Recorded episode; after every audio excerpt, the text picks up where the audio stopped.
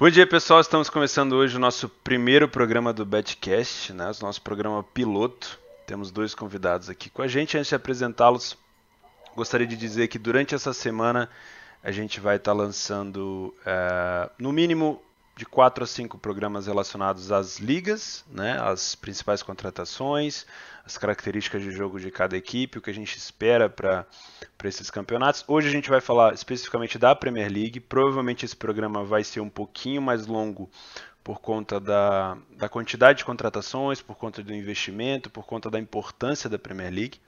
Né? Uh, o Betcash, o nosso programa semanal, vai acontecer toda segunda-feira. Nessa semana, especialmente por conta do começo das ligas, a gente vai estar tá lançando uh, os programas em sequência, né? Então a gente vai lançar um hoje, a gente vai lançar um daqui a, alguns dias também, uh, sobre as ligas italianas, espanholas, a liga alemã e etc. Tá? Mas lá na frente, toda segunda-feira, às nove da manhã, vai estar tá saindo o Betcast. Esse é um programa de análise é, de partidas de futebol, de análise de futebol. Não é um programa para prognósticos. Né? Nós já temos prognósticos é, no YouTube e assim não falta. Né? Temos também os prognósticos do clube. É, então é um programa de análise. Vamos falar de futebol, vamos falar de formação táticas, nós vamos falar de características, vamos falar dos principais jogos da rodada, mas não vamos ficar aqui dando palpites. Né? É um programa feito para apostadores, para as pessoas do mundo das apostas que gostam de futebol. Né? Vamos comentar algum, alguns outros esportes é, pontualmente, mas com um estilo ou com um foco maior no futebol. Os convidados que eu vou ter sempre ao meu lado vão ser o Gabigol, todo mundo já conhece o Gabigol, e o Felipe, né, que trabalha comigo há muito tempo, dois caras que manjam muito de futebol. Né? Eu provavelmente não conseguiria fazer esse programa sozinho sem eles. O Gabigol, é, a experiência do Gabigol todos vocês já conhecem, já participou de um boteco comigo durante uma semana de boteco praticamente que a gente gravou. E o Felipe ainda vou fazer um boteco com ele, provavelmente daqui a alguns dias. Felipe é analista de desempenho, o cara é muito bom em relação ao futebol também, vocês vão gostar muito de conhecer. Então eu vou deixar eles se apresentarem e a gente já vai passar para falar dos principais é, assuntos relacionados à Premier League. Gabigol, muito bem-vindo, né? Seja bem-vindo ao programa, muito bom ter você aqui comigo. Toda segunda-feira agora teremos essa voz veluda ao nosso lado. E aí, como é que é? Eu não vou nem pedir para você falar um pouco do seu background, mas as suas expectativas aí para esse programa. Fala aí, galera, muito bom estar aqui. Sejam bem-vindos vocês também a esse programa nosso aqui, que será semanal. A gente vai falar muito sobre futebol, sobre apostas, que é o que a gente gosta. Como o Theo falou, vocês já me conhecem aí, a gente já fez um boteco de duas semanas no YouTube. É, vai sair em série, logo logo sai em série esse boteco, inclusive. E é isso, cara. É, primeiramente, a gente vai falar aqui do campeonato inglês, da Premier League. Tem muita coisa boa para a gente falar. Eu acho, acredito que vai ajudar bastante vocês aí, nós mesmos, na hora de fazer nossos investimentos aí na Premier League, já que teve grandes mudanças aí nas equipes e novas equipes também surgindo. Então, tamo junto e acompanha a gente aí. Boa. Temos também o Filipão, né? O Felipe Fernandes, que é. Eu vou deixar ele se apresentar, o background dele todo. Tá aí comigo no mundo das apostas no mínimo há quatro anos, né? A gente tem que tomar muito cuidado com essas datas que a gente gosta de falar, porque às vezes a gente fala quatro, aí amanhã fala cinco, depois fala sete, né? Temos que tomar muito cuidado, mas eu, se eu não me engano, a gente a gente está junto aí pelo menos há uns quatro anos trabalhando junto no TS. A gente tem quase a mesma forma de trabalho, né? Talvez eu tenha um estilo um pouco mais agressivo, né? O Felipe um pouco mais conservador, mas vou deixar ele se apresentar em relação ao background dele do futebol. É um cara, é um cara que manja muito de análise de desempenho, manda, manja muito das equipes. Vou ter dois monstros aqui trabalhando comigo, praticamente. Vai ser muito bom para a gente analisar isso. Felipe, bom dia. Bom ter você aqui comigo, velho. Fala, pessoal uma satisfação estar aqui com, com você, Théo, né? Esse projeto aí, a gente já idealizou, idealizava ele há um, um bom tempo e hoje a gente vai concretizar ele, botar ele em prática, né? Também é uma alegria estar aqui junto ao lado do, do, Gabigol, né? A gente acompanha o trabalho dele com você na, nas lives, então acredito que esse projeto vai ser um projeto muito interessante para todo mundo, né? Principalmente para para a gente poder fazer o que a gente mais gosta, né? Que é, que é falar sobre futebol e nos preparar mais para os jogos da rodada, para a gente sempre aprender, né? Porque a gente já, já é lucrativo há muito tempo, que a gente vai continuar sendo lucrativo, né? Então sempre é interessante a gente ter esse diálogo em alto nível e vamos, vamos aqui aprender com todo mundo, né? A gente, a gente espera aprender também com nossos ouvintes, né? Falando mais sobre um pouco do meu background, cara, eu, eu tenho mestrado em aprendizagem de máquina aplicado à predição de jogos de futebol. Como eu tive que estudar muito sobre futebol, né? No meu mestrado. A ciência do futebol, né? tudo que... Os protocolos, como que é feito no, nos clubes, né? Então isso me ajudou muito a desenvolver nas, nas apostas mesmo, né? porque a gente consegue enxergar mais ou menos como que é feito as coisas por trás, né? como que um técnico pensa, como que as pessoas envolvidas no, no, nos clubes pensam, isso dá uma, uma ajuda a desenvolver, a tomar uma decisão na hora de um, de um jogo. Então, é mais isso que eu, que eu pretendo aqui compartilhar com vocês. Muito bom. Então, pessoal, vamos dar início então ao nosso programa. Uh, vamos falar hoje especificamente da Premier League. Vamos começar falando do Arsenal. Quero a opinião tanto do Gabigol quanto do Felipe sobre as contratações, o pessoal que chegou e saiu do Arsenal, né? Uh, principalmente começando, lógico, pelo treinador. Né? Um, um desafio novo depois de sei lá quantas décadas o, o Wenger estava à frente desse time. O Naemery chega aí com um desafio muito grande. Então, Gabigol, queria saber suas expectativas em relação às chegadas e saídas e também, lógico, o Felipe em relação a isso do Arsenal. Característica de jogo agora que eles provavelmente vão ter, comparado com o que eles tinham antes. Será que vai mudar alguma coisa ou não? O que a gente pode esperar aí para o time do Arsenal? Bom, cara, primeiramente, não tem como falar de Arsenal sem falar da saída do Arsene Wenger. É, na minha opinião, foi um técnico que revolucionou de certa forma o clube, fez o tornou o clube grande, não somente com títulos que era uma coisa escassa nos últimos anos, mas na sua forma de trabalho como um próprio manager que ele é, também não é só um técnico, é um manager, então Teve muito jogador que saiu da base do Arsenal, muito jogador jovem sendo contratado, revelado no Arsenal. E nisso ele foi importantíssimo, não há como negar. Só que, como tudo na vida, tem um fim. E para mim, ainda, na minha opinião pessoal, eu achei até que demorou um pouco para haver essa mudança aí na equipe. E agora, eu, eu imaginava assim um perfil de treinador agora diferente do que é o Wenger. Vem o Naimeri.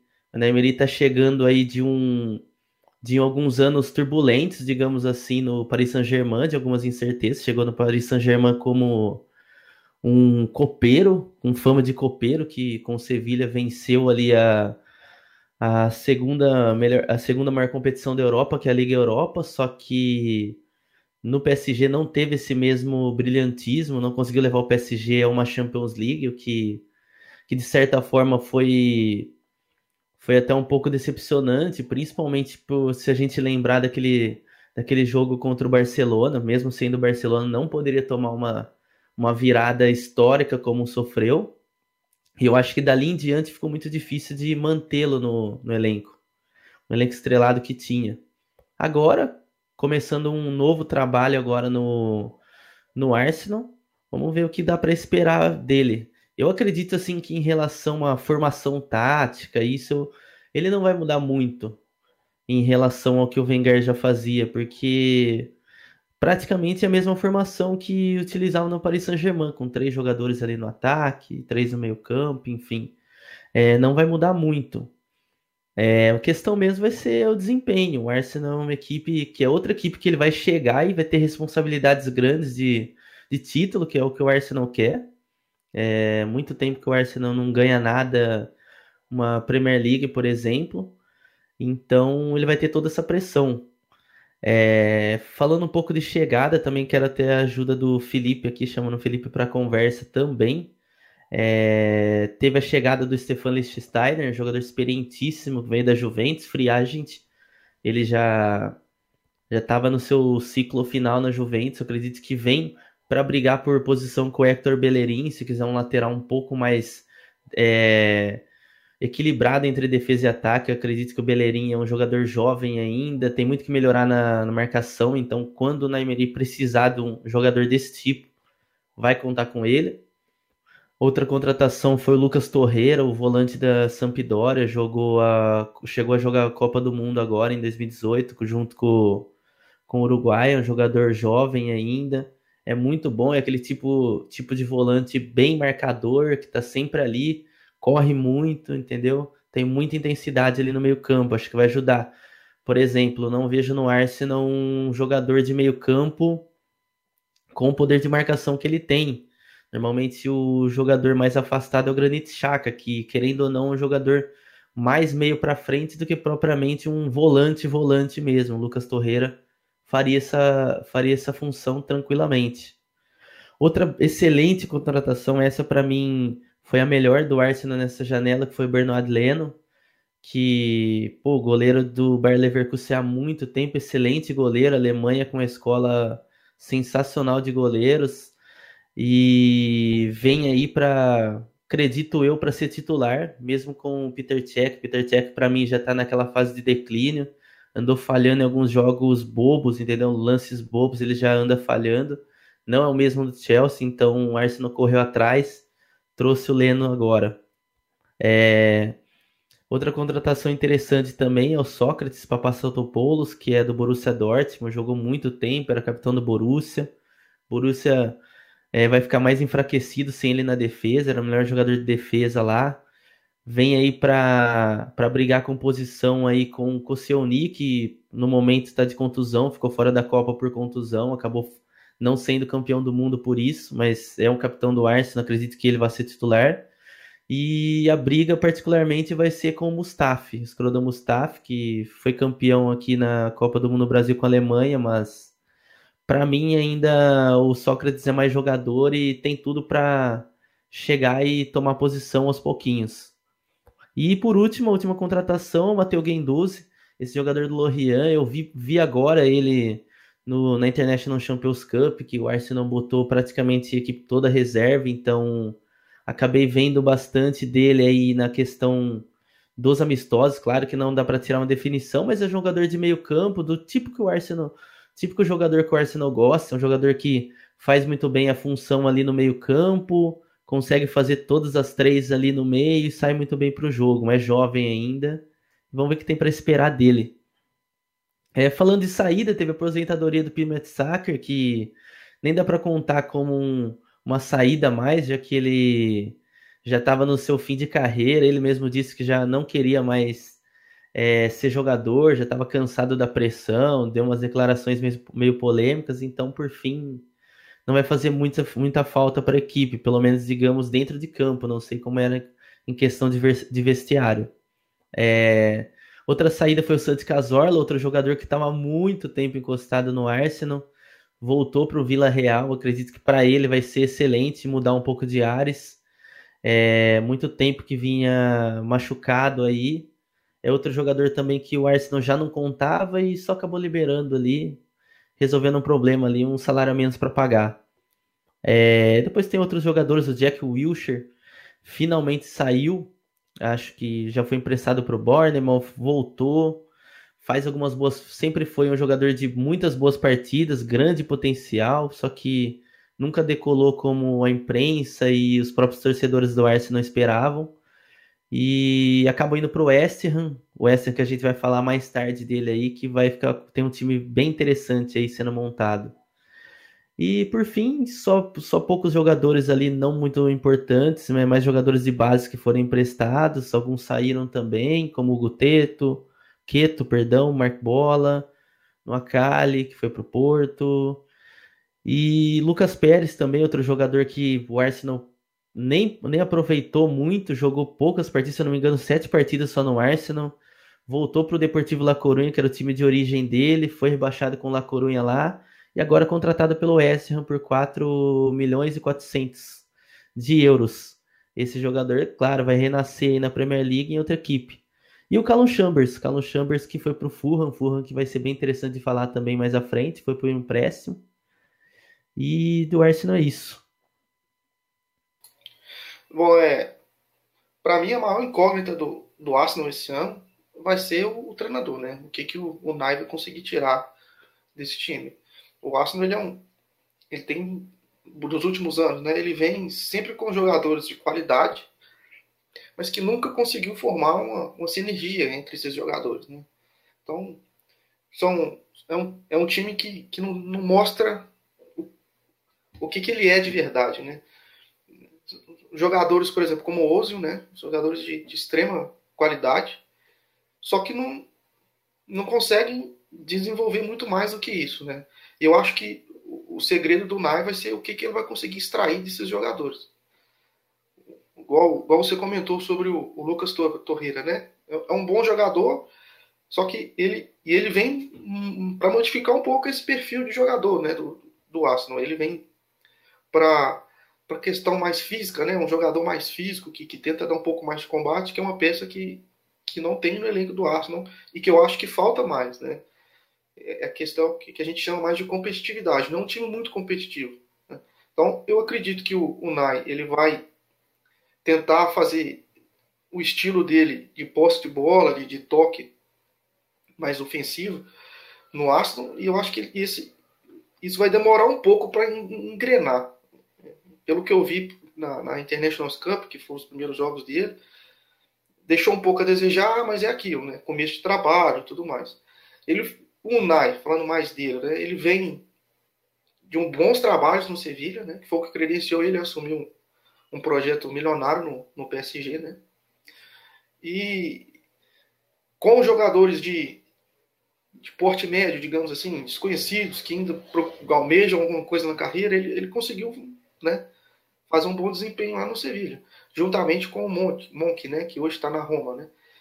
É, uma das coisas que, que nós pensamos assim que, que o treinador ele tem muita parcela, mas o treinador ele não manda sozinho no clube, né? Então isso que a gente também tem que levar em consideração. Então muito do, do mérito do Sevilha, né?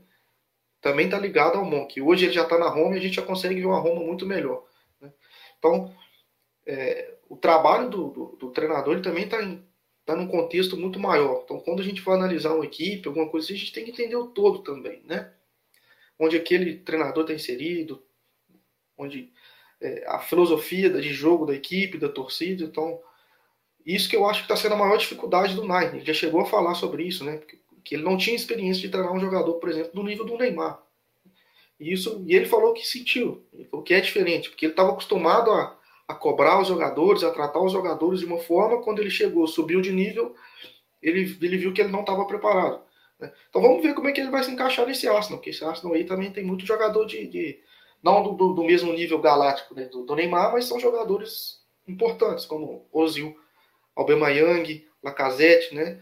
Então vamos ver. Eu, eu tenho um, um, um, pouco de pé atrás sobre esse time. Eu acho que é um time ainda muito sem, sem alma, sem vibração. Mas eu, eu, eu acredito que esse ano eles não vão conseguir chegar no top 4. Né? Já, já, essa é a ideia que eu visualizo. Mas eu acho que eles vão conseguir ficar ali entre quinto e sexto.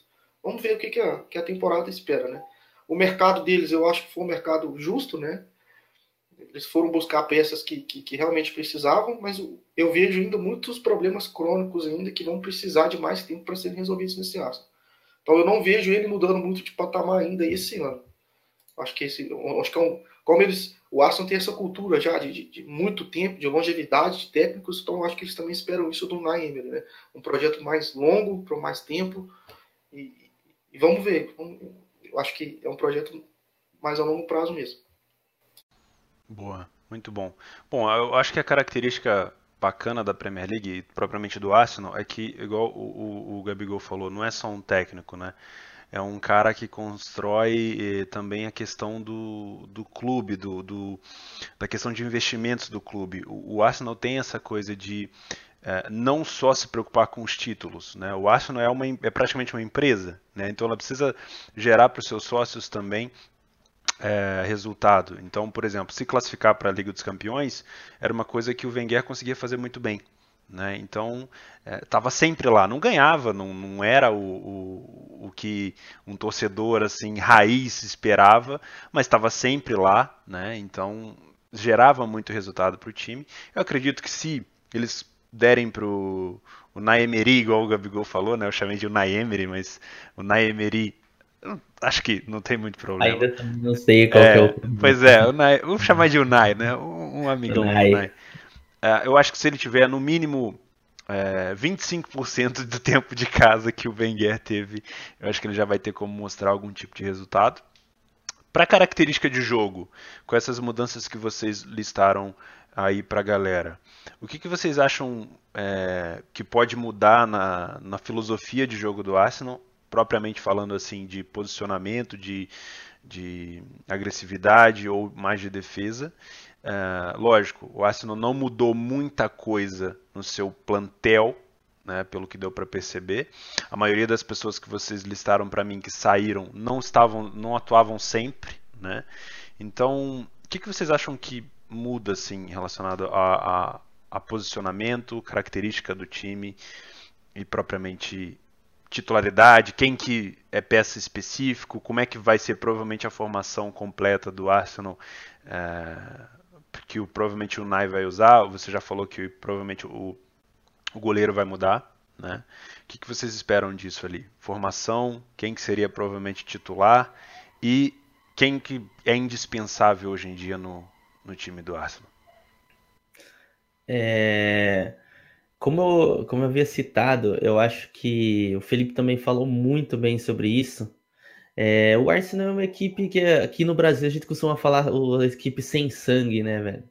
Que não tem aquela gana de vencer. Por exemplo, é, muitos aí que quando vão ver o Arsenal para apostar, por exemplo, eu mesmo, eu tenho sempre, um, sempre tive um pé atrás com o Arsenal. Parecia que era uma equipe que em alguns momentos parecia que estava dormindo dentro de campo, sabe? Tinha posse de bola, aquela posse de bola passiva, mas também não deixava o adversário ficar com a bola, mas ficava com ela, tinha tinha posse, mas não finalizava. Sempre era aquele famoso gol espírita que a gente costuma falar, é o primeiro ataque ali, a primeira bola que chuta no gol acaba fazendo. Muito também por conta do Alexis Sanches, que o Alexis Sanches resolveu muito o jogo para o Wenger. O Giroud saiu do banco muitas vezes e salvou o Wenger no passado. E hoje, o que eu imagino é, que o Nai, o Nai consiga dar um pouco mais de competitividade mesmo para a equipe. Porque se a gente for pegar a equipe aqui no, no papel, com as escalações, já colocando os novos reforços, é uma excelente equipe. Eu vou colocar ela aqui no 4-2-3-1, que era o mesmo que o Wenger utilizava e muito provável na Emery também é, acabe utilizando, até pelo fato de ter o Ozil, que eu acredito que ele vai ser sempre o centro da equipe, porque um jogador como ele tem que dar total liberdade para ele jogar, porque senão não vale a pena ter ele em campo. É um jogador que corre pouco, é, participa de certa forma pouco do jogo, só que quando participa tem que participar com efetividade, que é o que ele sabe fazer, enfiar uma bola ali no ataque, botar cara a cara, é típico jogador de uma bola, uma bola ele resolve o jogo. Então acredito que o Naemery não vai fugir muito disso. Aí colocando em nomes aqui, eu colocaria já o Leno como titular, se é que vai para o banco. Uma zaga com o Sócrates e o Koscielny. É, Hector Bellerin e Lichtensteiner vai depender muito do que o, a proposta que o Naemery quer na lateral direita. Se quer um jogador mais ofensivo para encostar um pouco mais lá no Mictariano, na, do lado direito, fazer uma dobradinha ali. Isso pode mudar e Kolasinac do lado esquerdo, que já, vem, já ganhou a vaga do Montreal. É, no meio campo, colocaria o Ramsey com o Chaka, também com, com se possível, Torreira ali também é, é, correndo por fora, ainda acabou de chegar, não, não acredito que ele vai ser titular de início. Vai, ter, vai depender muito da proposta do Arsenal. O Ozil um pouco mais ofensivamente ali no meio. Do lado direito, o Mictariano, a ponta direita, o Mictariano aberto dando suporte para o Lacazette e o Zil. Do lado esquerdo, o Aubameyang e o Lacazette lá no ataque. Com variações que o Aubameyang pode ser um centroavante também, e isso o Alex Iwobi ganha a vaga na ponta esquerda ali. Ou também, se o Naemery preferir, pode fazer um 4-4-2 com o Lacazette e o Aubameyang no ataque. Mas eu acredito que de início comece no 4-2-3-1, que é a formação já que o Naemery conhece e que o Arsenal também está acostumado. E só para finalizar aqui a questão do, do Arsenal, na minha opinião, acho que o Arsenal, de certa forma, é muito precipitado falar isso, mas poderia ter ousado num outro técnico um pouco mais experiente. Por que, que eu digo isso? Claro, o Emery tem experiência, mas poderia ter trazido um cara mais um cara de perfil mais vencedor. É como o Theo falou, é muito provável o Arsenal esteja pensando em fazer como fez com o Wenger, entendeu? Vai ter um manager, vai ter um cara para ficar um bom tempo no clube, entendeu? Se conseguir títulos boas, se conseguir a vaga na Champions boa também. Então, parece que o Arsenal não tem muita pressa de vencer título. Por exemplo, um, joga, um técnico que para mim caberia muito, que é um técnico super vencedor, era o Carlo Ancelotti. Por que não ele no Arsenal? Acho que era um cara que ia chegar com a responsabilidade de ir lá e fazer o time vencer título. Agora chegando com o Naemri, parece que o Arsenal não tem muito pensamento de imediatismo.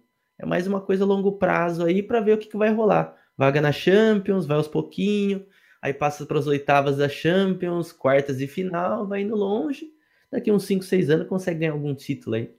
Aí pega o Barcelona, né? E depois. o Arsenal tem essa, essa sina de sempre pegar o Arsenal. Sempre pegar, né? Sempre, sempre pega. E aí, Felipe, o que, que você acha dessa coisa toda? Bom, cara, eu acho que. Agora falando um pouco mais sobre o que eu espero deles dentro de campo, né?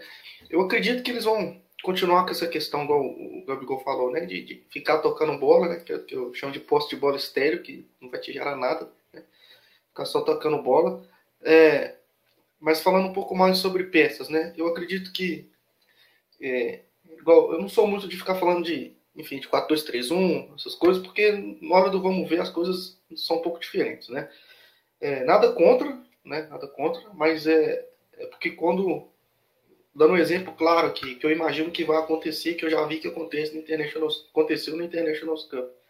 Acredito que ele vai utilizar o Chaka, né, na, na hora da saída de jogo, ele vai puxar o Chaka para mais perto dos zagueiros para ajudar nessa saída de bola.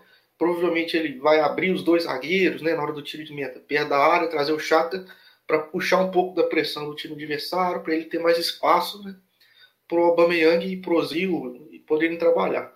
Então, é, eu vejo um pouco de dificuldade do lado direito, né, com o Mkhitaryan, porque você tem dois jogadores parecidos, né, é, Mkhitaryan e Ozo, é, parecidos no sentido de que eles não dão, não são rápidos, né? Não são não são jogadores de velocidade agudos.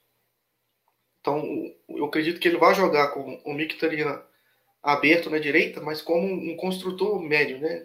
Um cara que vai jogar tentando mais construir o jogo por dentro do que por fora.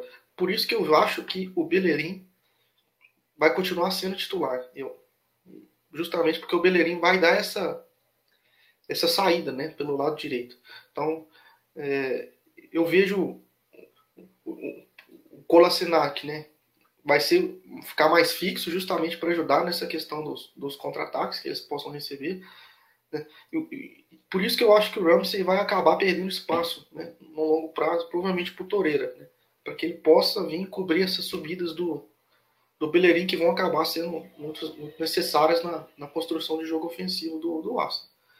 E quando o Gabigol falou da questão do 4-4-2, eu acho que, que vai acabar sendo uma, uma saída natural do, do time, né? Eu acho que como você tem dois atacantes bons, cara, que são o Lacazette e o Aubameyang, você tem que jogar com eles. Eu acho que, que vai dar para jogar com eles, né?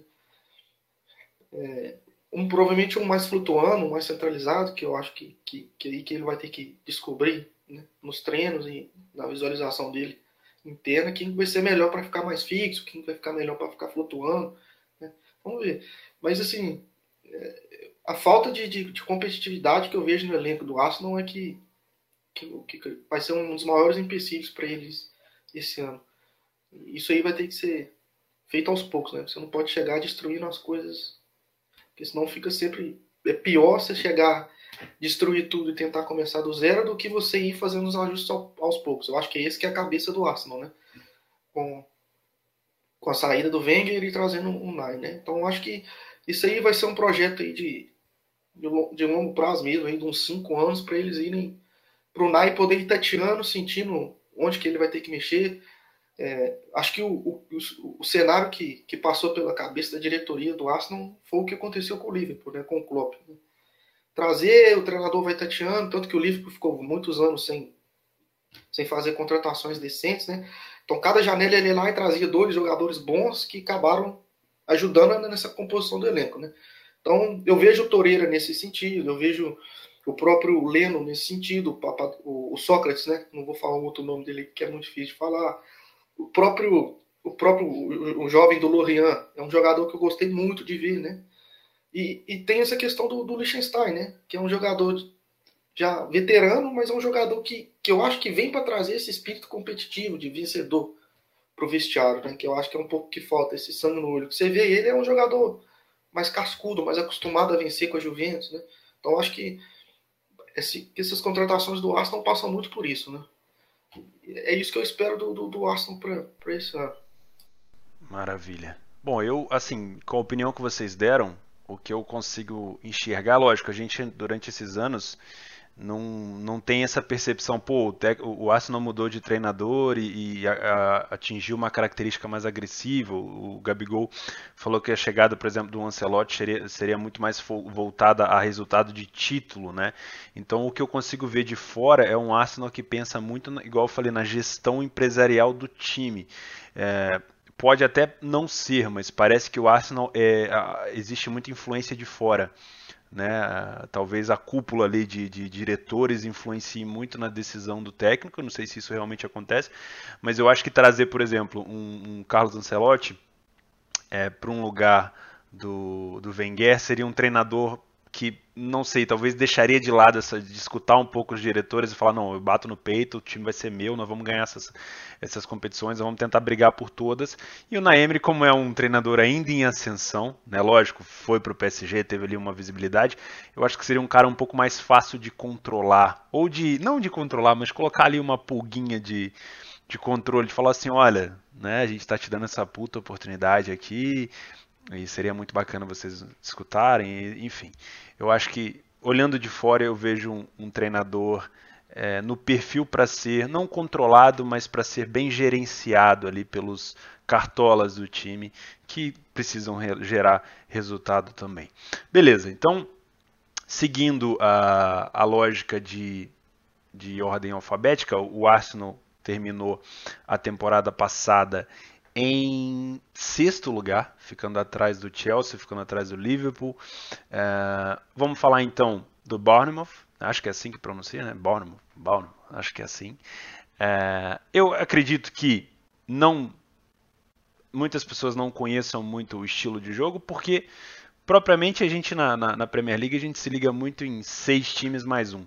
Né, ou seis times mais dois, que é os seis principais e geralmente um que desponta ali, né? O Leicester, por, por exemplo, na, nas temporadas passadas, é, despontaram muito. Porém, é, o time que a gente vai falar agora não é de nenhuma expressão. Na temporada passada ficou em 12, 44 pontos. Não era assim tanta coisa. Talvez tenha feito, assim como todos os times pequenos da Inglaterra, algum jogo muito bom contra o grande, né? E a gente vai acabar ficando com eles na cabeça por conta disso.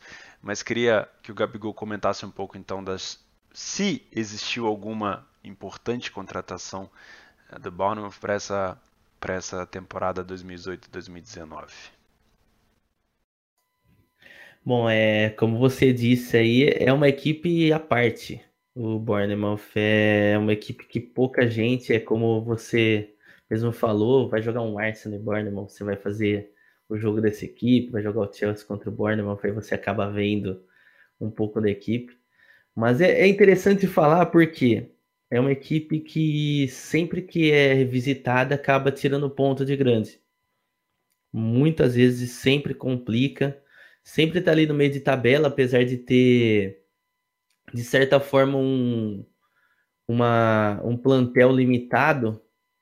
A equipe, apesar da, da cota, de, a cota de, de TV da Premier League acabar fazendo com que a coisa fica um pouco, de certa forma, mais equilibrada entre as equipes menores, mas é uma equipe que não tem nenhum jogador de destaque mundial, enfim, mas sempre dá trabalho. E, cara, de, de contratação praticamente não tem nada assim muito importante para falar do Bournemouth. Acabou chegando o Jefferson Lerma, que é um que é um jogador que a gente viu na Copa, né? Veio do Levante. Diego Rico também, lateral esquerdo do Leganês, esse daí é um muito bom jogador, fez uns golaços aí na, na, na La Liga. Eu, por incrível que pareça, trabalhei bastante Leganês, tanto contra, contra quanto a favor. E, e o Dave Brooks, que também veio do Sheffield, esse também não conheço, para ser sincero, mas o grande destaque do Bournemouth é uma equipe que de meio de tabela, equipe pequena, gastando 28 milhões de euros num jogador de, digamos assim, de seleção. Que isso é uma coisa que sempre chama atenção, entendeu? Acabou perdendo o Arthur também, que era um jogador de meio campo, fez um golaço contra o Arsenal temporada passada de fora da área. Acho que quem, quem for lembrar dele vai lembrar desse gol aí, que foi um golaço. Mas é basicamente isso, é uma equipe que vai se manter, entendeu, naquele meio de tabela, vai dar trabalho para quem para quem for visitá-lo e fazendo uma contratação desse tamanho, nessa magnitude aí. Então, se a gente fosse parar para analisar, se um apostador que estiver pensando em, em betar em alguma coisa, quando algum grande for visitar lá o campo do Bournemouth, bom ficar de olho, porque geralmente é uma Muito equipe cuidado. que tira. Agora, agora vocês falando, eu comecei já a ter algumas lembranças uh, do Bournemouth. Felipe, quer acrescentar alguma coisa aqui? Cara, o Bournemouth ele, ele é um bom exemplo sobre como que é feita as gestões né, no, no futebol inglês. O Ed Howe é um treinador que basicamente jovem, né? Começou basicamente assim no Bournemouth e tá lá desde então e, e, vem fazendo um bom trabalho, cara. O objetivo é, é, é, bem claro, né? Que é manter na Premier League e ele vem fazendo isso com, com muito sucesso. Né? E com o tempo as coisas vão, vão, vão evoluindo, né? Que é, que é mais ou menos a gente nesse mundo, né? A gente começa pequeno, né? Com gestão, com paciência, sabendo o que está fazendo, vai crescendo. E o Bournemouth foi um exemplo disso. Hoje eles já estão começando a estar tá num patamar muito maior do que eles eram, né? como o Gabigol falou, já está tirando um jogador de nível de Copa do Mundo com 28 milhões de euros. É, e a pergunta que fica assim, pô, quem que é Bournemouth para gastar 28 milhões de euros num jogador, né? Então gastou 28 milhões de euros no Jefferson, Lerma, né? 12 milhões no Rico e tirou uma promessa do Sheffield United, que era da, da, da segunda divisão, né? Fez uma aposta nele no, no David Brooks, né? É, eu, eu vi muito pouco dele e o que eu vi eu gostei. É, o Bournemouth tem, tem jogadores já no próprio elenco já são interessantes, né? o próprio Ake jogou no Chelsea, o zagueiro, o, o Jordan Ibe, que era do Liverpool, muito veloz. Então, assim, é um time que, que não, acho que não vai mudar de patamar, vai continuar a mesma coisa do ano passado. É um time que vai continuar ali dando trabalho, cara. Dando muito trabalho, um time que, que parece que, que, não, que não é tão ofensivo, mas é ofensivo. Então, é, é não tem muito mais a acrescentar, porque não mudou muito. Então é, é, é ficar esperto né, para oportunidades que possam surgir com a desvalorização do preço em cima dele. Né? Acho que isso pode acontecer de muito. É, lembrando também do que tem o um mito de Germain Defoe, interminável Germain Defoe, e que é um cara que é um dinossauro do futebol inglês e se bobear, velho, é rede. Boa. Então vamos falar agora então do Chelsea né, continuando aí na, liga, na, na ordem alfabética. O Chelsea que foi sétimo, não, foi quinto lugar na temporada passada com 70 pontos. É, classificou para a fase de grupo da Liga Europa, se eu não me engano, né? Não conseguiu ir para Champions. É, é, de se esperar também, é, teve uma, uma decaída ali no, no Conte. Né? Depois, provavelmente, algumas brigas internas ali. Parece que teve algumas tretas com o Davi Luiz. Davi Luiz que voltou agora a ser titular com o Sai. Tivemos, então, vamos falar das chegadas. Teve, eu gostei muito das contratações do, do, Chelsea. Gostei muito do que eu vi do Chelsea uh, na International Cup. Né? Lógico, com a chegada do Maurício Sarri, a gente espera um time com mais posse de bola. É, eu espero, por favor, que o Chelsea não se transforme no Napoli, porque o Napoli tem uma característica é muito, muito chata pra gente que gosta de betar, de apostar, que é um time que não chuta. Parece que é aquele, aquela. Só vale golzinho de dentro da área na, na nossa pelada. Então os caras vão tocando. Quando chega perto da área, eles falam, pô, vamos entrar com a bola também. Eles entram com a bola dentro do gol. E eu espero que o Chelsea não é, não atinge. Eu espero que o Chelsea tenha um meio termo, né? Porque com o Conte era uma equipe muito perigosa no contra-ataque, então não precisava ter a bola. Já com o Sarra é uma característica totalmente diferente, um cara que quer ter a bola, apesar de na International Cup eu ainda ter visto ainda um Chelsea com características do Conte, né? Com um contra-ataque muito, muito veloz e muito perigoso. Então, eu queria que o Gabigol e o Felipe falassem um pouco do Chelsea. Acho que de contratação aí, de longe, pelo menos para mim, foi, foram as melhores, é, ao meu ver. Né? Tivemos agora a saída do Courtois, a gente vai falar disso também. Praticamente foi, foi divulgado ontem, né? A gente está gravando isso hoje mesmo, a gente vai lançar para vocês, está gravando isso numa sexta-feira. Uh, então, Gabigol, o que, que mudou, o que, que muda no Chelsea, o que, que a gente pode esperar do Chelsea para essa temporada 2018-2019? É... Primeira, como você disse, acho que a primeira coisa para a gente se falar é do Maurício Sarri, é um técnico que explodiu do nada, assim como o Napoli renasceu, ele renasceu junto ali. E como você citou, é um cara com características totalmente opostas do, do Antônio Conte. Antônio Conte era um, um técnico que gostava de jogar mais no contra-ataque, é, fazendo aquele, aquela defesa muito bem armada com três zagueiros. Isso não veremos com o Maurício Sarra, a não ser que ele mude totalmente as características, o que acredito que não vai acontecer, até pelas contratações que a gente vai falar. E não o Chelsea que a gente já estava acostumado a ver com três zagueiros, muito provável não vai mais existir, porque o, o Maurício Sarri é um técnico que gosta de jogar com dois, até para ter mais gente no meio campo, né? Priorizar muito a posse de bola no meio campo. É, pautado nisso, ele trouxe o Jorginho, já trouxe na mala, como a gente costuma dizer. É, veio do veio do Napoli e já veio trazendo o cara junto. Já deve ter vindo no mesmo voo praticamente. Custou ali seus 50 milhões de libras na contratação, super caro, um jogador que o Mourinho queria também. Bom lembrar disso. É...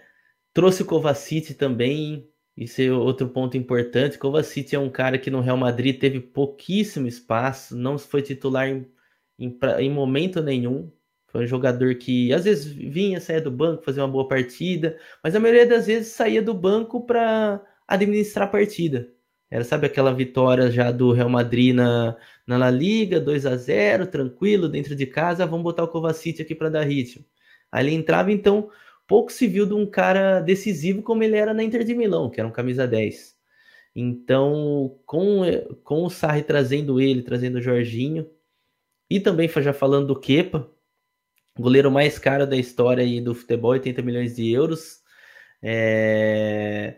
O Chelsea se, obri... se, sentiu obrigado, na verdade, de gastar esse dinheiro, porque o Courtois era a vontade dele sair para o Real Madrid, não tinha o que fazer, e tinham poucas opções. Se for analisar opções palpáveis no mercado de goleiro, praticamente nenhuma. Muito se falou do Oblak, mas o Oblak dificilmente sairia do Atlético de Madrid. O Atlético de Madrid não daria um goleiro assim de graça do nível dele, sabendo da dificuldade que tem no mercado de repor essa posição.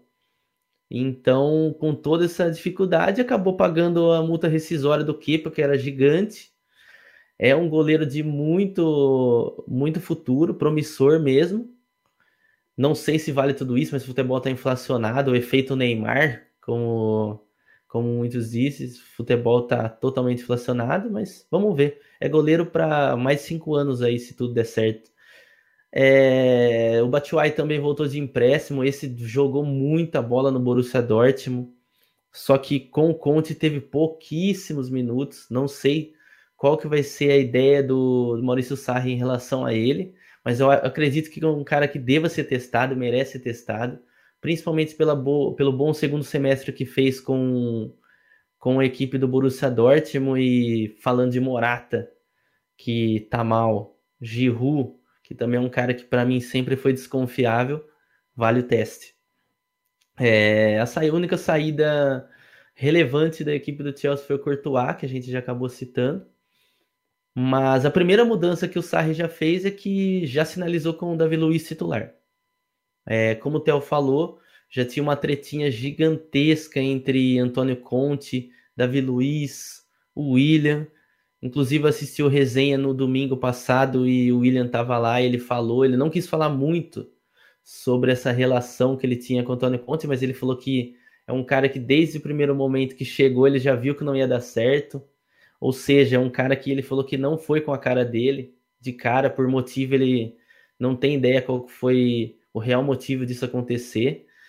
Porque ele até começou a falar, né, cara, eu saía de alguns jogos que eu não entendia porque eu ia lá, fazia dois gols num jogo, no outro jogo eu não tava, eu tava no banco. De fato, é uma coisa que irrita. Eu acho que o Conte, ele, ele foi muito bem, foi campeão da Premier League com o Chelsea, mas ele errou na hora de administrar elenco. É um cara que muito provavelmente tem um ego maior que o dos jogadores, ou seja, que a gente costuma, que a galera costuma falar. Boleirada costuma falar muito sobre isso. O técnico nunca pode aparecer mais que os jogadores. E acredito que esse foi o grande problema do Conte no Chelsea. É... Até relembrando, assim, voltando um pouquinho atrás, cara, não poderia ter perdido um jogador como o Diego Costa. Tanto que hoje, para vocês verem, é uma coisa que reflete tanto na equipe que não tem um centroavante fixo que resolva. O Diego Costa vinha de uma fase sensacional. Ele mandou um WhatsApp pelo, por tudo que indica, isso também o William falou. Mandou um WhatsApp pro cara para falar: Cara, não conto com você nessa temporada. Então é muito questão de ego. Então isso que acabou minando o Conte. A gente via já que o Chelsea não estava nem um pouco afim de jogar com ele. E a gente já percebeu que com o Sarri a coisa vai ser diferente. Manteve o Eden Hazard, que muito foi falado que sairia para o Real Madrid, então mantido o Eden Hazard. Isso é muito importante para a equipe do Chelsea. Jogador de, líder dentro de campo, Apesar de eu achar que o William nas temporadas passadas jogou muito mais bola que ele, mas enfim, fez uma Copa do Mundo sensacional, vai ser muito importante. E falando em questão de betar nessa equipe, eu, eu tô com o Theo, velho. É, espero que não vire o Napoli, espero que continue finalizando de fora da área, que foi uma característica da equipe do Chelsea, sempre foi fazer gol de fora da área, entendeu? Tem uma bola parada muito forte, acho, espero que não perca isso. Porque para nós, assim, agora analisando como apostador, é, é muito ruim. Entendeu? Você vê uma equipe que tem posse de bola, posse de bola, assim como a gente falou do Arsenal, mas não agride seu adversário. É a pior situação que a gente pode pegar, porque não vale a pena, por exemplo, fazer uma aposta contra essa equipe, que ela vai estar toda hora rondando a área e a qualquer momento ele vai fazer o gol. Como também deixar ali, por exemplo, um back correndo numa equipe dessa e simplesmente não ter finalização, entendeu? Torcer para ir lá e acertar um chute ou invadir, conseguir invadir a área adversária e fazer um gol.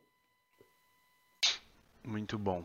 Bom, antes de deixar o Felipe falar um pouquinho também, eu acho que a gente tem que aprender a pronunciar o, nome do goleiro que chegou, não ficar chamando ele de Kepa, acho uma injustiça isso. Né? Ontem eu vi o, o videozinho no Instagram ele ensinando a pronunciar a, a Rezabalaga, mas o, o Z não, não, não é pronunciado, enfim, a gente vai vai dando nosso jeito. Sobre o Diego Costa, eu achei que foi muito ridículo essa, essa atitude do Conte. Acho ridículo. O Diego chegou no Chelsea é, ali com uma a torcida ainda numa, com uma aprovação não tão boa. Ele conquistou a torcida. É um jogador de sangue que deu para o Chelsea um cara brigador ali dentro da área, batia, batia muito nos caras, mas é um, um cara que estava numa fase incrível, né? Não sei como é que ele vai agora se comportar nessa temporada lá no Atlético de Madrid, mas eu gostaria de ter visto ele continuar no Chelsea, gostava muito de ver os jogos do Chelsea por conta dele. Acho que ele fazia um pivô excepcional, para quem sabe eu gosto muito de pivô, né? Meu time não tem um, um dos melhores pivôs, enfim. Uh, sobre a treta com o, o William, é engraçado, porque o William na temporada, nas duas temporadas com o Conte, cresceu demais. Né? Não sei se isso é, influenciou o William a jogar mais para mostrar que tinha essa característica, ou porque talvez era, era, era anos ali precedentes à Copa e o William, mesmo que o Conte deixasse ele no banco, o William queria mostrar resultado, então a hora que o William entrava, as características de fora da área do William, de chute, cara, foi incrível. Para quem gosta de apostar, fiquem muito, é, fiquem muito atentos ao chute fora da área do William. O Davi Luiz agora voltando, chute fora da área tá muito bom. O Marcos Alonso bate falta, é, é, assim, de forma excepcional. Vi vários gols, gols de bola parada assim na entrada da área dele. Uh, não podemos esquecer é, da manutenção do Kanté cara, manter o Kanté no time depois de uma Copa que ele fez, depois de ser campeão da Copa do Mundo, eu acho que qualquer time do mundo gostaria de contar com o Kanté, né? É, eu acho incrível. O Giroud e o Morata, para mim, a, a, a, frente do Chelsea, ela não bate com o tamanho do Chelsea. Ter o Morata e o, o, o Giroud, eu acho que ambos seriam ótimos é, reservas para um grande atacante. No caso, seria pô, de manter o, a manutenção do Diego Costa e ter um Morata para entrar, ou, ou, a manutenção do Diego Costa e ter um Giroud para entrar. Né, que era geralmente eles são. Eu, eu não consigo ver o ataque do Giroud, desculpa, do Chelsea ser um é, do tamanho que o Chelsea é, no caso. Né? Gostei da volta do Davi Luiz. Acho que a chegada do Kovacic, junto com o Kanté, vai ficar uma coisa assim bem, bem blindada ali o, o, o time do Chelsea né?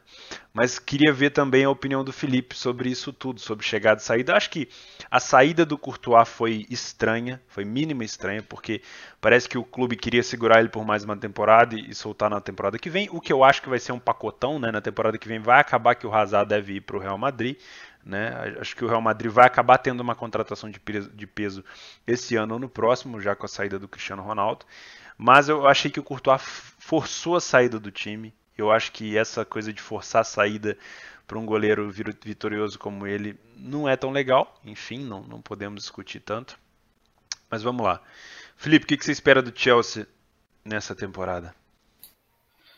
Cara, para mim o Chelsea esse ano é o time que eu tenho mais expectativas assim de ver pela questão da mudança, né?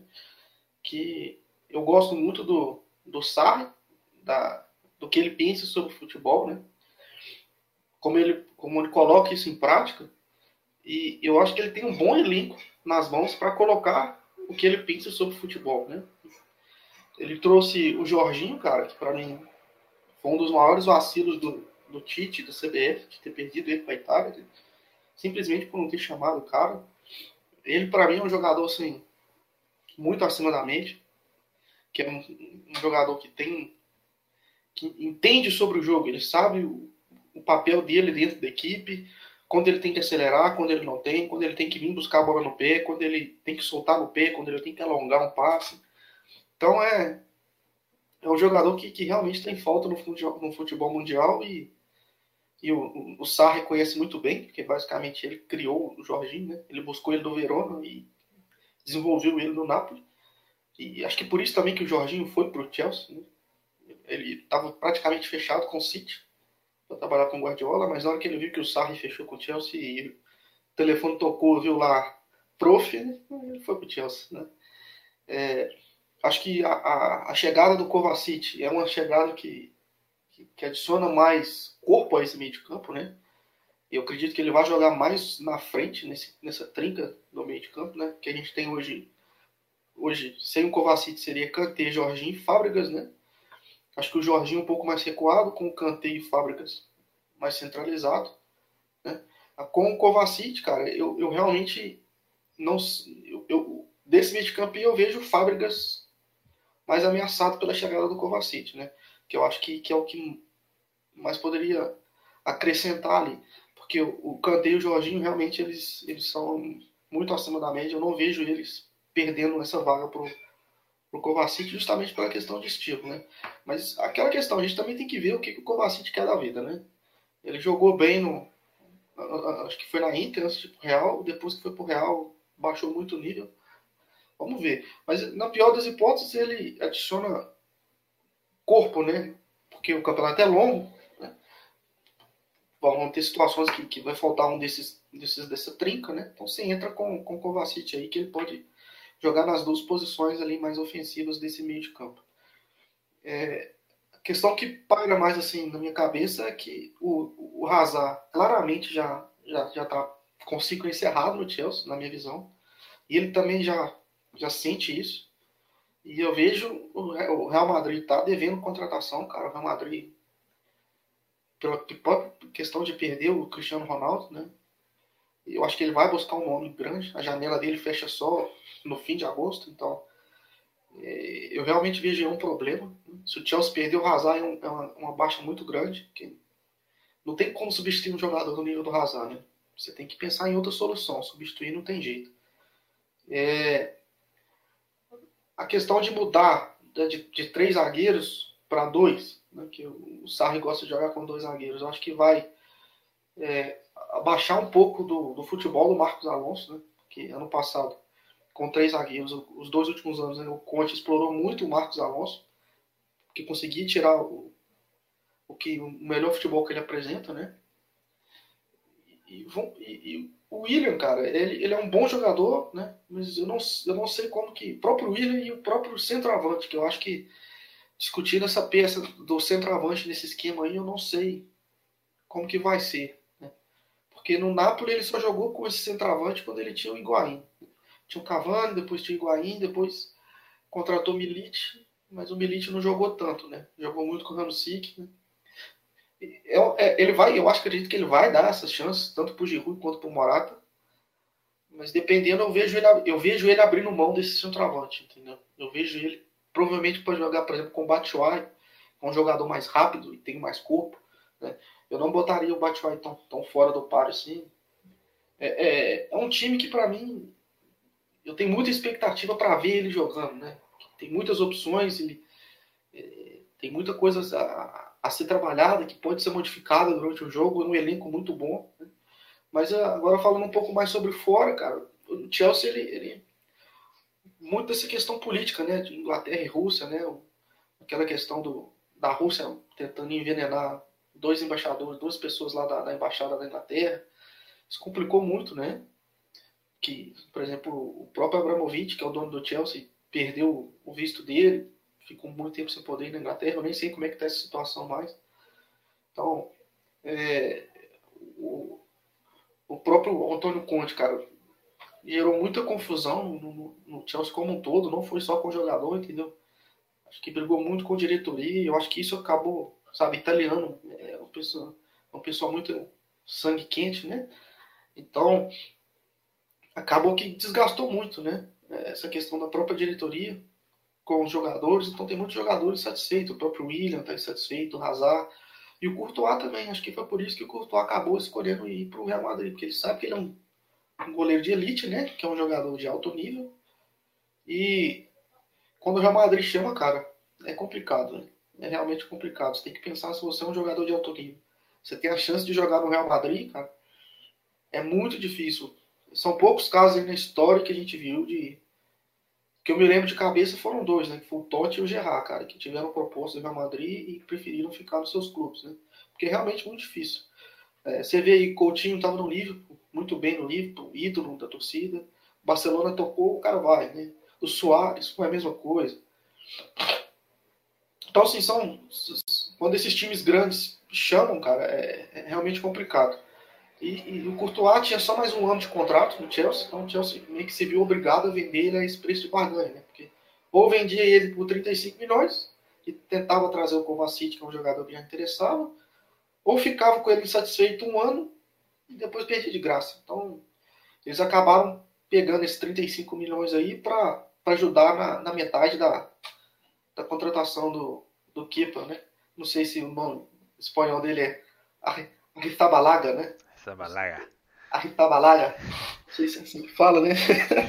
Mas eu, eu, eu, sinceramente, eu conheço muito pouco desse goleiro, cara. Eu não posso ouvir muito pouco. O que eu vi, eu gostei.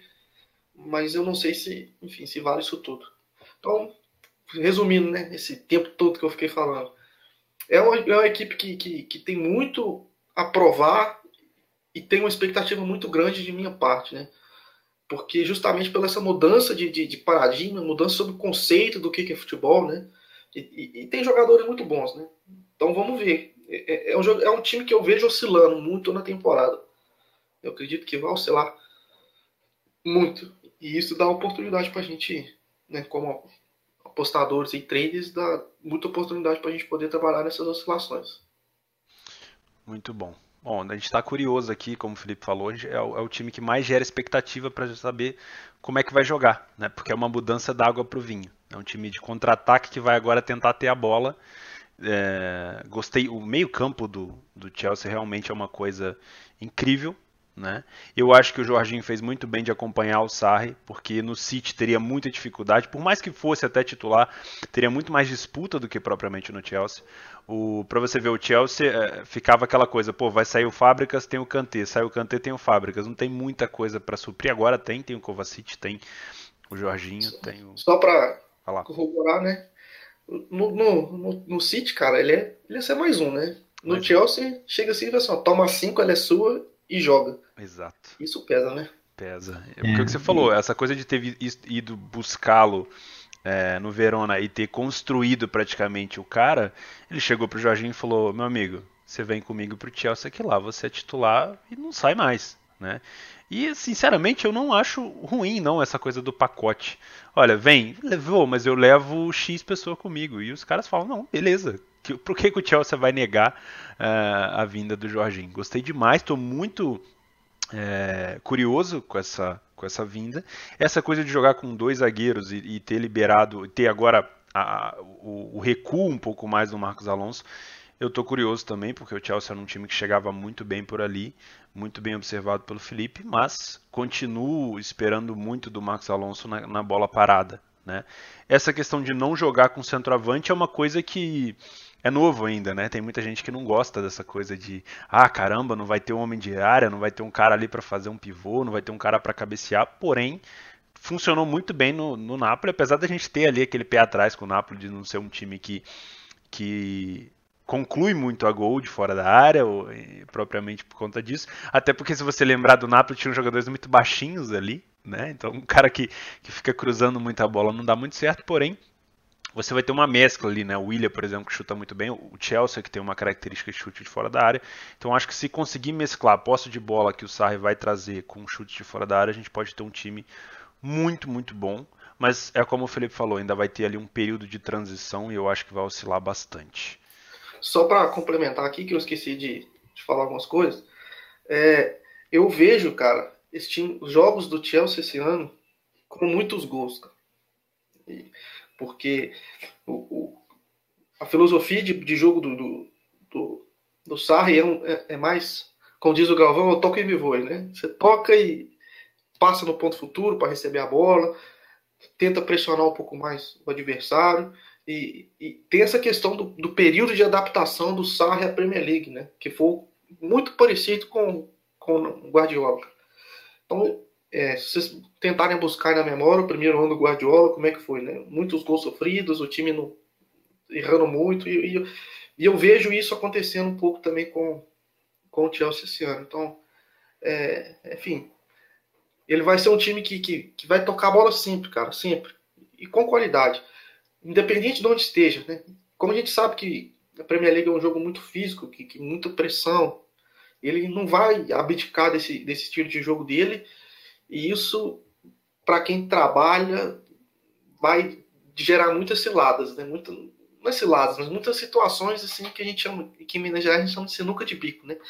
Ali que você sabe se você não vai a favor, se você vai contra, muitas vezes você vai estar a favor do Chelsea, vai aquela assim que o coração vai na boca, então assim, vão ser jogos assim interessantes de, de ver e de fazer. Então, pensando mais nessa questão do, de gols assim, eu esperaria muito.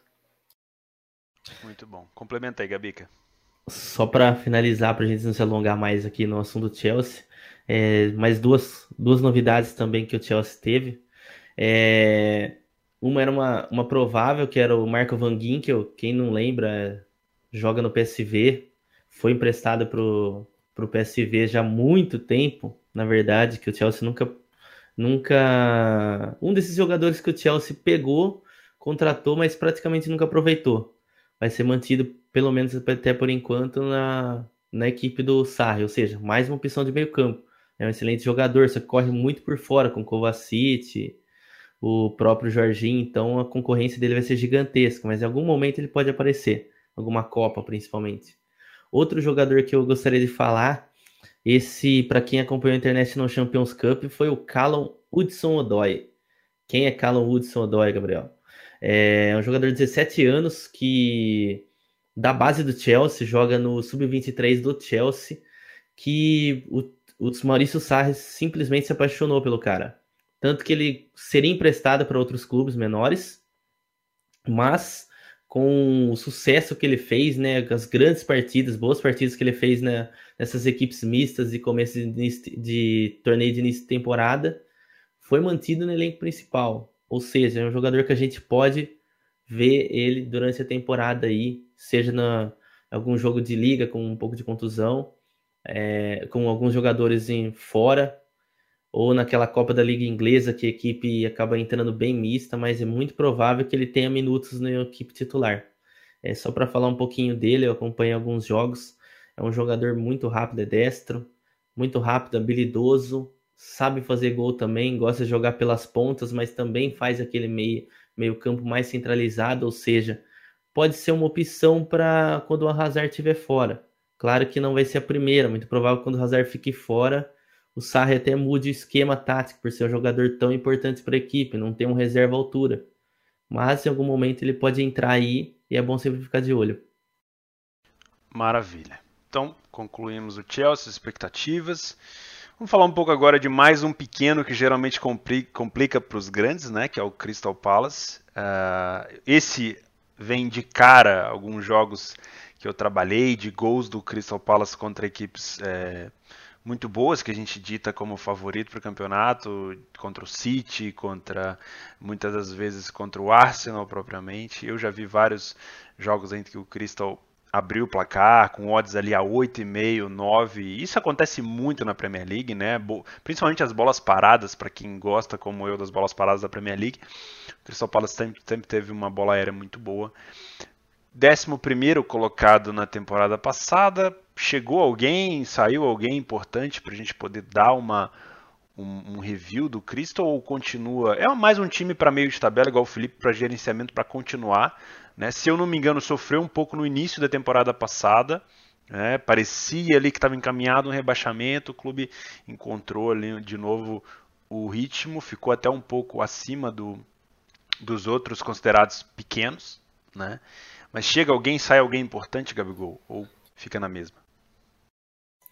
Cara, é, como você disse, a temporada passada parecia que seria o sério candidato a rebaixamento, Crystal Palace, depois de muito tempo aí na Premier League. Só que depois acabou chegando o papai Roy Hodgson. Esse foi o dos último técnico que passou por lá. Inclusive, teve um episódio na temporada passada bem curioso. O, o De Boer foi um dos caras que assumiram e acabou rodando em pouquíssimas partidas e deu até uma tretinha lá, se eu não me engano, foi até o Mourinho que falou sobre ele, porque o De Boer criticou ele, falou, cara, você não manteve, não fez 10 jogos na Premier League, foi demitido e tal, enfim. Mas e depois que o Roy Hodgson chegou, a equipe do Crystal Palace conseguiu se acertar, conseguiu os pontos para até mais que isso, ficar em 11 lugar na Premier League não é nada mal para uma equipe que parecia que ia cair. O Mourinho jogou aquele famoso jogou onde para ele, do Robinho? Meteu jogou onde, mas também, cara, pô, falar mal do, do Mourinho, sendo que você fez um trabalho horroroso, é sacanagem. É pedir para ouvir, né, besteira. E falando agora de contratações aqui do, do Crystal Palace, trouxe o Sheiko Koyate, do West Ham, jogou a Copa do Mundo agora também. É um excelente volante, volante forte, trouxe, chegou aí por 10 milhões, quase 11 milhões aí de euros. É, o Vicente Guaitá, esse é um, é um goleiro espanhol que já jogou no Valência também, tem boa história lá no, se não me engano, também o Betis, boa história no campeonato na La Liga. É um bom goleiro, chegou de graça. Maximilian Mayer, esse para mim foi uma surpresa gigantesca. Era de se esperar que ele saia do Schalke. Para quem não lembra, ele era o capitão da, da equipe olímpica que veio, que acabou perdendo o título aqui para o Brasil, né, nas Olimpíadas, no futebol. É, o baixinho é um excelente meio-campo, tem um toque de bola sensacional, uma visão de jogo muito boa. Era apontado como uma das grandes estrelas para o futuro, né, de seleção alemã, enfim. Só que em algum momento da, da carreira ele acabou se perdendo. Tanto que o Schalke acabou sendo de graça do Schalke. O Schalke deixou o contrato dele correr, não teve também muito o que fazer. Teve, inclusive, nos últimos jogos na Bundesliga, nem no banco ele ele estava ficando, então houve um, um desentendimento entendeu? entre jogador e diretoria e acabou caindo no Crystal Palace. Vamos ver como que vai ser a trajetória dele numa equipe de menor expressão, que porque o que se esperava dele era para ser um jogador de grandes equipes aí, saindo do Schalke, sei lá, para um Bayern de Munique, o Bayern de Munique adora ali pegar jogador ali do Schalke, ou se não aí indo mais para a Europa e jogando numa equipe grande, enfim, vamos ver. Outro jogador que chegou por empréstimo, do o Jordan Ayew, Swansea rebaixado, Swansea está se desfazendo de grandes jogadores, Swansea vai ter muito trabalho na segunda divisão inglesa, muito por conta de tudo que a gente vai falar aqui, vocês vão ver vários jogadores do Swansea aqui rodando nas equipes da Premier League. É um jogador mediano, é irmão do André Ayew, que é o irmão mais famoso, o melhor jogador. Mas é um jogador que, para elenco, é, dá um pouco mais de opção. De saída, não teve nenhuma saída tão, tão significante. É, eu acho que a maior delas é o Johan Cabaye, Cabaye, também como, como preferir, que jogou no Paris Saint-Germain, era um jogador também que teve um certo brilho aí na carreira, só que em algum momento entrou no declínio, foi para o Nasser, foi ganhar lá os seus milhões lá no lá no Oriente Médio, enfim. Diego Cavalieri também é um jogador que saiu, para quem não sabe, Diego Cavalieri ficou três meses no, no Crystal Palace. Não, não me lembro de algum jogo dele, não sei se um de vocês lembram. O Bakary Sakho, que foi um jogador que fez bastante sucesso no Overhampton também, é, mas no Crystal Palace nunca teve o mesmo desempenho e acabou saindo. Mas o que se espera aqui do Crystal Palace é uma equipe que sempre vai tomar ponto de equipes grandes dentro de casa, como o Theo falou. Lembro de inúmeras vezes que esse time saiu na frente. E tem jogadores interessantes se você olhar no, no elenco. Por exemplo, o Patrick Venerholt, o holandês, lateral esquerdo, é muito bom jogador, entendeu? Um, Para quem quer um lateral, gosta daquele lateral esquerdo rápido que chega no ataque com muito perigo, uma excelente opção. Tem o próprio Benteke no ataque, que é um cara que sempre dá trabalho, por mais que na última temporada ele ficou vários jogos sem fazer gol, mas é um centroavante sempre perigoso. É, mas o destaque para mim, assim, o principal ainda é o Wilfred Zaha. O Wilfred Zaha, é, que até chegou a ser cogitado na seleção inglesa, depois acabou acabou optando por jogar pelo seu país natal, que é a Costa do Marfim, mas é um, é um ponta direita muito perigoso, muito rápido. Acho que o Crystal Palace vai fazer uma campanha mediana, assim como fez na temporada passada, e sem sus acho que acredito que é o que, que há de se esperar deles aí para essa temporada aí. Vamos lá, Filipão, o que, que você acha? Não tem muito a acrescentar sobre o Crystal Palace, não, cara. É, a contratação do Max Maier foi uma surpresa, né? Porque ele estava com o passo na mão e ele acabou indo para o Crystal Palace simplesmente porque ele vai ter um dos. Ele está no top 20 de salários da, da Premier League. Então, acho que esse foi o motivo dele ter escolhido o Crystal Palace. Isso também já explica um pouco sobre as ambições do jogador, né? Agora, é um time que com Roy, com Roy Hodgson, né? Que, que, que, vai manter o DNA inglês dele, né, cara? É um time que eu vejo muito trabalhando muito com BTQ na frente, né? Muito jogo físico, muita pressão, usar com dribles curtos, velocidades, cara, e bola parada.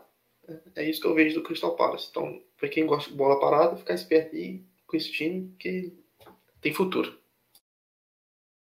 Muito bom. Só fazendo um adendo aqui é o Diego Cavalieri, que é um puta goleiro. E eu acho uma injustiça imensa o Fluminense ter né, se desfeito do jogador, ou ter, no caso, não ter contado com o jogador e ele ter ficado tão pouco tempo no Cristo. Eu acho que ele poderia. É, é, é um, um jogador de nível que poderia ter ficado sim na Premier League, por que não? Né? E gostaria de vê-lo atuando de novo, pelo menos aqui no Brasil, numa equipe. Eu acho que já tem algumas equipes brasileiras provavelmente de olho nele.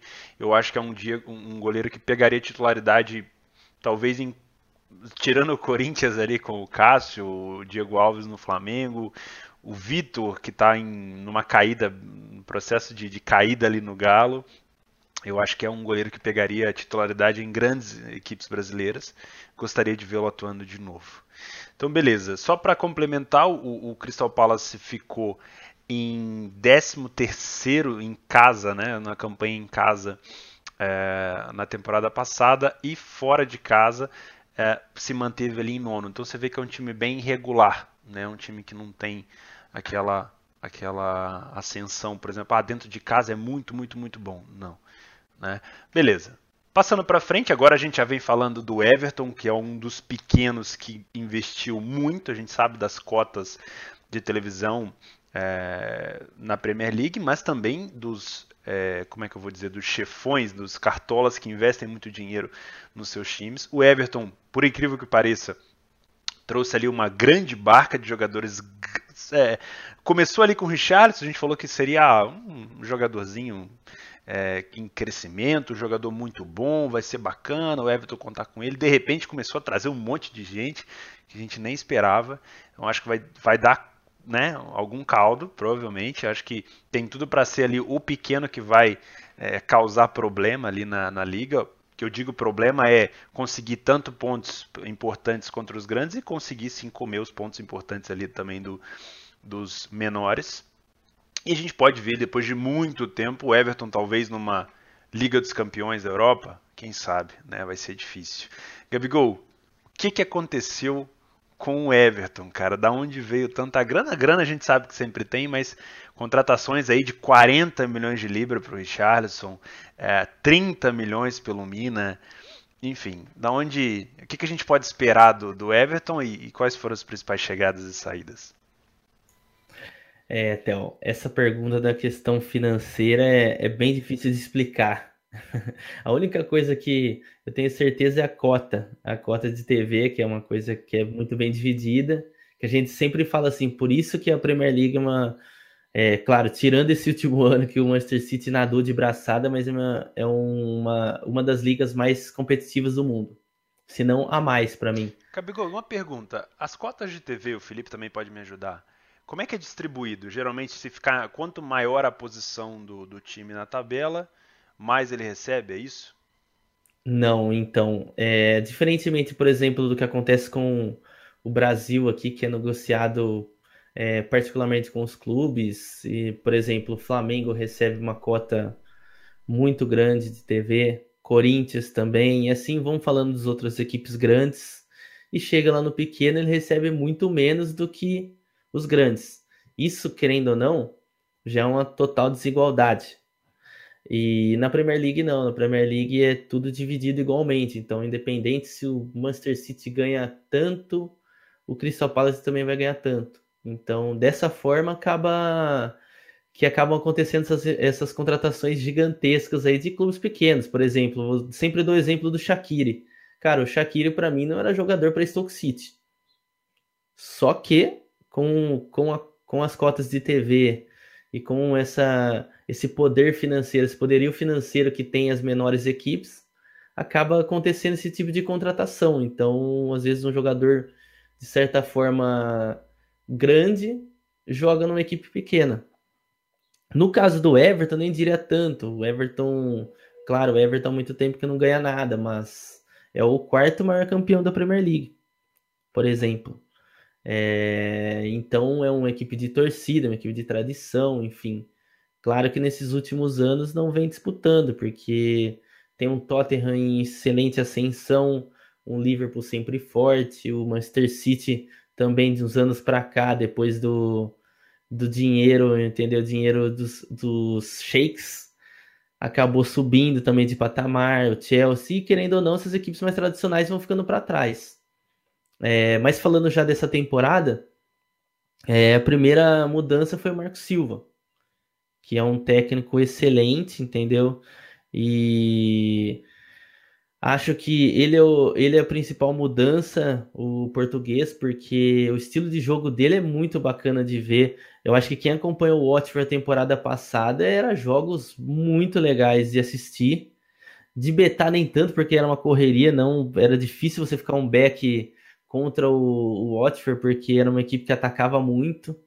Então era totalmente distinto. Era e é isso que eu espero que ele implante no Everton. É, coisa que o Ronald Koeman já não estava mais fazendo. É, falando das chegadas, o Richardson, todo mundo ficou sabendo, 40 milhões de libras, um, uma contratação astronômica, muito por conta do Marco Silva, assim como aconteceu com o Sarri, é. no, trazendo o Jorginho, o, O Marco Silva também já trouxe na mochila o Richarlison.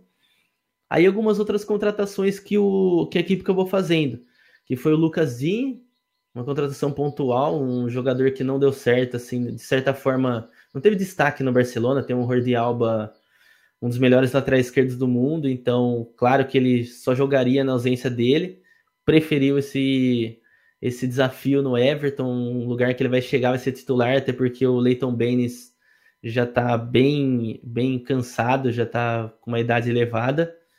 É, trouxe o Bernard agora aqui no último momento da janela. Bernard é, sonhou com o Chelsea, sonhou com o Manchester, até com o City chegaram a falar, mas acordou no Everton. Enfim, para ele excelente, porque acho que tem tudo para brilhar. É um time que ele vai chegar, vai ser titular, então acho muito melhor isso daí para ele. E a melhor contratação para é uma das melhores, né? O IR Mina. Eu não, até agora não entendi por que o Barcelona se desfez de um jogador de, dessa qualidade, desse futuro, que o Mina, Mina é um jogador jovem. Trouxe aí por mais de 30 milhões de euros o Mina. E o André Gomes veio na mala também. Esse daí veio. O Barcelona queria se desfazer do jogador. Acabou aproveitando, falando com o Everton: ó, negocio com você, mas ó, põe o André Gomes aí nesse, nesse meio aqui. Vamos ver se vocês conseguem melhor, elevar um pouquinho o valor dele para quando ele voltar a gente vende e vocês ficam com ele. Eu tenho certeza que esse é o pensamento do Barcelona. É um jogador que tudo se esperava muito e no Barcelona não foi bem. Quem sabe agora no Everton consegue reverter isso daí e voltar. Tanto que ele ficou fora da Copa do Mundo. Se você pegar a seleção de Portugal, não é uma seleção sensacional para um jogador como André Gomes, quem viu ele no Valência ficar fora de uma Copa do Mundo, é um descenso enorme. Até tem uma curiosidade sobre isso, porque quando ele chegou no Barcelona, foi revelado que havia uma, uma cláusula uma cláusula no contrato dele que o, os empresários recebiam um X valor se ele fosse considerado um dos melhores do mundo. Olha para você ver a expectativa que se criou no André Gomes jogando no Barcelona. Claro que nada disso aconteceu. Vamos ver agora no, no Everton, uma equipe com um pouco menos de responsabilidade, um pouco menos de concorrência, ele seja titular e volte a jogar um bom futebol. Falando das saídas, o Davi Klassen, outro jogador que não deu certo, era capitão do Ajax, era um excelente jogador, quem gosta de fazer campeonato holandês, porra, velho, putz, é sensacional, mas infelizmente não deu certo no Everton, foi pro Werder Bremen, vai tentar recomeçar né, a carreira no, na Alemanha. O Ramiro Funes Mori, zagueiro do ex-River Plate, também não deu certo no Everton, jogou pouco, teve algumas contusões, foi para o Vila Real agora por 9 milhões de euros. É, o Kevin Miralas também, que era um jogador que já estava emprestado para o Olympiacos, acabou indo para a Fiorentina. O Gibson saiu, um jogador já das antigas, irlandês tal, já estava naquele descenso, então foi, foi de graça para o Egan. E o Ashley Williams também, que foi capitão do Swansea um bom tempo, foi para o Everton, não foi a mesma coisa e agora está no Stoke City por empréstimo. Mas a minha expectativa agora para finalizar é uma equipe que eu, eu não digo brigar por Champions League. Por quê? Eu acho que para mim vai ser uma surpresa muito grande o Everton já conseguir uma Champions League nessa temporada. Porque a Premier League, cara, se for colocar aqui por nomes, aqui por alto, tem muito time para quatro vagas apenas. Então acredito que consiga uma Europa League ali, um quinto, sexto lugar, que também vai ser difícil, contando com. Só aqui, ó, Arsenal 1, Chelsea, City, United, Tottenham. São cinco times que estão à frente desses daí já. Então, e o próprio Liverpool, perdão, também. Então são seis equipes brigando por quatro vagas, as grandes. Então o Everton tá correndo ali por fora. Mas se conseguir fazer uma temporada melhor agora com o Marco Silva que fez no passado, acho que já tem valor aí para futuramente tentar alçar voos mais altos. Boa, eu vou fazer só um comentário antes do Felipe comentar isso daí, e aí a gente já encerra e vai para o próximo. Eu acho assim, o ataque do, do Everton me, me causa uma boa impressão, né? O Richarlison entrando junto ali com o Tosun e o Walcott, né? É, não me lembrava que o Tosun estava no, no, Everton, é um jogador que eu gosto muito, né? Jogador que marcou 5 gols em 14 jogos na, na temporada, no, nos jogos que ele disputou na Premier League passada. O Everton ficou é, em, em oitavo lugar, não, não foi uma, uma coisa assim tão ruim. Tinha perdido na temporada retrasada, se não me engano, o Lukaku. Né? Eu não sei qual vai ser o estilo de jogo, se ele vai centralizar o Richarlison, mas eu acho que o Richarlison joga muito melhor na ponta esquerda, né? Jogou muito no, no Watford assim. É, não é um jogador artilheiro. O Richarlison é um cara que briga muito de velocidade, não é, não veio para ser o, o, artilheiro do time, por isso que eu gosto muito dessa do, do Tossum por lá. Não podemos esquecer do Pickford, né? Do, do goleiro do Everton também, que, que não é muito ruim, não, não é um nome estranho na cabeça das pessoas nessas últimas, nesses últimos meses, né? E não, não, não vejo o, o Everton assim favorito para título, mas eu acho que vai ser um, um Everton, por exemplo, um Everton e Tottenham, um Everton Liverpool, um Everton City, acho que vai ser bons jogos de se ver. Felipe, algum adendo para o Everton? Cara, é, acho que o projeto do, do Everton é, é com o Marco Silva, que é um bom treinador, é um projeto mais de longo prazo. Né? O Everton veio reestruturando sua diretoria, né? com o Everton é uma das equipes que, que investem muito nessa questão de análise de desempenho, análise de dados, né? que é o que eu, eu faço. E com o Marco Silva, cara, hoje eles já tentaram isso com o Ronald Koeman, né? E não deu certo, fizeram investiram pesado ano passado com contratações de de, de jogadores que, que tinham um bom potencial, que já apresentavam um bom futebol, né? Do ano passado que vingou mesmo, acho que Sigurdsson, né? Que me vem à mente assim por agora. É... Para esse ano, cara, com o Marco Silva, eu acredito num time mais fechadinho, explorando muito contra-ataque, né? Tanto com o Richarlison quanto com o Bernard. É... O Richarlison ele, ele já está vacinado, ele já sabe o que é a Premier League, ele jogou pelo Watford, jogou muito bem. Precisa melhorar muito essa questão da finalização, né? É, deixa muito a desejar a finalização dele. Agora, é, o Bernard, cara, é um jogador muito franzino, né? Mas é muito rápido. Muito rápido mesmo. Então, por ele ter ido para o Everton, eu imagino que o Everton vai, vai trabalhar muito nos contra-ataques. Assim, que me vem à mente assim é um time muito parecido com o Leicester que ganhou a Premier League, sabe? É um time que vai, vai fechar, vai pegar a bola e vai soltar no, Bernal, soltar uma bola longa pro Bernal, uma bola pro Richardson, puxar um contra-ataque, puxar no, no físico, né? E assim, é, é, uma das incógnitas assim para mim é esse Everton, né? Fez boas contratações, cara. Realmente tem, tem um bom time. Né? Então eu, eu, eu visualizo assim, contra-ataque para bola parada, entendeu? O cara para pegar uma, o Sigurdsson bate muito bem falta, né? O Mina é um muito bom cabeceador. O Tossum, né? O Sek Tossum também é um bom centroavante nesse aspecto. Então eu, eu visualizo mais um time assim, cara. É um time mais fechadinho, mais tranquilo, com muito, muita competitividade, um time muito, muito dedicado. E, e se não jogar o Bernard, por exemplo, vai jogar o Phil Walcott, também que é um jogador veloz. Então, assim, é, é um, eu vejo mais um time assim, um time preparado para dar as espetadas. Fecha e espeta. Muito bom, muito bem lembrado do, do, das bolas paradas do Mina, né? Que foi um, um dos geradores de jackpot nessa Copa do Mundo. né? Fala. Saudades, Gabigol, Copa. Gabigol lembra muito bem disso. É, não, não lembrava do, do, do Sigurdsson para as bolas paradas também. Muito bom. Bate muito bem falta. E, tem, e, também, só para finalizar, tem o Cowart Lewin, que é um jogador jovem do Everton e correndo por fora aí. Tom Davis também, outro jogador de meio campo que é, é muito promissor. Então o Everton tá muito bem aí de jovens jogadores aí para despontar aí para os próximos anos. Eu acho que a gente não precisa nem focar no Everton só contra os grandes. Eu acho que fazer os jogos do Everton em casa, por exemplo, contra equipes menores, vai ser muito bom também. Vai ser muito proveitoso. Exato. Né? E ficar sempre de olho nas bolas paradas do Everton, porque com o Mina ali a gente vai, vai. E o Richardson também a gente vai ter algumas, algumas boas oportunidades. Bom, mais um time pequeno agora que subiu é, da Championship. Né? O Fulham que veio do, dos playoffs na promoção. É... Cara, o Fulham contratou um time inteiro, pelo visto, né? Como é que mudou alguma coisa de treinador, Gabriel? Eu sinceramente não vinha acompanhando o Fulham. É... ficou em terceiro na Championship, atrás do, do Cardiff e, e, e acima do Aston Villa.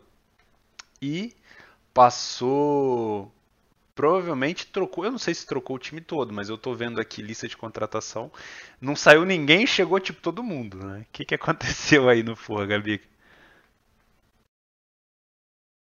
Cara, o, o Fulham é um sério candidato à sensação da temporada junto com o Overhampton.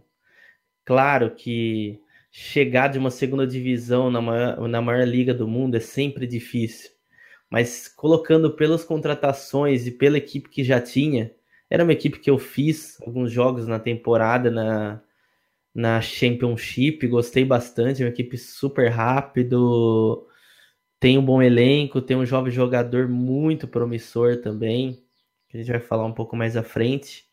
E como você falou, não mudou de técnico, o técnico continua sendo o Slavisa Jokanovic, que inclusive é o principal é, como que eu posso dizer, principal fator para eles terem um centroavante de nome aí, que é o Mitrovic. Mitrovic a gente viu, jogou contra o Brasil, né, na Sérvia, um jogador muito bom, jovem. É, é um jogador que era do Newcastle. Esse foi uma das contratações da temporada, né? Tava por empréstimo, porque ele foi técnico do, do Mitrovic lá nas equipes sérvias ainda, muito tempo atrás, então acabou trazendo ele aí para o time em definitivo, isso é um ponto muito importante, manutenção de elenco, chegando numa Premier League. Trouxe o Jean-Michel Serri, esse jogador do Nice por 25 milhões de libras. Para quem não, não conhece, eu fiz bastante equipe do Nice. É um volante daqueles volantes modernos, que a gente costuma falar, o, o famoso box-to-box. Chega muito dentro da área, faz muito gol, é muito rápido. Ele, ele lembra muito Nabi Keita, que agora é do Liverpool, que acabou de chegar no Liverpool, que era do RB Leipzig. Aquele jogador ali, aquele baixinho, rápido, chega no ataque, faz gol. Inclusive, esse jogador aí, ele tinha quase fechado com o Barcelona na, na janela passada. Foi por questões é, de financeiras mesmo que acabou não fechando o negócio, quase jogou no Barcelona, ficou bem chateado com isso na época. Trouxe também o Maxime Lemarchand, que é um lateral esquerdo jovem francês, do Nice também. Esse mais para compor elenco, não sei se ele vai será titular mesmo.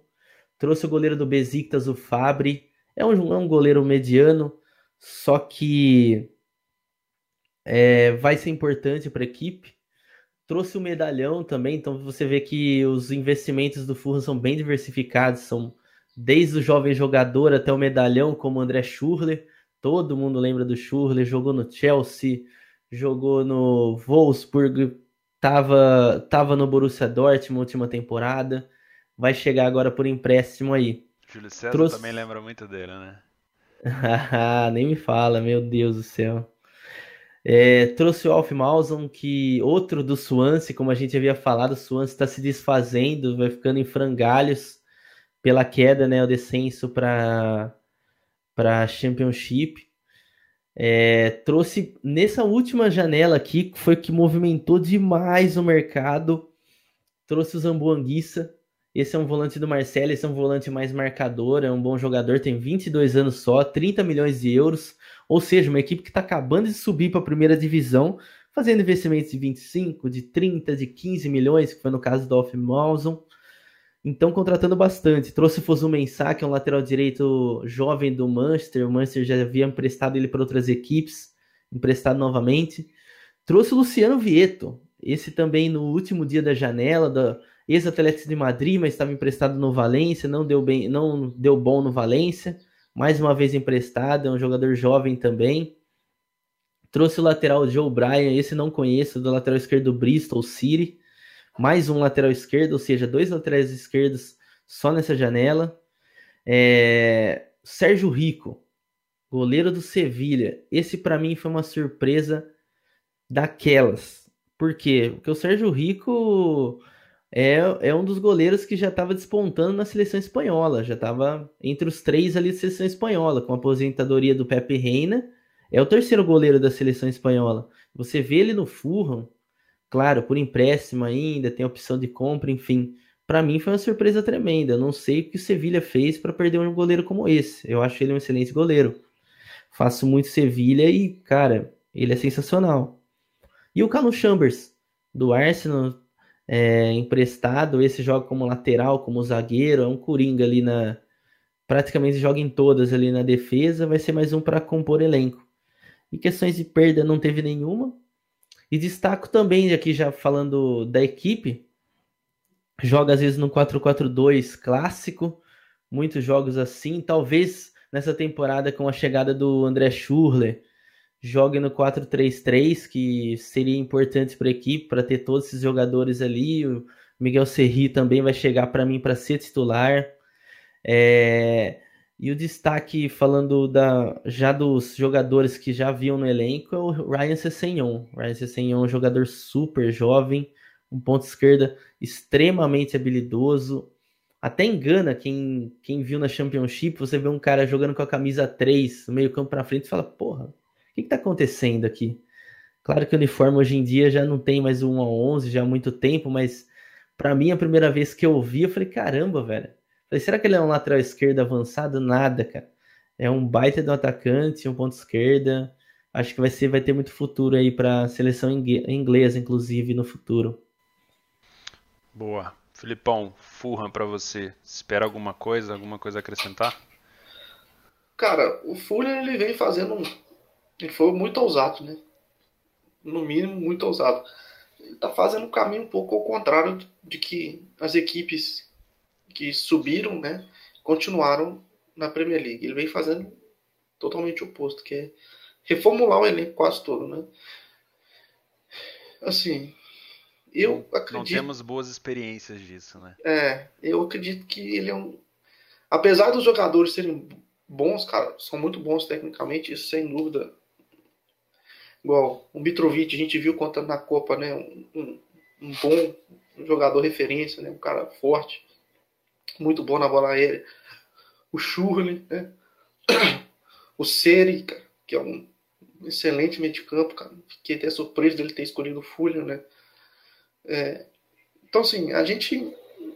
Uma das coisas que explicam né, essa, essa, essa grande quantidade de jogadores é, é porque Fulham é em Londres, né? Então, isso facilita muito a escolha cara tá em dúvida e fala assim: ah, beleza, vou jogar na Premier League, ah, vou jogar no Fulham, mas onde é o Fulham? É em Londres. O cara acaba indo.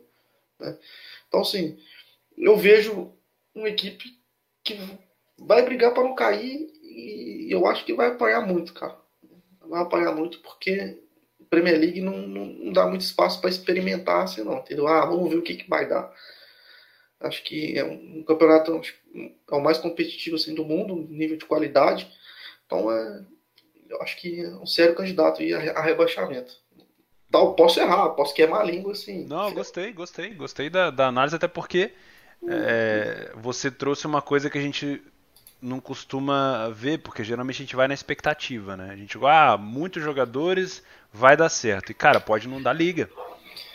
É, e é muito jogador. Assim, por exemplo, tem um Cessenhon que é muito bom jogador, sabe? É muito bom. É, é um time que no papel é, tem para Vai ser um time muito bom, mas meu receio é, é, é, é justamente ele não dar liga, entendeu? É, vamos ver. É, uma, aposta, uma aposta alta, né? É. Uma aposta alta do Fúria. Exato, Felipe, eu, eu não toquei nesse assunto que eu sou um cara muito empolgado. Eu vejo esse tanto de jogador aqui, eu já falo, pô, empolgou, velho. Vai ganhar a Premier League. Não, brincadeira. Mas a análise do Felipe é precisa. Acho que agora vai muito, por, vai muito da conta do Jovanovic, o técnico, se ele saber exatamente no que mexer. Não porque contratou jogadores que vai ter que botar para jogar. Por exemplo, lateral esquerdo trouxe dois jogadores. Isso significa que o titular é, era, era um jogador que, que deve, deve mesmo sair do, da equipe. O André Schurler tá melhor que o Cessenhon, para mim vai ser ou o André Schurler joga no ataque junto com o Mitrovic, ou ele vai disputar vaga com o Cessenhon. E para mim, de certa forma, a temporada que o Cessenhon fez, um jogador jovem, com todo o físico do mundo, jogando sua primeira Premier League, primeira grande competição, e o Schurler é. já um pouco em certo descenso, Seria uma burrice colocar o Cessenhon no banco. A é não ser que ele, ele, que ele imagina, atenção. Imagina você, né? Como Cessenhon. Você roeu o osso, cara. Você subiu com o time. Aí na hora que você vai comer o filezinho, chega um tal de André Schulli, velho. Tudo bem, campeão do mundo. Mas, pô, né? Você perde o grupo, né? Então é, é realmente complicado, velho. É realmente complicado a situação do Fulham. Vamos ver é. que vai sair. É, exatamente. É, é por isso que, para mim, se o técnico souber é, escolher por questões técnicas e merecimento dentro de campo, nos treinos, tranquilo. Acho que o jogador não tem problema nenhum em perder a vaga para um jogador que está melhor que ele. Claro, nenhum jogador quer ficar no banco. Mas se ele quer, se ele houver uma competição sadia entre os dois, e o, por exemplo, o Cessenhon vá, vá para o banco e o Churli estiver correspondendo dentro de campo, muito provável ele vai ter dois jogadores motivados, porque o Cessenhon vai querer ganhar a vaga de novo, nesse exemplo, e o Churli vai continuar fazendo gol, fazendo boas partidas para se manter no clube, para se manter no time titular, nos 11 inicial. A gente tem uma, uma balança muito interessante aí, porque ao mesmo tempo que seria legal manter os jogadores é, vindos da Championship para ter um grupo unido, para você conseguir ter uma, uma, uma, longevidade maior na Premier League, você também tem a questão do seguinte: ah, esse grupo aqui ele é um grupo que consegue disputar a Championship, mas na Premier League ele é um grupo que vai ser rebaixado. Então tem sempre aquele time assim conseguimos chegar entre os seis primeiros da Championship, mas sempre estamos entre os três últimos da, da Champions da, da, da, Premier League. Então, é preciso mudança? É, eu acho que o Fulham mudou demais, assim como o, o Wolves, né? Mas a gente vai falar do Wolves lá no final. É, se trouxe jogadores, é porque estava precisando realmente para poder é, mudar um pouco do nível para a Premier League. Agora, na, olhando esses jogadores que o Fulham trouxe, por exemplo, esse medalhão, acho que o Schulli na equipe não é necessário, enfim, né? Espero que seja mais para compor elenco, até porque você motiva jogadores que vieram juntos. Porque assim, não saiu ninguém. Se não saiu ninguém, o grupo todo está ali. E eu acho se você tem a Championship que tem um número de jogos enorme, né, vindo direto para a Premier League e você não tem um grupo unido mais, você vai acabar perdendo o vestiário e aí vai dar uma, um problemão danado. Então, trazer essa quantidade de jogadores para um grupo que já era bom, que já tinha vinha, vinha jogando bem e que deu resultado, a chance que o Felipe levantou muito bem de perder o elenco e de você acabar disputando para não cair por conta de não ter dado liga é muito grande. Porém, expectativa é o que não falta no Furra. Beleza? Então, Vamos passar agora para o Leicester. Leicester que fez uma, uma, uma Premier League sinistra no ano do, de que foi campeão. Né? Depois tivemos a saída do, do, do, treinador do Leicester ali de uma maneira meio estranha. Começou a não dar muito resultado, os caras já mandou logo pro. Caramba, parece, parece Chapecoense aqui no Brasil, né? Fez uma puta campanha, aí de repente começou a não dar um pouco de resultado, não começou a não dar liga, ah, não serve treinador, saiu fora. Eu acho que o Leicester nessa, nessa, nessa cena aí de ter mandado o treinador embora se comportou muito como as equipes brasileiras, né? Não pode ganhar um título que já se sente ali a, a equipe grande, né? Não, não deixa o cara jogar, não deixa o cara treinar, não dá tempo. Mas vamos lá, o que, que o Leicester conseguiu de manutenção? Porque eu acho que o Leicester, apesar de, de ter perdido o Marres, né? A gente vai falar disso, mas para o Leicester é muito melhor a manutenção de jogadores, era muito mais importante manutenção dos jogadores do que propriamente a contratação. Né? O que, que o, Leicester, o Leicester conseguiu segurar, Gabigol? O que, que ele acabou trazendo? Bom, como você disse, falar até primeiro das saídas, que foi apenas uma, na verdade, que foi a saída do Riyad Mahrez. É, o Ahmed Muzi também saiu, quem quem joga FIFA aí sabe quem é o Musa do antigo CSKA também, foi pro Al Nasser, mas esse jogador já estava emprestado para outra equipe, então não conta. O Robert Hutz também foi dispensado, é um jogo zagueiro alemão, chegou, é, perdão, chegou a jogar no comecinho do Chelsea milionário com Abramovich. Foi uma das primeiras contratações do Abramovich na época. É, foi dispensado já muito experiente, muito provável aposente, não sei, enfim.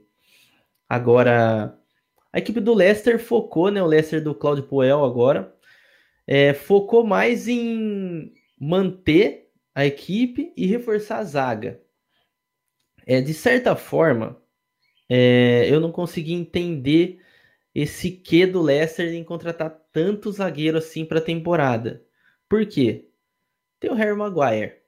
Esse para mim é indiscutível, foi um dos melhores zagueiros da Copa do Mundo 2018, é muito bom na bola aérea, joga muito firme e na bola.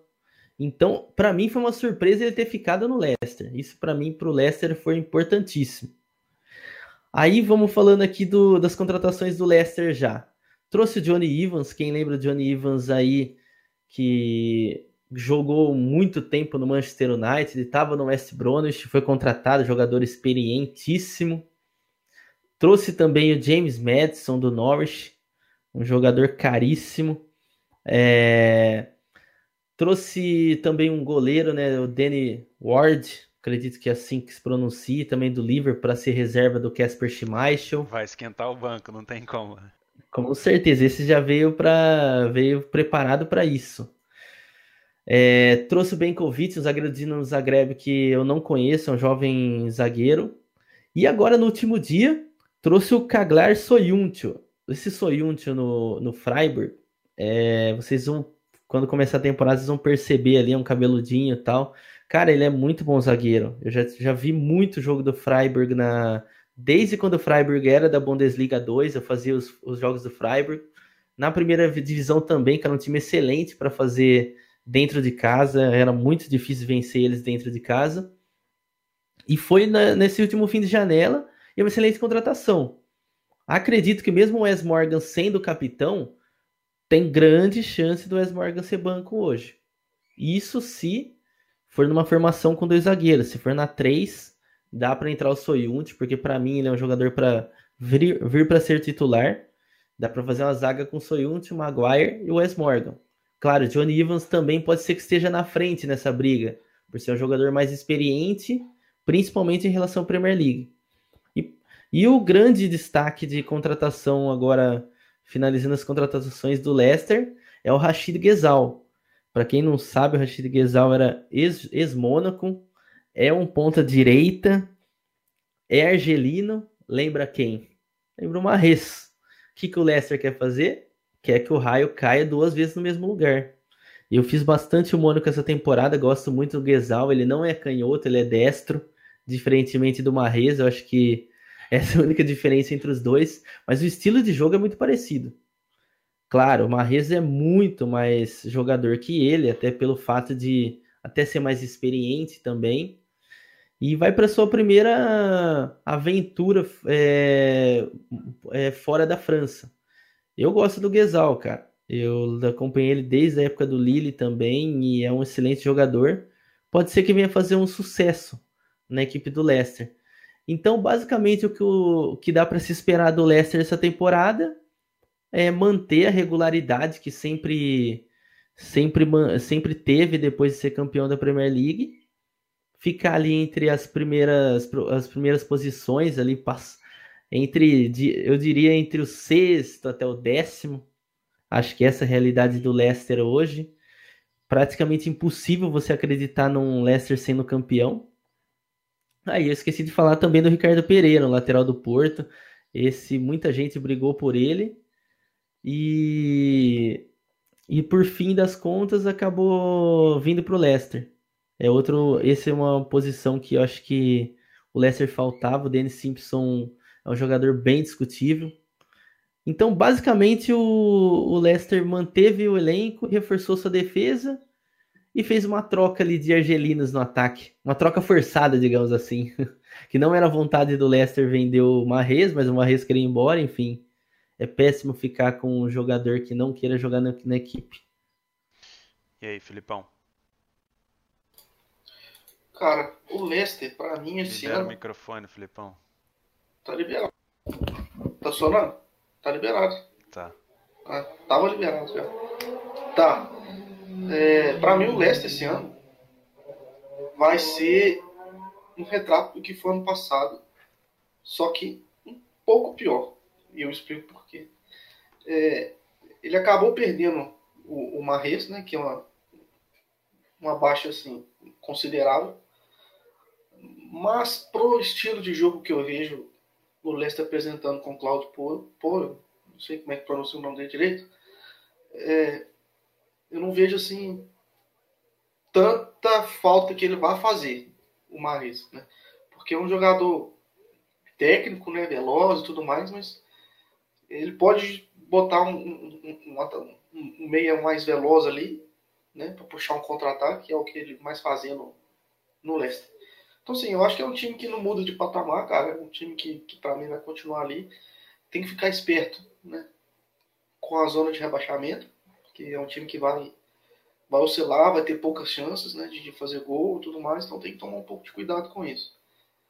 E é um time que eu vejo muito, muito esse ano esticando bola pro Vard, o Kazak para puxar contra-ataque, o próprio Irreanacho também para uma possível substituição aí no segundo tempo, para entrar jogando, fazer uma dupla com o Vard. E, e, bola parada, cara, porque o Maguire ele é muito forte, cara, no, no jogo aéreo, ele é, ele é o melhor jogador da Premier League nesse quesito. Ele e o Van Dijk do livro. Só que ele é mais forte que o Van Dijk, né? Então, eu acredito que, que eles vão explorar muito isso, né? Explorar muito essa questão do, dos escanteios, bola parada e vai ser esse o jogo. Vai ser um jogo bem contadinho, entendeu? Do Leicester. E... Mas eu, eu, eu tô um pouco pessimista em relação ao Leicester esse ano. Vamos ver. Boa.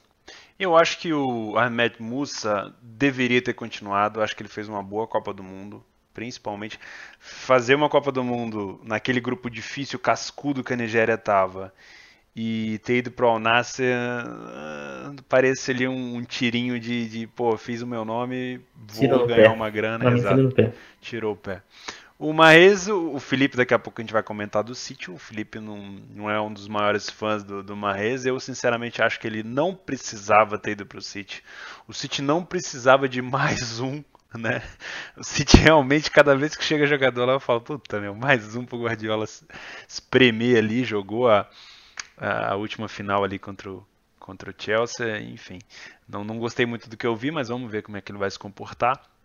Acho que as perdas do, do, do, do Leicester, acho que a gente não, não pode cravar que foi assim uma perda muito importante que vai tirar todo o brilho do time. Acho que continua sendo um time aguerrido para ficar ali entre sétimo e décimo. O Gabigol falou muito bem, sexto, décimo no máximo. Acho que o Leicester fez a história dele, daqui a uns bons anos vai repetir isso, mas não agora. Acho que o importante é se manter. Né? Já ganhou o título, não fica querendo ir para Champions, fica querendo ganhar tudo, etc. Apesar da campanha do, do, do Leicester na Champions é, do ano seguinte foi muito boa também. Uh, beleza, acho que a gente pode começar a falar agora do Liverpool, time que o Felipe é torcedor né? Assim como o Mauro, o Mauro César na, na no como é o nome? No linha de passe, que é flamenguista e também torce para o Racing, é, mas critica muito o Flamengo. O Felipe é do Liverpool, mas provavelmente vai falar bem ou mal do, do, do Liverpool também. Não é clubista. O Galo ele é, ele é clubista, mas do, do Liverpool eu tenho certeza que ele vai, ele vai levar bastante a sério. Bom, para mim é o time que eu mais gosto de ver jogando é o Liverpool de longe dos times que a gente vai falar aqui. O City, apesar de ser o time a ser batido, ele passou a, não joga bonito, joga, mas acho que o time que mais encanta para mim, não no estilo de jogo, mas no que consegue produzir ali de contra-ataque é o Liverpool. Perdeu o Coutinho, a gente achou que ia ser um desastre, pelo contrário, foi um foi incrível como o time reagiu, até melhorou né, o posicionamento de alguns jogadores.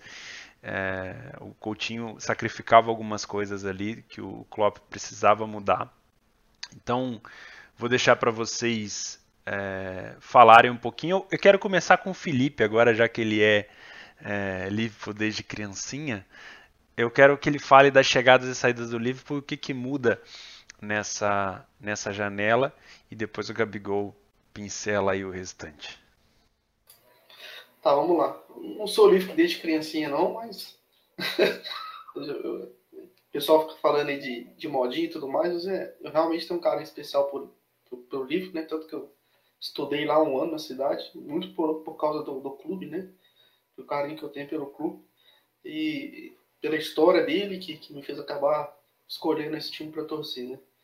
É, bom, o, o, o Liverpool é um time que todo mundo meio que, que já conhece, né? Final da finalista da, da Champions League. O Klopp, para mim, é, é, a personificação do, do torcedor do Liverpool. Né? É tudo que um torcedor do Liverpool queria ver num treinador, ele consegue ver no, no Klopp. Né? E o estilo de jogo ofensivo, cara, é, é um estilo de jogo que pressiona, sobe linhas, né? Dificulta muito a saída de bola do adversário, sufoca. Né?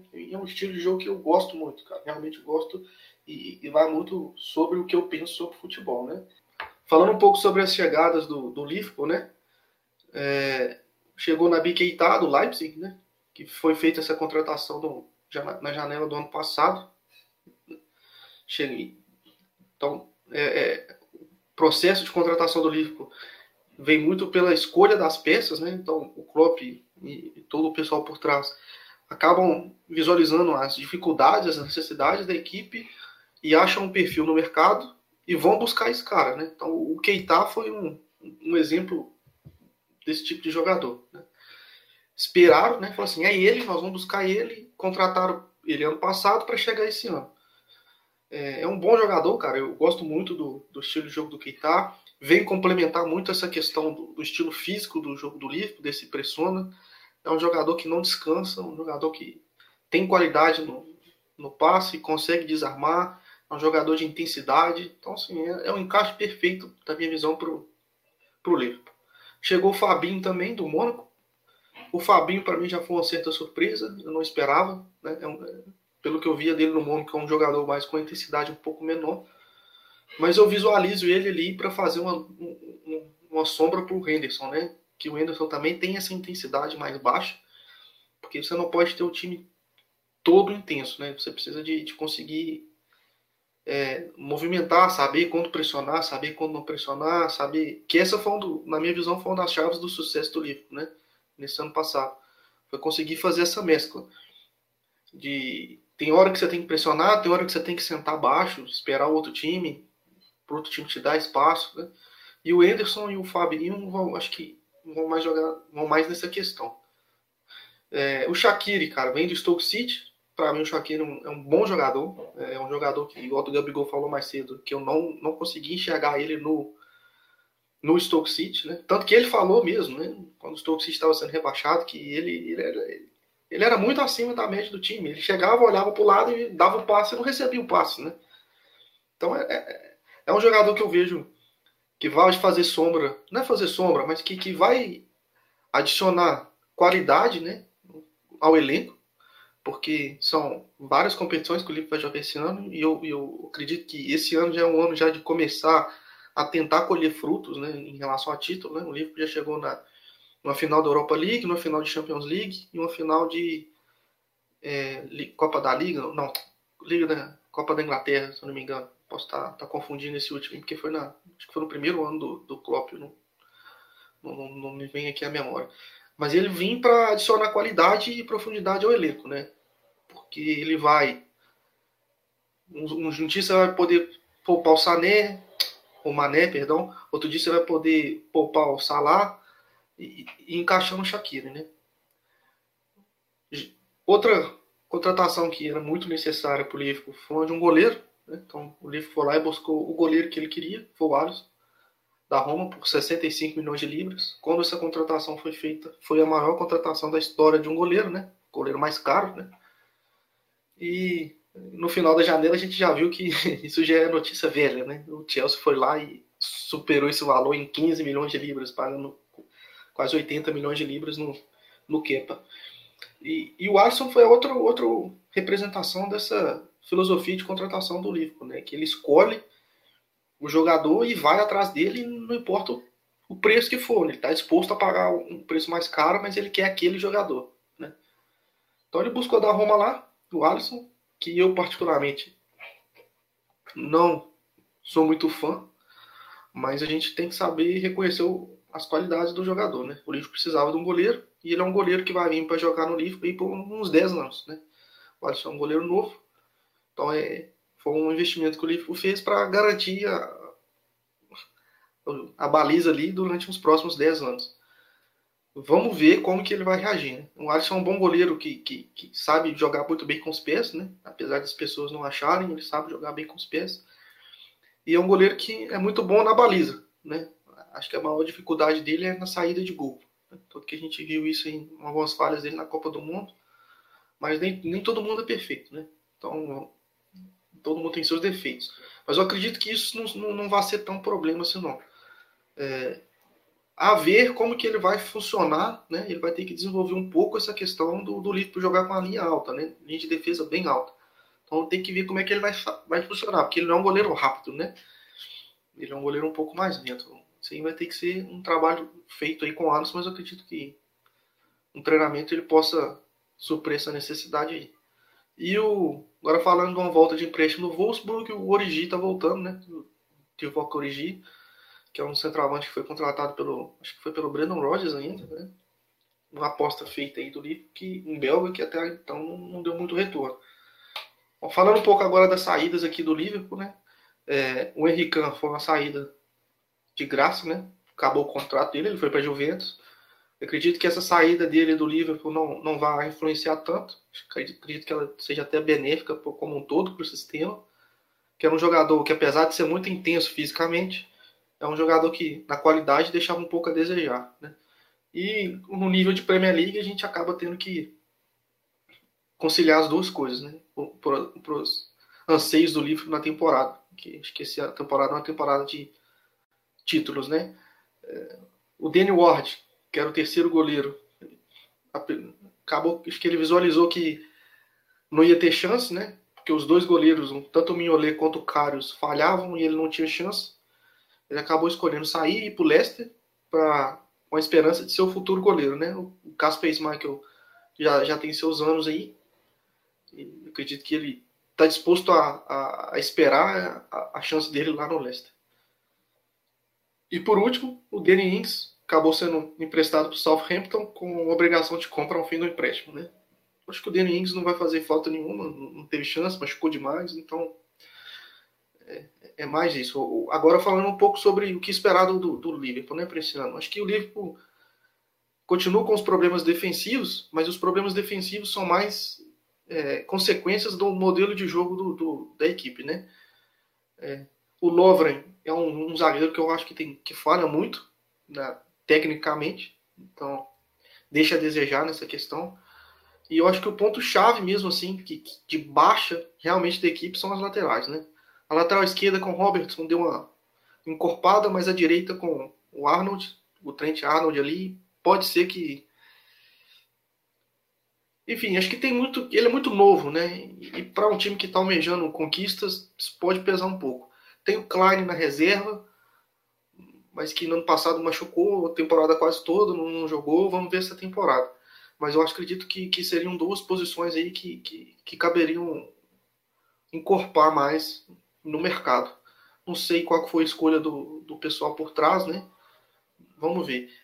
É, acredito que, que se o time sentir um pouco disso no, na janela de, de, do fim do ano, acredito que eles devam buscar algum jogador para essa posição.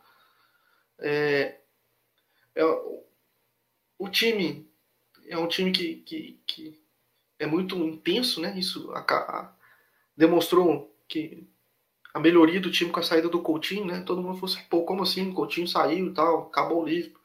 Mas a questão é que, pro sistema, a saída de um jogador muito bom fez o time melhorar, né? Porque a maioria das vezes é. Não basta só o cara ser muito bom para jogar no time, né? Tem que saber pensar no, no todo. E o Coutinho, para mim, é o maior exemplo disso, né?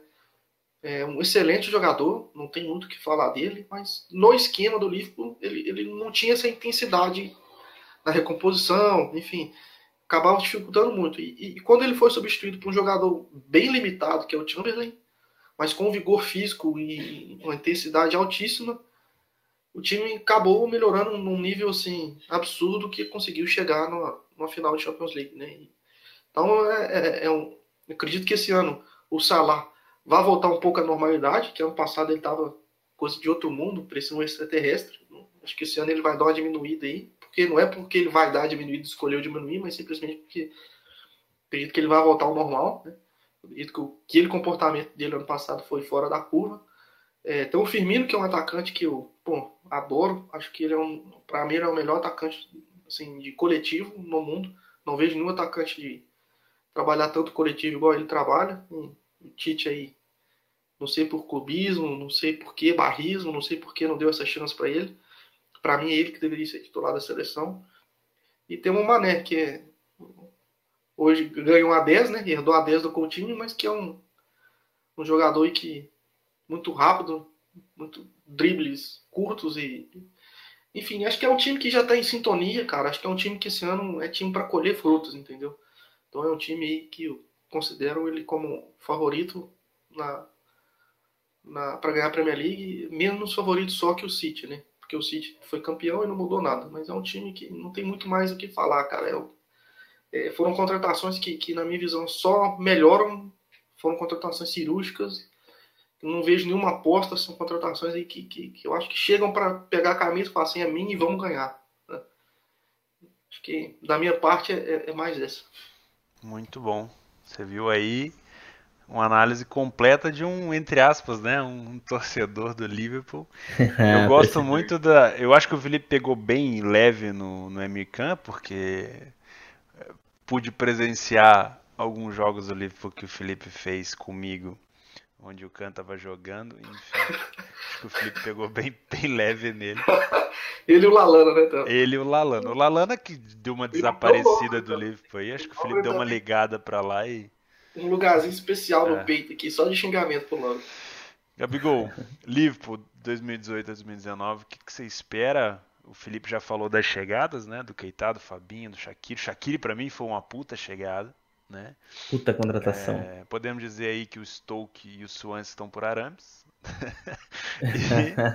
O que, que você acha aí do Liverpool dessa temporada?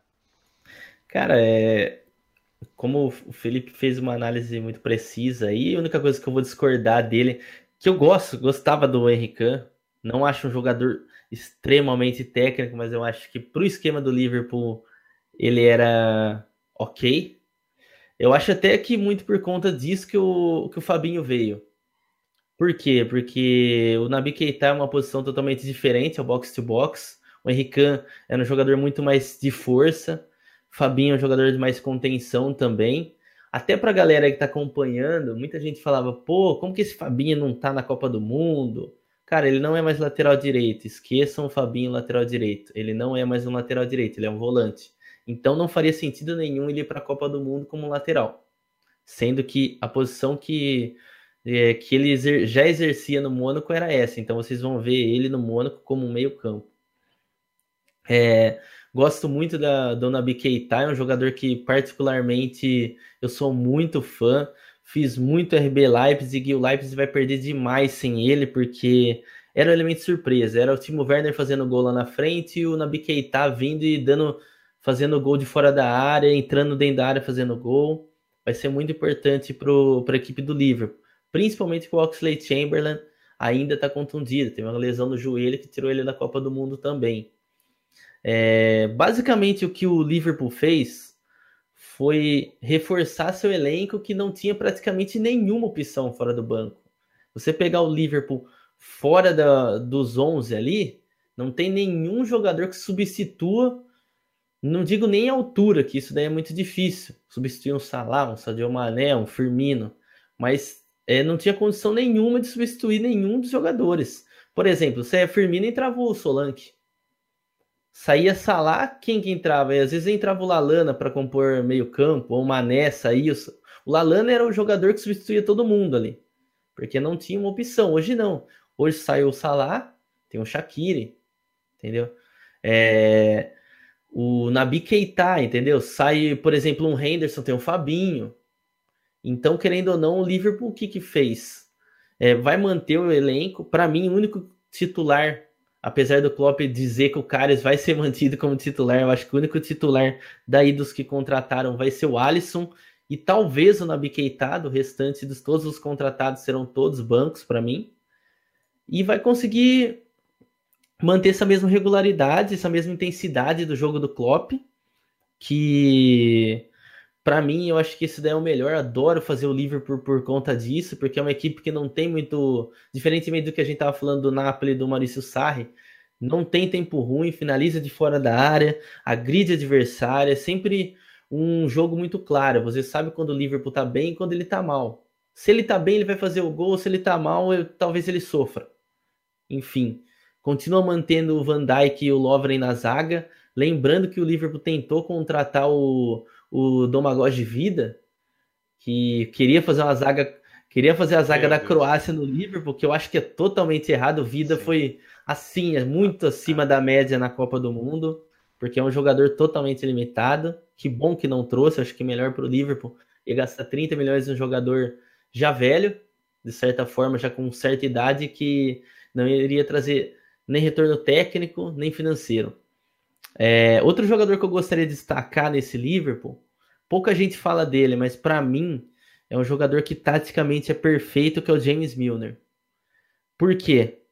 O James Milner vai bem no meio campo, ele pode fazer um, vo um volante mais defensivo, ele pode fazer um, um meia central ali fazendo box to box. É, bate muito bem na bola. Se precisar, não tiver o Andrew Robertson lateral esquerda, ele faz lateral esquerda também, faz lateral direita também, e todos mantendo o mesmo nível. É difícil. Normalmente, esses jogadores que são coringa, a maioria deles não jogam nada em todas as posições. James Milner joga bem em todas. Então, por isso que eu acredito que só tem uma vaga nesse meio-campo, que foi com o Henrique deixou, que para mim vai ser do Nabi Keita. Então vai ficar com o meio-campo com Henderson, Milner e Nabi Keita. Oxley Chamberlain, quando voltar de contusão, veremos como que ele vai voltar, mas muito provável vai voltar para o banco, porque eu acho que, pelo nível que eu já vi do Nabi Keita, ele vai pegar essa camisa do Liverpool e vai ser um titular e vai ser muito importante essa temporada. É, minha expectativa do Liverpool, só para não deixar passar é brigando pela Premier League, até por conta que eu acho que o Manchester City, o Guardiola acabou de vencer a Premier League, querendo ou não, o foco, claro, tem elenco para brigar por tudo, City, mas o foco vai ser na Champions League, pode dar espaço para um Chelsea se o Sarri se acertar, e para o Liverpool também, Arsenal sempre correndo por fora pela desconfiança. E é isso. Muito bom, muito bom. Vamos então Liverpool, só lembrando, o Liverpool ano passado ficou em quarto, né? Está classificado para Champions esse ano. É... Para mim, já falando aí de, de favoritismo, acredito que é um grande concorrente ao título desse ano. Bom, vamos falar um pouco do campeão da temporada passada, agora falando de seguindo a ordem alfabética. Para mim, o Manchester City é o favoritíssimo a ser campeão novamente. Pep Guardiola agora já encaixou o time, etc. Vamos ver.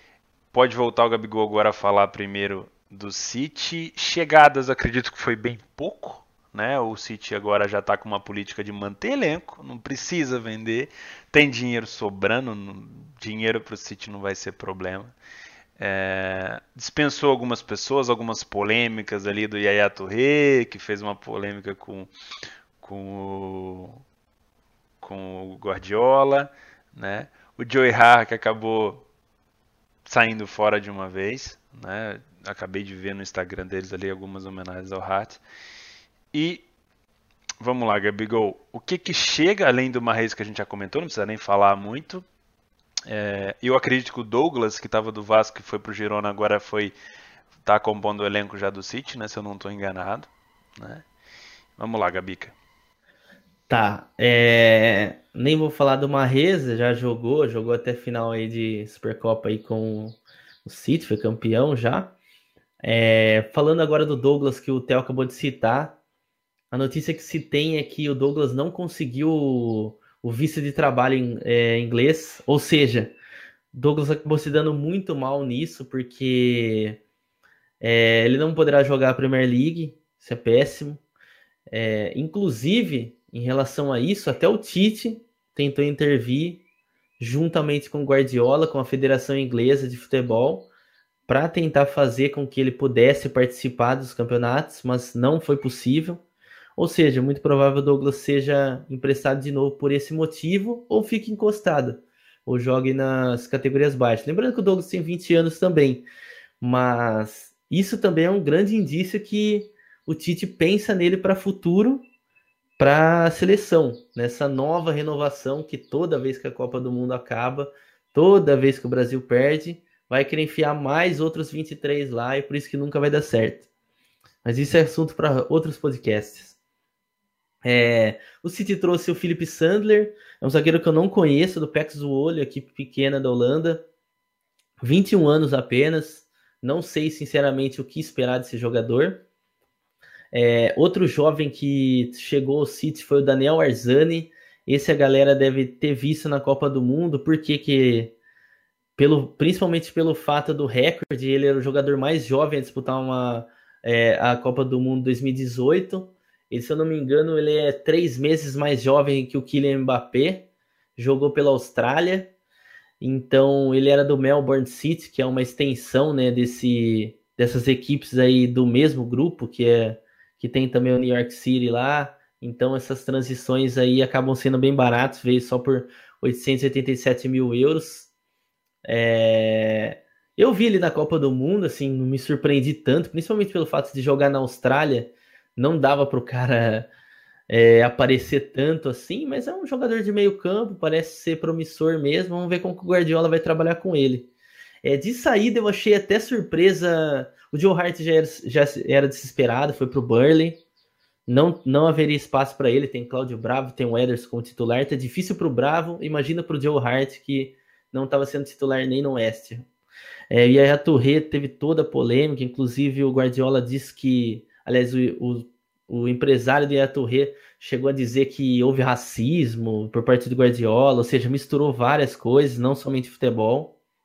Vamos ver o que vai acontecer com a Torre daí para frente. Mas foi, para mim, na, na, era, na era milionária do City, foi o jogador mais importante da equipe, não tem como discutir isso. É, e a surpresa para mim do, do City ter vendido o Pablo Maffeo. O Pablo Maffeo é um lateral direito, jovem, Achava ele muito bom jogador. Toda vez que havia Copa da Liga Inglesa, ele jogava e me surpreendia, porque era um bom jogador. E acabou indo para o Stuttgart. É... O Stuttgart acabou contratando ele também muito por conta da saída. Quando a gente falar de Bundesliga, a gente vai se prolongar nisso do Pavar, que era o lateral direito. Foi para o Bayern de Munique, se eu não me engano. Então, o Mafio vai para suprir essa ausência, mas era um excelente jogador. É... Minha expectativa para o City é lutar pela Premier League, sim Porém, acredito que agora é o momento do Guardiola focar na Champions League. O Guardiola já provou que ele tá. Muita gente duvidava, pô, vamos ver agora na, na Bundesliga. Claro, o Bayern de Munique venceu, tranquilo. Não venceu o Champions League, então ficou aquele aquele asterisco na passagem dele. Chegou no City, a primeira temporada foi difícil, foi complicada. Chegou na segunda temporada dele, nadou de braçada, fez a Premier League virar uma Bundesliga. Eu não acredito que isso irá acontecer nesse ano, muito por conta do, do Liverpool ter se reforçado, voltar a ser grande.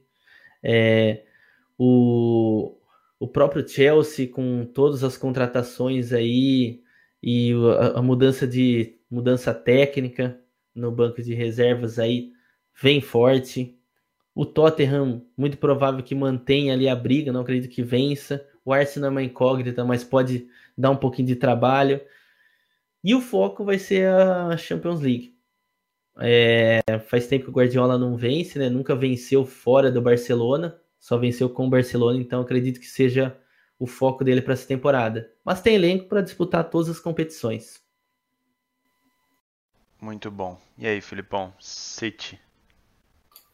Cara, eu não tenho muito a acrescentar mais do que o Gabigol falou, não. É um time que mudou muito pouco, né? Contratação do Marisa aí, do fundo do coração, não entendi. Mas eu não tenho que entender também, não. É. Né? Quem sou eu na fila do pão? Acredito que é, são, são, é, é um time muito bom, um elenco muito bom, cara.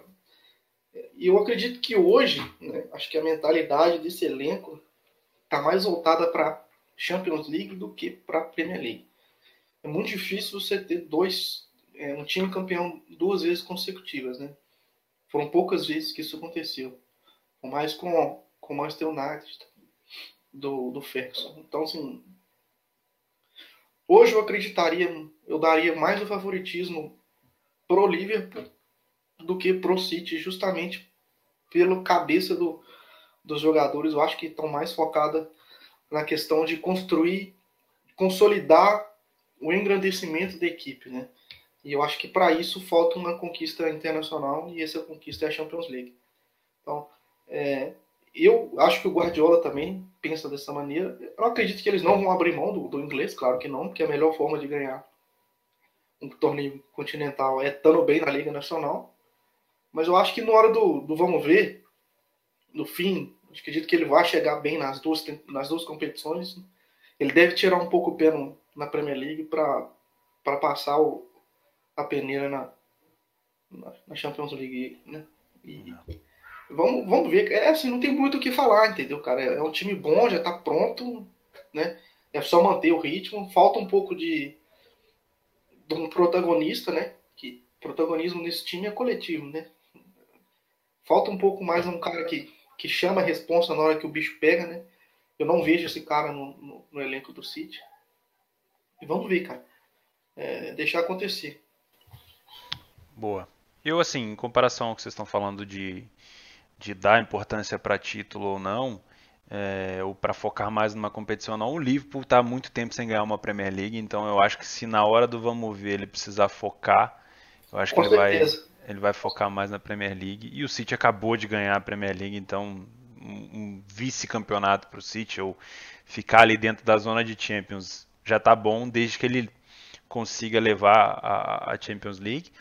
É, vimos uma evolução do City muito grande na, nas últimas Champions, né? Conseguiu passar pelo Barcelona em um jogo dentro do, do seu estádio. Acho que foi muito bacana. Não, acho que não, não chegou a, a, a título por coincidência, eu acho que eu, eu, gostaria muito de ter visto o City com o Real Madrid. Acho que o Real Madrid ia ter um trabalho imenso de ganhar do City por conta da correria ali que o, que o City provavelmente ia aplicar. A gente achou também que o Liverpool ia aplicar uma correria muito grande, um apavoro ali, mas o Real Madrid acabou contando ali com os ipons do, do Sérgio Ramos e, e, enfim, acabou que não, não deu muito certo. Me lembro disso não, me lembro disso não. pois é. Gente, Vamos falar então, já estamos em 2 horas e 25 de podcast. Provavelmente a gente vai bater 3 horas fácil, né? Pausando um pouquinho, não se esquece de dar o like nesse, nesse podcast. Se você está vendo pelo SoundCloud, deixa um comentário. Não, não, não deixe de, de, de compartilhar o seu comentário com a gente para saber o que, que vocês estão achando das nossas as análises da, da, Premier League. Se você está vendo pelo YouTube, escreve no canal de quem você está assistindo. Se você está assistindo no canal do Felipe, escreve no canal do Felipe. Se for no meu canal, se inscreva. Se for no do clube, também. O Gabigol não tem canal, mas provavelmente era para ter. Se estiver vendo lá, se inscreva e dê o like também. Deixe o seu comentário para a gente saber. A gente vai mandar em todas as plataformas se vocês conseguirem ver. E vamos lá. Vamos falar então agora do United, né? Que é um, um time aí agora é, um pouco mais encorpado, porém o Mourinho um pouco puto ali porque queria um pouco mais de contratação, acho que não, não foi atendido. O Mourinho que todo mundo fala que não tem mais o como é que eu vou dizer, o vestiário do clube, parece que ele tem gente, há quem diga que ele já perdeu esse vestiário há algum tempo. Mourinho é um cara bem difícil de se trabalhar né, cogitou a hipótese do Cristiano Ronaldo vir para o United e eles não se bicam muito, então é, não faria muito sentido. Mas é, gostaria da opinião aí do, do Gabigol sobre a chegada principalmente do Fred, né, que pagou caro pra caramba pelo Fred. Foi até estranho, né? Fred na seleção não foi titular, não jogou hora nenhuma. E aí, logo depois, contratação pelo United. Parece até uma jogada ali de, de de empresário, CBF, aquela coisa toda, ó, vamos colocar na mídia para a gente vender esse jogador bem, etc. Era um jogador que, que era bem, é, jogava muito bem no Shakhtar, mas não, enfim, é, é, igual acontece com o Bernard, a gente acaba não, não, não, conseguindo explorar tanto o jogador por conta do da distância, né, de não acompanhar tanto a liga. Mas vamos lá, Gabica, fala aí. Cara, você falou tudo. Para mim, eu não sei porque o Fred vale tanto assim, o jogador. Eu acho que diferentemente do que aconteceu com o William quando foi para veio para o grande centro da Europa, que foi para o Chelsea, já era um jogador de destaque. Eu, sinceramente, eu não sou fanzaço do futebol do Fred. Eu acho ele um bom jogador, sim. Porém, é extremamente estranho que ele tenha ficado na seleção, mesmo tendo uma contusão não tenha sido cortado. Poderia ter ficado de fora da Copa do Mundo, que seria o mais justo. Acho até que fez falta ter mais um jogador de meio campo, por exemplo. Poderia ter puxado o Arthur ali de última hora e teria resolvido vários problemas da seleção, mas enfim. Foi a única contratação de peso da equipe do, do, perdão, do Manchester. Fala de Mourinho e lembra de Chelsea, não tem como. É... E isso deixou, deixou o Mourinho extremamente puto, para falar o português claro. É, trouxe também o Diogo Daló, que é um lateral direito do Porto, jovem, 19 anos. É, ouvi falar muito bem dele. Quem viu jogar disse que é um jogador muito promissor. Trouxe um goleiro reserva do Stoke City, o Lee Grant, vai para ser reserva do De Gea. E para mim uma surpresa foi o Andrés Pereira finalmente ter uma oportunidade com o Mourinho no Manchester United. É, até circulou uma notícia aí recentemente, nesse período de International Champions Cup. Ele jogou e jogou muito bem. E ele conversou com o Mourinho, teve uma conversa extremamente dura com o Mourinho, que ele queria ter a chance, queria ter oportunidade. É... Tanto que ele até se comprometeu a mudar de posição. É um jogador que sempre joga pela, pelo lado esquerdo, meia esquerda, meio pro ataque. Na International Champions Cup, quem assistiu alguns jogos viu que ele já está fazendo aquela, aquela, aquele triângulo no meio campo que é com os, um volante mais fixo, que é normalmente era o Carrick ou o Matite, e jogando aquelas duas posições onde fica o Pogba normalmente. Espero que dê, dê tudo certo para ele, é um jogador de muito promissor, vai ser bom para o Brasil também. Apesar de ter nascido em Portugal, ele tem cidadania brasileira, a vontade dele, jogou nas categorias de base do Brasil. Então ele evoluindo, o Brasil ganha também. Espero que o Mourinho consiga fazer com que ele jogue. É, de saídas teve o Deli Blind, que foi um jogador que o Vangal trouxe, é, mais um daqueles de jogadores de Copa do Mundo, que faz uma Copa do Mundo muito boa, só que não, não corresponde no clube logo após a Copa. Deli Blind veio em, depois de 2014, que fez excelente Copa, todo mundo lembra do lançamento dele para o Van Persie, aquele golaço contra a Espanha. Foi muito bem requisitado, principalmente pelo, pela experiência que tinha de seleção com o Vangal, mas nunca correspondeu no, no, na equipe do Manchester United. Jogo lateral, zagueiro, enfim, mas nenhuma das duas ele foi bem e voltou para o Ajax. Terceira passagem dele no Ajax. Carrick se aposentou, já era de se esperar, já estava no seu descenso de carreira, não quis ir para outro clube, preferiu parar, não diria no auge, mas parou na hora certa. Joel Pereira foi o Vitória de Guimarães, o goleiro reserva por empréstimo, muito por conta da chegada do Lee Grant, já não ia ter espaço nem entre os reservas, as equipes reservas. E o principal, principal ponto para mim é o que o Theo tocou. O Pogba não quer ficar no Chelsea, no, no Manchester. É, e então há uma treta nisso. O Pogba veio de uma Copa do Mundo muito boa. E na minha opinião, o que eu sempre percebi que o futebol do, do, do Pogba com as formações do Mourinho cai demais. Acho que o Pogba joga muito longe do gol, jogando com o Mourinho. Não joga solto, tem que marcar demais. Que todas as equipes do Mourinho marcam demais. E isso acaba prejudicando. E com certeza o Pogba já deve ter percebido isso. Quem viu a Copa do Mundo 2018, agora, França sendo campeão, Pogba jogando o que jogou, de forma discreta, sim, é, mas jogando um futebol totalmente consistente. E quem viu o Pogba com o Manchester United nessa temporada não parece nem o mesmo jogador. E isso muito por conta eu coloco na conta do Mourinho. O Mourinho não sabe aproveitar o talento que ele tem em mãos. Isso significa que o Mourinho é um péssimo técnico? Não. Mas que o santo dele com o do Pogba não bate taticamente. Então, acho que muito por conta disso ele queria sair. E não trazendo as contratações, apesar da equipe do Manchester no papel ser uma excelente equipe, já tinha trazido Alexis Sanches, tem o Lukaku, que é um dos melhores centroavantes aí da atualidade, é, teria tudo para brigar lá nas primeiras posições, mas a minha, a minha visão da equipe do Manchester United para essa temporada é uma, é uma temporada que, para mim, o Mourinho não vai até o fim. Acho que o Mourinho, em algum momento que houver ah, alguns resultados ruins em sequência, o Mourinho cai principalmente pelo fato de haver muita desavença no elenco. Muita gente não concordar com algumas coisas do Mourinho, da forma que ele monta o time. Então, honestamente, eu não sei o que esperar do Manchester United para esse início de temporada. A gente vai ver o Manchester hoje contra o Leicester. Claro que não é um grande desafio, vai jogar contra o Leicester dentro de casa, tem tudo para vencer, mas para mim o Manchester não, não vai ter grandes conquistas nessa temporada se mantiver o Mourinho. Muito bom. Uh, só fazendo um adendo do Andrés Pereira, é, para mim um ótimo jogador. Espero que dê certo. Vi o International Cup dele, fez um golaço de falta. Espero que realmente dê certo. Bom para o Brasil, quem sabe, né? Quem sabe. Já defendeu a Bélgica aí sub-15, 16, 17, já jogou também do Brasil sub-20, 23. Filipão, o vestiário do United está perdido pelo Mourinho? Bom, cara, responder essa pergunta aí é só quem tá lá mesmo, né? A gente acha algumas coisas, é, muitas das vezes a gente acha errado.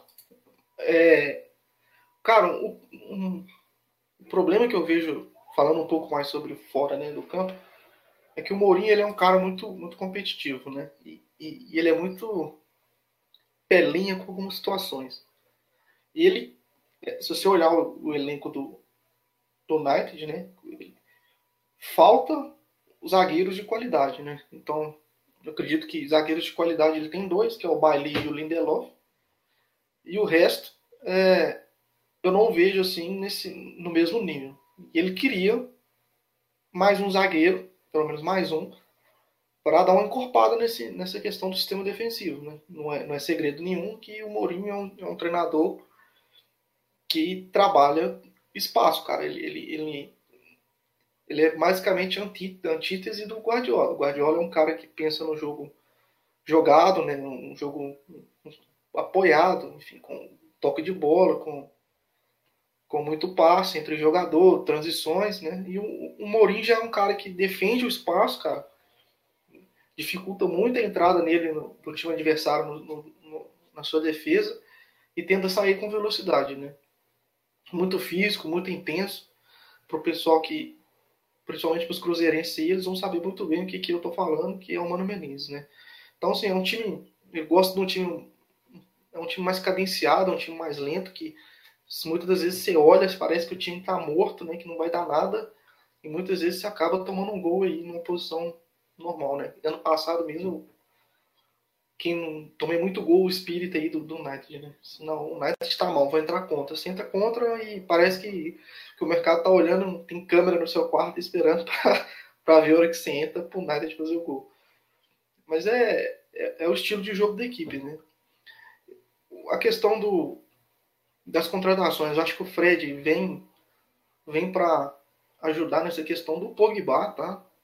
Acho que ele vai dar um pouco mais de liberdade pro Pogba. Acredito que que ele vai fazer uma trinca aí no meio de campo com Matite, Fred e Pogba, dando um pouco mais de, de liberdade para o Pogba, é, poder chegar um pouco mais à frente, né? Ele chegando mais à frente junto com o Fred, que o, o Pogba já vai ser aquele jogador mais físico, mais que vai pisar mais na área, e o Fred vai ser esse construtor, né? Que vem, que vem construindo um pouco mais de trás.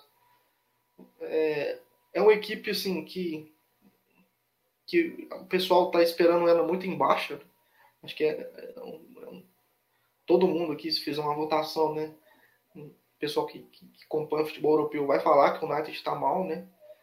Mas são, é um time que, que tem jogadores bons, né? Tem, por exemplo, falta um, um armador, né? Por exemplo, um cara mais central, que, que o Mata deixa um pouco a desejar. Tem a questão do Lingard também, que deixa um pouco a desejar. Então eu acredito que se você entrar com. Que ele entrar com essa trinca de, de, de de volantes, né, com Pogba, Matite, Fred. Ele, ele, possivelmente ele pode até entrar com o Herrera, né? Subindo mais o, Fred um pouco mais para frente, jogando com o Sanches, o Lukaku. Então, assim, ele tem soluções, né? Ele tem soluções, mas a questão é que ele ficou muito chateado com a, com a diretoria, porque ele pediu a contratação, ele tá no Manchester United, ele tem muito essa questão do ego, né? Pô, sou treinador do Manchester United, eu peço um jogador e eles não me dão esse jogador, e eu olho para o mercado, tá todo mundo livre, gastando rios de dinheiro aí. No City, gastando rios de dinheiro, e ele não tem esse dinheiro para contratar, né? Mas a questão é que ele queria jogadores que, que realmente não, não faziam muito sentido do, da, quando se analisa administrativamente, né? Ele queria o Maguire, por exemplo, do Leicester. E o Maguire entra muito nessa questão de valorização de Copa do Mundo.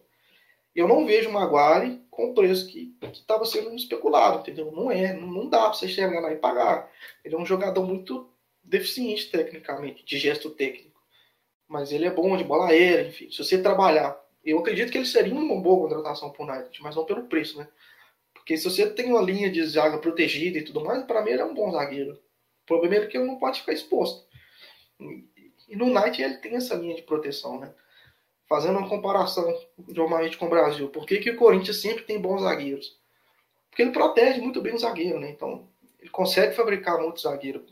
Contrata zagueiro desconhecido, entre aspas, né?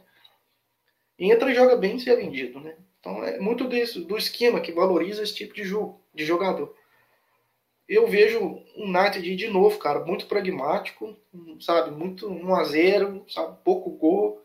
É um time chato de fazer, os jogos vão ser chatos, vão, ser, vão ter situações muito boas, né? De, de, de oportunidades para trabalhar. Da mesma forma também vai iludir muito a gente, né? Ele, então, assim, é, é um time, vai ser um time difícil, que eu, particularmente, vou tentar evitar fazer. Ilude mais que a Morena esse United, é, essa é a verdade. Então, assim, Acho é... que a palavra, a palavra que você usou, Felipe, é perfeita. Pragmático. É o tipo de equipe que eu nunca, nunca vou contra. Já vi muita gente tomando gol deles e é fato. Falando de trading, porque parece que tá com aquela. Aliás, parece não. É uma posse de bola totalmente passiva que eles mantêm o jogo todo. Parece que é, qualquer momento pode sofrer um gol, mas nós vão lá, acham um gol. Acho que o. Vai ser uma bola parada muito boa. É, eu acho que o segredo assim, possível assim, a bola parada. O problema que eu vejo não é nem você entrar e tomar um gol. O problema é que você não consegue visualizar situações de, de entrada, entendeu? De uma forma consistente. Muitas das vezes você acha que aquilo está dentro do seu método e não está dentro do seu método, entendeu? Ele, ele, é um time que te ilude nesse aspecto. Porque entrar numa posição e tomar um gol faz parte. Né? Mas a questão do United, eu acho que ele vai te iludir, entendeu? Nessa questão de, tipo assim, tá dentro do meu método e na verdade eu não tá. Bom, então para finalizar, eu sinceramente acho, espero que o, que o Mourinho não use mais o Lingard, sinceramente, na Copa, cara. Eu, eu, não, eu não, o Gabigol sabe, eu não consigo gostar do cara. Eu acho que ele não devia estar tá ali, espero que o Fred chegando ali, enfim, Espero que ele não, não veja mais esse cara. Né? Para mim, ele é tipo um.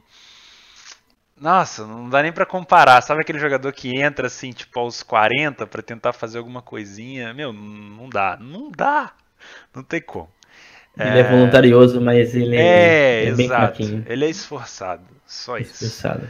Bom, beleza. Terminamos então o United, que foi um dos últimos times grandes. Vamos agora falar um pouco do Newcastle, né? seguindo ali a ordem de, de... Ah, só lembrando que o United ficou em segundo, como não sei se foi você ou o Felipe, acho que foi você que comentou que o United é, nunca brigou de fato, né? A gente pode falar isso. Nunca brigou de fato, nunca ameaçou de fato o Manchester City. Foi mais um, um concorrente ali de longe, um cara que ficava na traseira ali, que o City olhava, mas que nunca de fato assim é, a gente sempre especulava, oh, o City não vai manter essa, esse mesmo ritmo durante muito tempo. E mantinha. Né? Então ficou em segundo lugar, vice-liderança. Vamos falar um pouco do Newcastle, chegadas e saídas. É, agora a gente tem Newcastle, Southampton e alguns outros times para finalizar também, para não ficar muito grande com a galera, mas eu acho que está bem bacana. Vamos lá. Benítez, Rafa Benítez. O mito Rafa Benítez, campeão do da Champions League com o Liverpool. Já é, o, se eu não me engano, segunda temporada dele no Newcastle, ou terceira, se eu não me engano. É, continua mantido no comando, teve um começo bem complicado no Newcastle, foi muito contestado, mas por fim ficou ali em décimo lugar, ficou meio de tabela, excelente para uma equipe como o Newcastle que estava voltando da, da Championship. Newcastle é uma equipe de grande tradição na, na Inglaterra. E para essa temporada vem um pouco mais reforçado. Nenhum grande reforço, nenhuma bomba na equipe, mas reforça em, em posições que eram necessárias. Por exemplo, é, veio do Bravka, só que esse é mais para manter elenco, do Sparta Praga, também é um jovem jogador. Swansea novamente cedendo um jogador para uma equipe de Premier League, depois que caiu, como a gente falou, acho que o podcast todo aqui, Swansea em frangalhos. Chega o Ki, o sul-coreano, é um jogador muito bom ali no meio campo, bate muito bem na bola, tem um toque de bola muito bom, é, é um jogador mais marcador, vai ajudar bastante a equipe do Newcastle. Mantido Kennedy no seu empréstimo com o Chelsea, mantido prolongado, na verdade, o empréstimo do Kennedy. Kennedy cresceu demais no Newcastle. Para quem não lembra, esse Kennedy é aquele que surgiu mesmo no Fluminense, comprado jovem do Chelsea, chegou a passar pelo Watford, veio para o Newcastle agora e vai ser mantido. É um dos titulares. É o meio-campo, é um meio esquerdo titular ali, o Kennedy. Às vezes, no Chelsea, principalmente quando jogava, jogava como lateral esquerdo, pode fazer essa função no Newcastle também, mas ele é muito melhor do meio para frente. Trouxe também o Fabian Schär, o suíço, é, zagueiro do La Corunha, outro que caiu na La Liga, então veio a preço de banana ali, só 3 milhões de libras. É, vai reforçar ali o, a defesa do, da equipe do, do Newcastle. Yoshinori Muto, seleção japonesa, veio do mais, outro que caiu também da Bundesliga, ou seja, o Newcastle aproveitando muito essa situação de jogadores que vão estar desvalorizados pelo descenso de suas equipes em suas respectivas ligas. Veio do mais 10 milhões de libras, quase 11 na verdade. É, fez gol na Copa do Mundo, fez gol contra a Colômbia, gol da vitória contra a Colômbia, é, na fase de grupos ainda. É um jogador interessante, é um centroavante ali, muito bom de cabeça, é um, pouco, um dos poucos japoneses, eu acho que, no mundo que é alto. Então tem lá mais de 1,85m, que normalmente japonesada é tudo baixinha. É, vem para compor elenco, mas pode ser um titular aí recorrente, dependendo de como for o rendimento dele. Outro jogador que chegou foi o Salomão Rondon. Esse foi um, uma, não diria uma troca, mas um crossover aí entre o West Bromwich e o Newcastle, Salomão Rondon da seleção da Venezuela, gigante, excelente centroavante, fisicamente muito bom, veio para o Newcastle com em contrapartida do White Gale vai para o S Bromwich por empréstimo, ou seja, então é mais ou menos aquele negócio, só tem um morto aqui, como diz o Ale Oliveira, tem um jogador morto aqui, você tem um morto aí, vamos ver se a gente vai e faz essa troca. Eu ressuscito seu morto e você ressuscita o meu morto. Ponto. Quem sabe Salomão Rondon se dê melhor no Newcastle do que ele estava se dando no West Bromwich, assim, assim como o Dwight Gale também. É, saídas, o Mikel Merino saiu agora do... Foi para a Real Sociedade, definitivo, era um jogador que estava no Borussia Dortmund. É, também, uma perda muito grande para a equipe do Newcastle. Foi para a equipe do Porto, 7 milhões de libras, vai ser titular lá, muito jovem.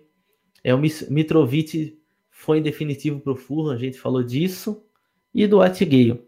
É o que eu espero para a equipe do Newcastle para essa temporada. É novamente uma, uma temporada de me, meio de tabela ali.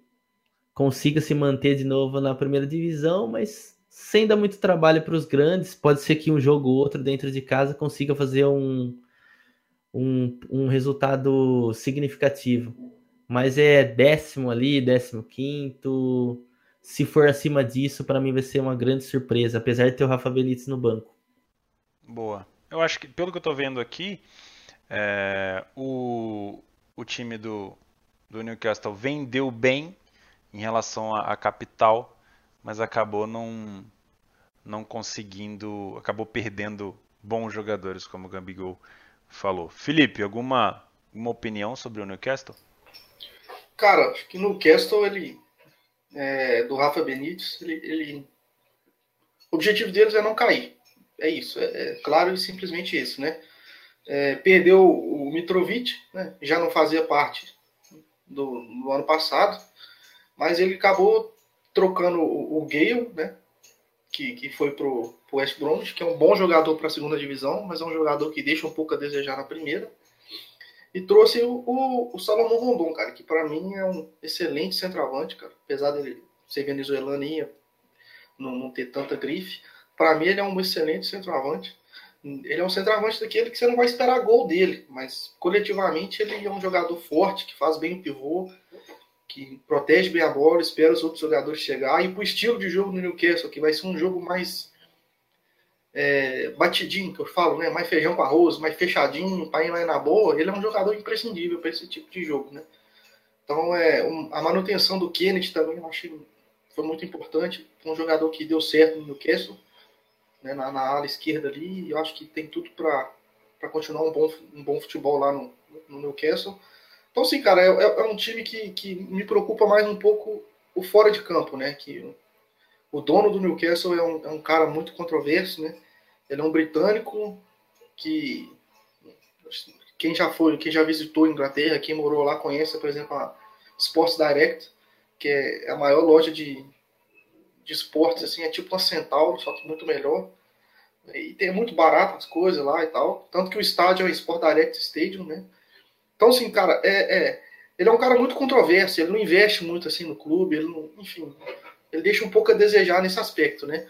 E as pessoas, os torcedores não querem ele lá, né? Que é um pouco do que acontece com o Arsenal, né? O, do, do, o cara que tem as ações majoritárias do Arsenal, ele não, não, não quer o Arsenal bem, ele quer lucro, entendeu? E, assim, cara, futebol é complicado, é futebol torcedor e tal, tem hora que, que, que pesa. Você conseguir conciliar a questão de lucro com título é, é complicado.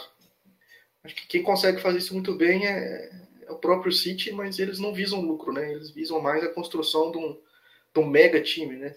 Tanto que o City ele não é simplesmente o Manchester City, né? É o Manchester City, é o New York City, é o, o Melbourne City, né? ele tem agora o Girona na Espanha.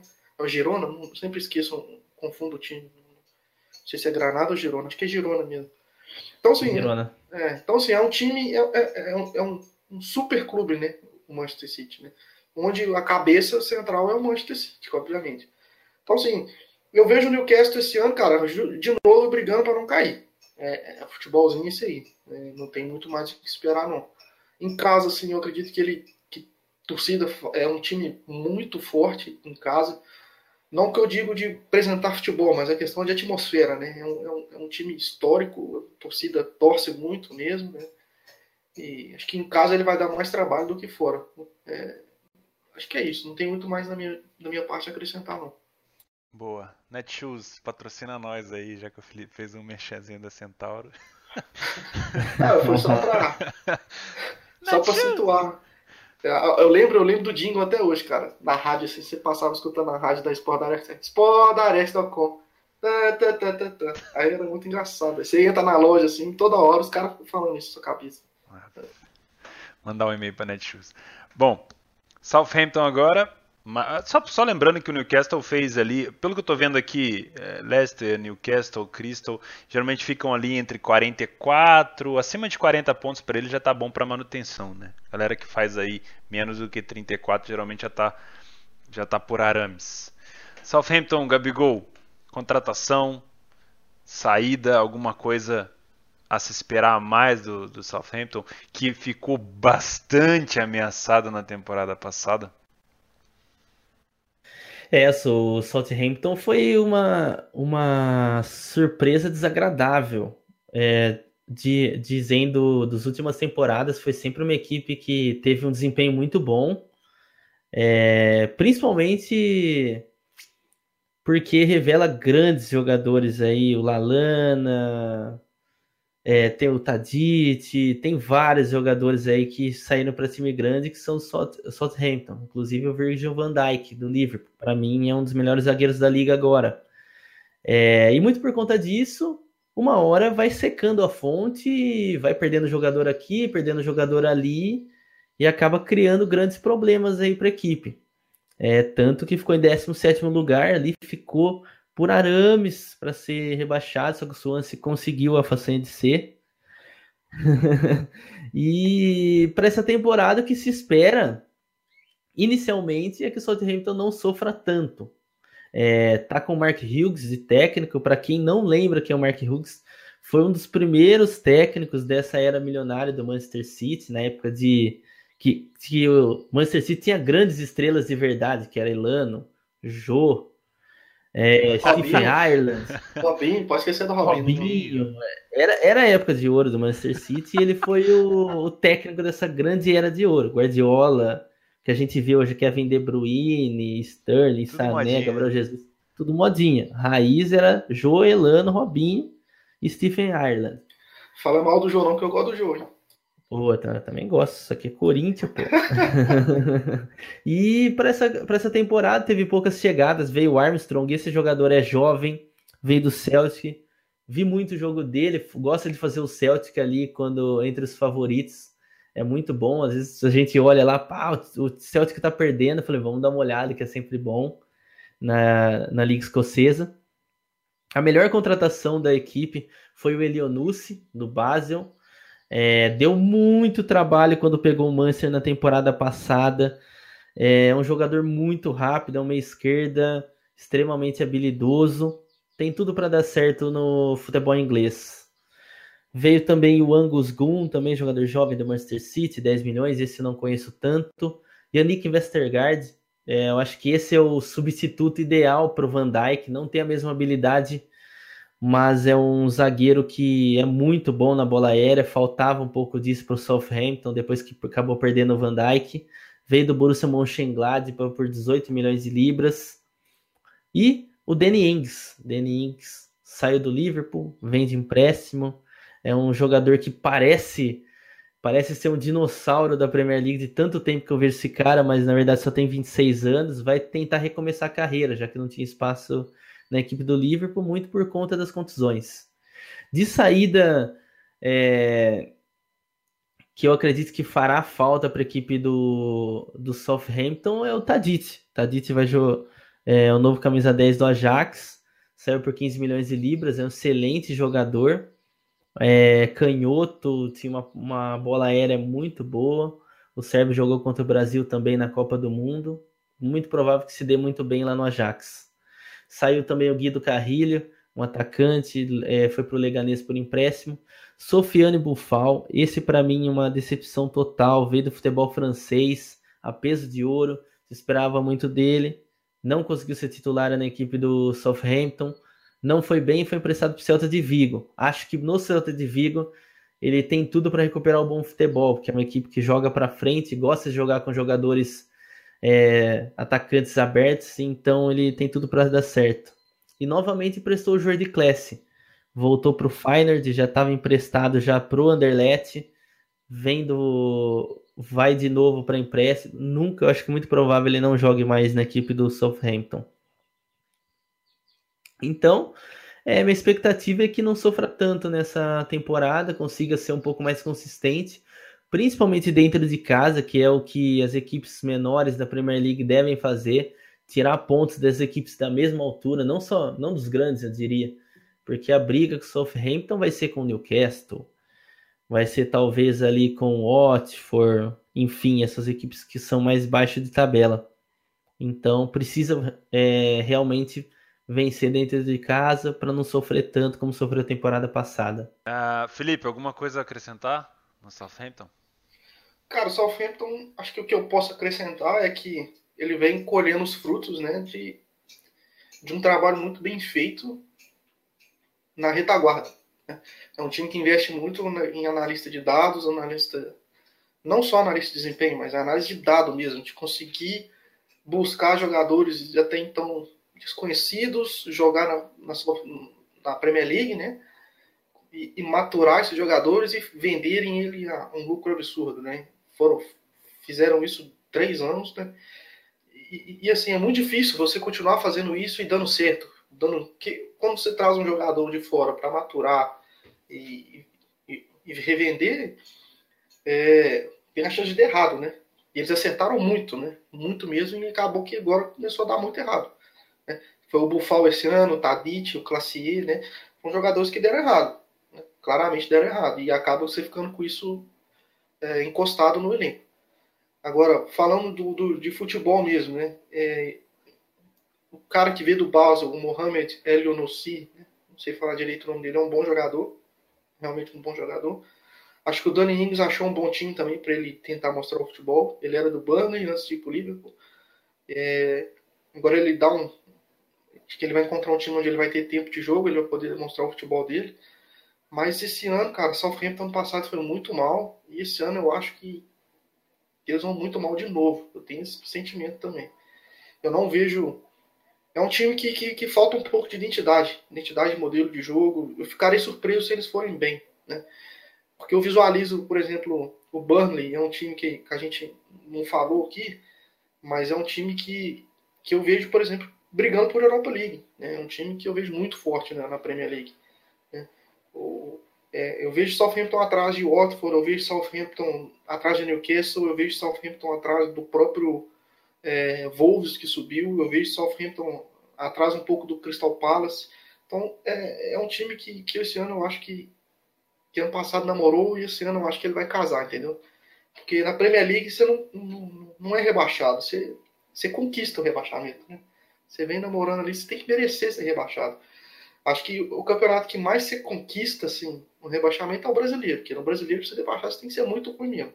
Né? Porque tem muito time ruim. Então você conquista, você merece ser rebaixado. Você toma, o rebaixamento é seu, você conquistou. Você fez por merecer. Toma essa criança. E o Southampton tá assim também, entendeu? Ele tá, tá namorando ali, o Crystal Palace também namora e tal. E porque esses times, eles, eles têm um pouco desse problema de identificar a real situação deles, entendeu? Por isso, você vê um Huddersfield que subiu, um, um Albion, um, um, Brighton, eles subiram e eles sabiam exatamente o que eles tinham que fazer, cara. Né? Eles sabem a situação deles, sabem da dificuldade que vão encontrar, os jogadores que estão lá sabem disso, estão dispostos a correr esse risco, estão dispostos a lutar por aquilo. Já um cara que entra no, no Crystal Palace, no, no Southampton, ele já não tá tão com esse tesão de ficar lutando, time apanhando, jogo, torcida enchendo o saco. Então, é, é outro cenário, entendeu?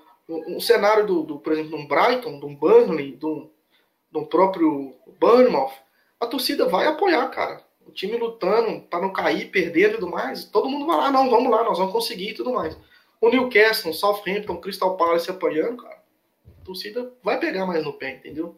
É diferente. Então, assim, eu visualizo uma temporada um pouco complicada pro Southampton. Massa.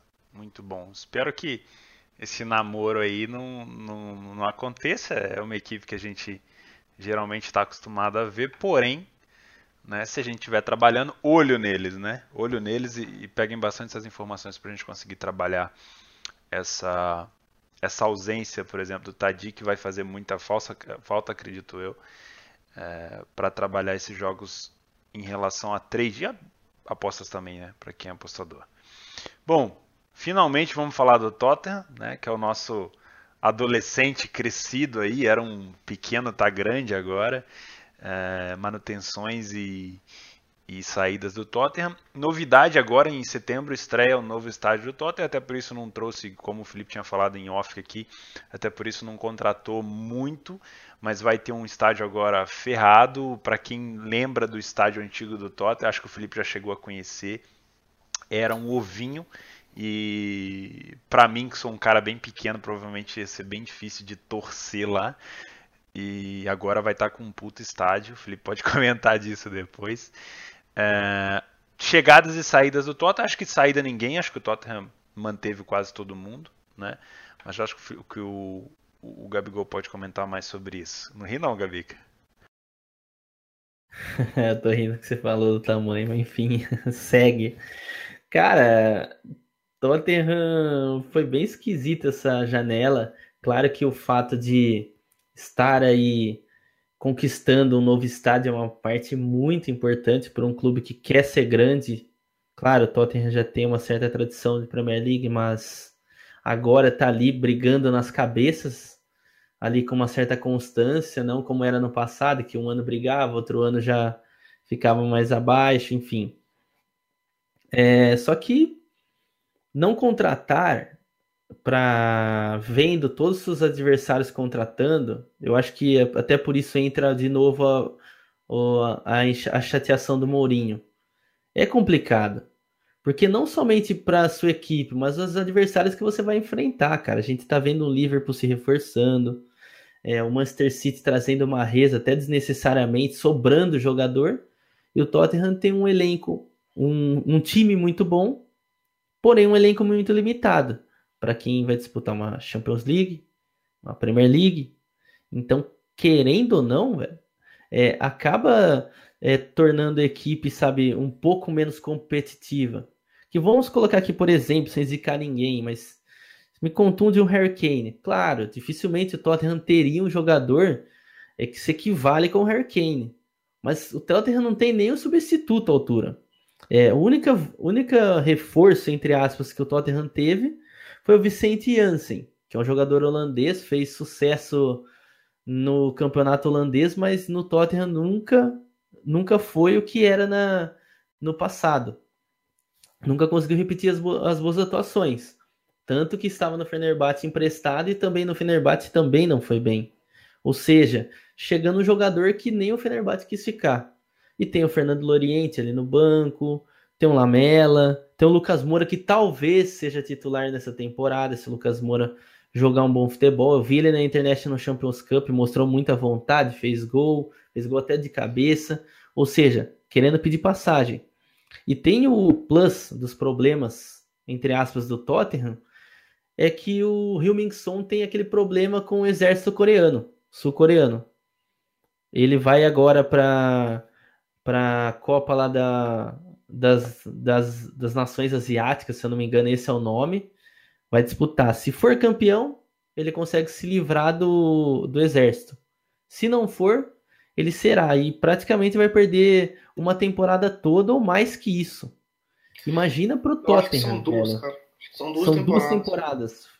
Exato. Então, cara, agora tu imagina um elenco como o Tottenham, não tem um substituto pro Heung-Min perder ele, além de não contratar, perder mais um jogador que foi importantíssimo na temporada passada é muito ruim para eles.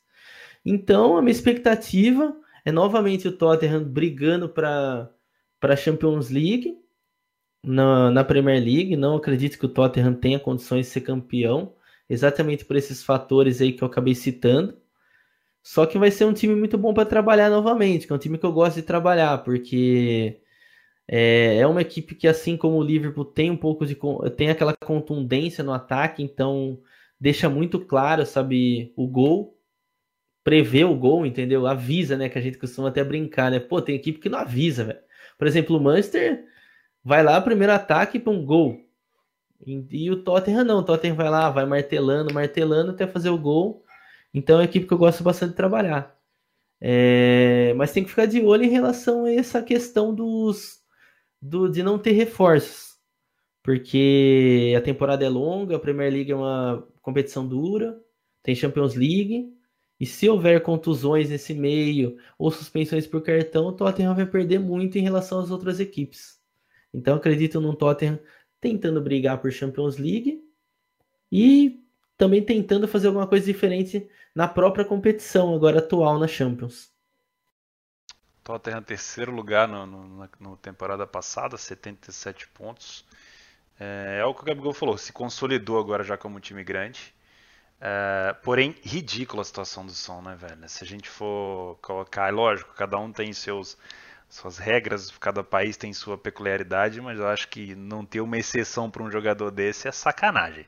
Né? Até porque você ter um jogador nesse no elenco, numa, numa liga tão forte como a liga inglesa, é até bom para o próprio país né? Mas é... e aí, Felipe, o que, que você acha do Tottenham desse ano? Cara, acho que o Tottenham vai passar para o processo que o, o Arsenal passou, né? Só que vai durar muito, muito menos tempo. Né? Quando você acaba investindo no estádio, né, que realmente era necessário para o Tottenham, é, como se diz pelo nosso querido amigo aí no business, pecado business, né? Futebol é business. Futebol é business. É, acaba refletindo muito no, no, no, jogo da equipe, né? Porque faltam investimentos em, em atletas para melhorar o, o, elenco, né? Tanto para estimular a competitividade, para adicionar profundidade ao elenco e tudo mais. Então, assim, eu vejo o Tottenham esse ano, cara, com muita dificuldade. O Pochettino, ele é um cara que, que não tem todos os méritos que ele merece, né? Porque ele não consegue ganhar título, o pessoal começa a cobrar muito disso dele. Mas o que ele faz, aí é tirar a lei de pedra num nível, assim, absurdo, né? Na minha visão. É, ele é um, um, fazendo um excelente trabalho no Tottenham. Tá todo mundo muito tá todo mundo muito satisfeito com o trabalho dele lá, porque ele, igual, quem que era o sonho, entendeu? Ninguém conhecia o sonho. Ele chegou no, no Tottenham e está jogando muito bem. Então ele, ele traz muito jogador de, de base mesmo. O próprio Harry Kane, ele teve oportunidades com ele, conseguiu deslanchar, né? Então é, é, é um time que eu vejo esse ano, cara, é, brigando ali para pegar a Champions League. E é isso. É, nada mais, nada menos do que isso. Acredito que falta profundidade o elenco do Tottenham. Acho que se perder, se acontecer de, do som ter que servir o exército, vai. Não, é uma perda assim, muito importante para o Tottenham, sabe? Muito importante mesmo. Acontecer qualquer lesão também, cara, é muito, muito importante. Então, assim, eu vejo o Tottenham um time muito frágil. É um time que, que pode muito bem terminar em terceiro, quarto, como pode terminar em sétimo. Entendeu? Vai depender muito do, do, do que acontecer na temporada. Então, vou ficar de olho, né? Eu acho que é um time que vai oscilar, igual oscilou ano passado. Vai ter jogo que ele vai conseguir ganhar, virar, e vai ter jogo que não. Né? Então, é, é, é, é, parecia um pouco agora o, o Roger Flores da, da, da, Globo, né? Que como pode ganhar, como pode perder, mas a verdade é essa. Porque é um time que, que vai depender muito do que acontecer com ele ao longo da temporada. Porque é um time que é a conta do char, entendeu? É um time titular com pouquíssimas peças de reposição a continha do char. Então, é, é eu acho que é um time que vai dar muita oportunidade, cara. É, vai dar muita oportunidade pra gente trabalhar assim, ficar de olho nele. Maravilha. Algum adendo, Gabriel? Nenhum, dá pra passar Show próximo. Então vamos falar agora do Watford, que perdeu o nosso menino Richarlison. Queria saber das chegadas e saídas do, do Watford. A gente já, já sabe que trocou o treinador também, já que ele foi junto no pacotão do Everton. O que, que se espera do, do Watford nessa temporada, Gabica? Bom, primeira mudança aqui no, na equipe do Watford foi a mudança técnica, como você havia dito. O Marco Silva fez um trabalho excelente, um futebol muito bonito de se ver, muito bacana de se ver, ousado. Jogou de igual para igual com vários grandes. Claro que nesse meio tempo teve algumas goleadas, sim, que o Watford acabou sofrendo por isso, por jogar de igual, mas é legal para o público, é, dá resultado também, entendeu? Não dá para vencer sempre, enfim e trouxe o Ravi Gracia. É, eu não conheço, tive até que puxar a, o, o histórico de técnico, histórico técnico do Ravi Gracia, que era um cara que eu não conhecia, mas ele vem do Rubem Kazan, ou seja, é, sinceramente trabalho muito pouco campeonato russo, então conheço muito pouco, mas já dirigiu o Vila Real B também, Osasuna, Málaga, equipes menores da, da Espanha Olympiacos também, mas vamos ver o que, que vai rolar. Sinceramente, eu não conheço, não conheço bem para dizer o que, que ele pode fazer de melhor. Claro que é uma perda, porque o Marco Silva vinha numa crescente, né? Vem com uma moral muito grande. Falando de chegadas aqui, contratou o Gerard Delofeu, o, a, a eterna promessa do Barcelona, mais uma das.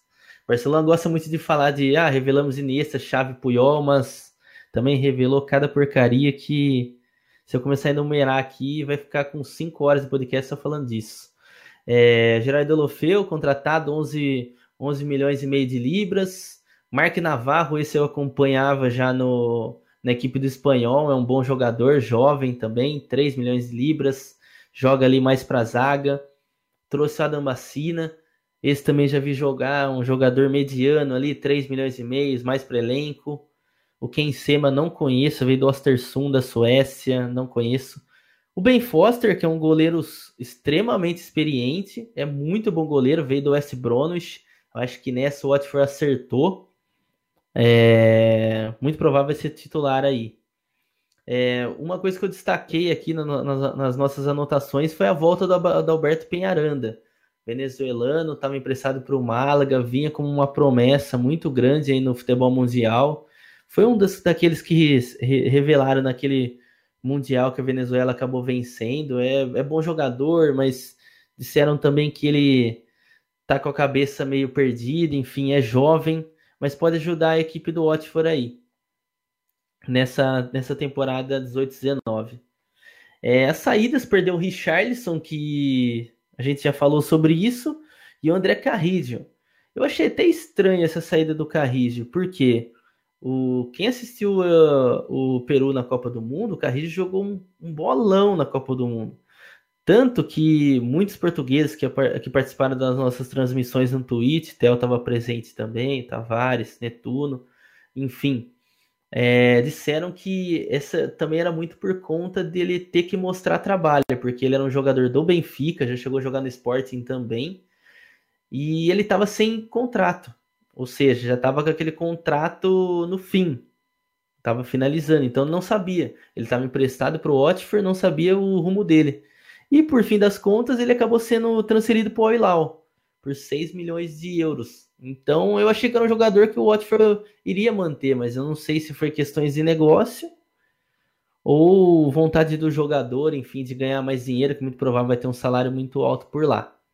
É, o que eu espero do Watford aqui é uma queda de rendimento em relação à temporada passada. Apesar de ter ficado já em 14, é bem ruim. Eu acho que o Watford tem que tomar muito cuidado nessa temporada. É uma equipe interessante se ver jogar, mas teve um desempenho ruim né, no fim de tabela. E eu acho que a outra temporada se abrir o olho e ter que tomar muito cuidado porque eu acho que briga do décimo para baixo ali para tentar se manter na primeira divisão, principalmente com essa troca de técnico. Se conseguir algo a mais, começar um tempo, uma temporada muito acima da média, para mim vai ser uma surpresa extremamente grande. Então, é uma equipe que eu já não olharia com tão bons olhos como olhei na temporada passada. Boa. E tu, Filipão? Cara, o Watford, para mim, esse ano ele deu uma caída é, assim, muito, muito visível, sabe? Eu espero muito menos do Watford do que eu esperava ano passado. Ano passado eu já tinha uma expectativa é, em cima do Richarlison com o Marco Silva, que é um treinador que eu gosto, né? Muito do, do que aconteceu com o Watford foi devido ao Marco Silva, né? É, então, assim, eu, eu, eu, eu não vislumbro coisas boas pro Watford esse ano. Se, sabe, as contratações não foram boas. Eu não gosto do Delofeu, sabe? Eu acho que é um jogador não produz. Sabe? É um jogador que não produz nada. Posso estar enganado, pode chegar e fazer um, um puta campeonato, mas pelo que eu já vi ele na própria Premier League, eu não sei por que o Watford investiu nele. Mas, enfim. É, o Ben Foster, eu acho que vem para ocupar o lugar do Gomes, né?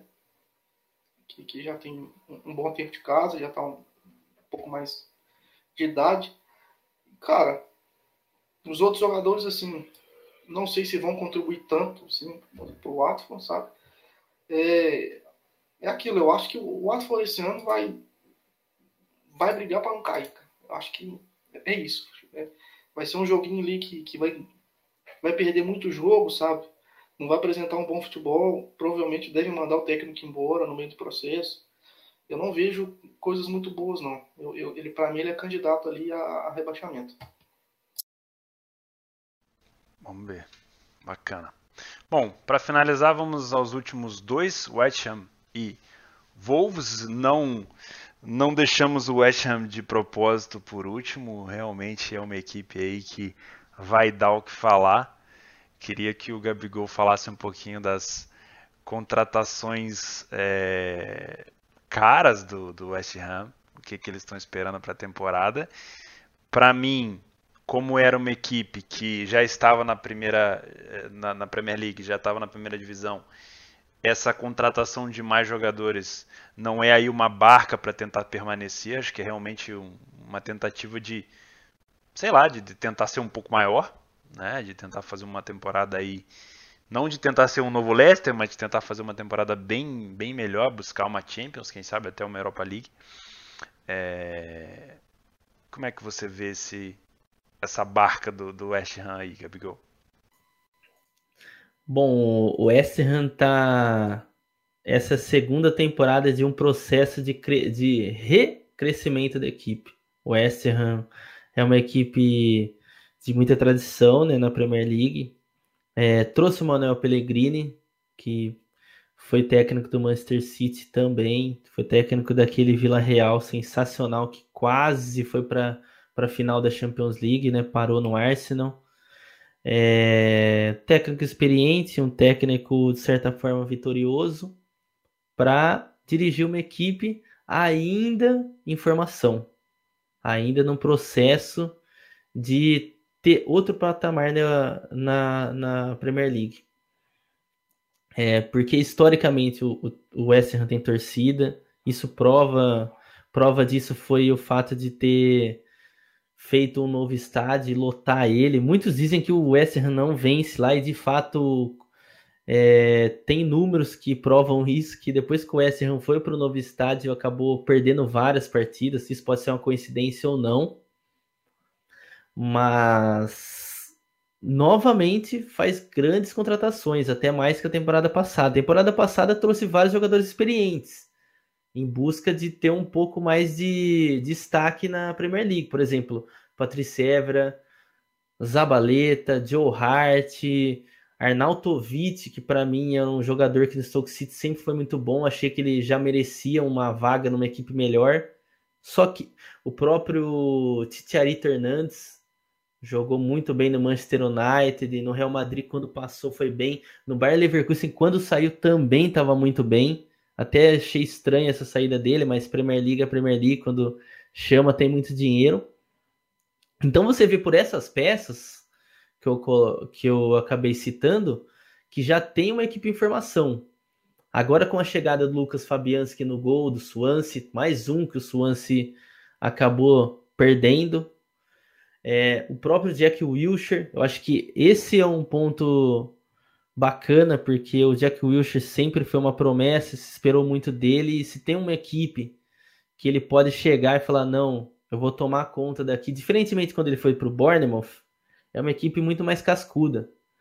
Então ele vai ter muito mais torcida, muito mais apoio e vai ser praticamente o dono do meio campo. Trouxe Yarmolenko, que acabou não dando certo do Borussia muito por conta da fase do Borussia Dortmund, não pelo jogador.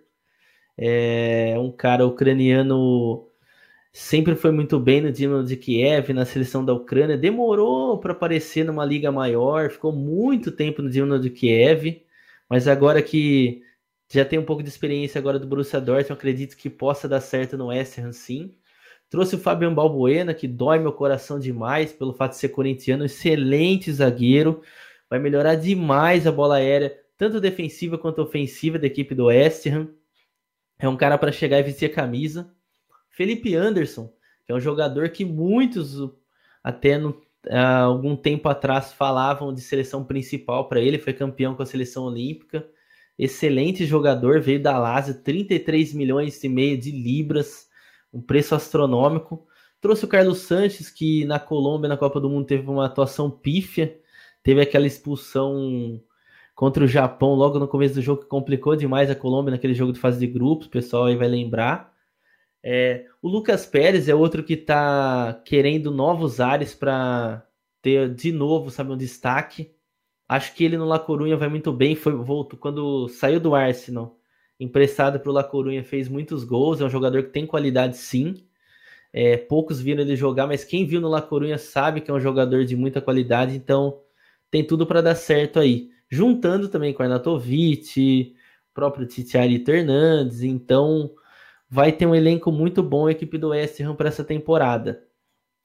Falando de saída, só o, o Evra foi dispensado, o Collins, que era um zagueiro já velho, dispensado, o Cuiatê foi para o Crystal Palace, é uma perda sim, mas não tão grande. João Mário voltou para Inter de Milão, era um empréstimo somente, só que o João Mário, para mim, também é outro jogador jovem que ainda não conseguiu decolar da forma que todo mundo imaginava, muito provável também não fique na Inter. É... E com tudo isso que todas essas contratações, com o elenco que o, a equipe do, do West Ham tem, eu vejo o West Ham já tentando brigar um pouco mais na parte de cima. Champions League? Não. Talvez uma Europa League? Talvez, dependendo de como a equipe encaixar, como o Pellegrini souber montar. O problema do West Ham é que é uma equipe de muita pressão.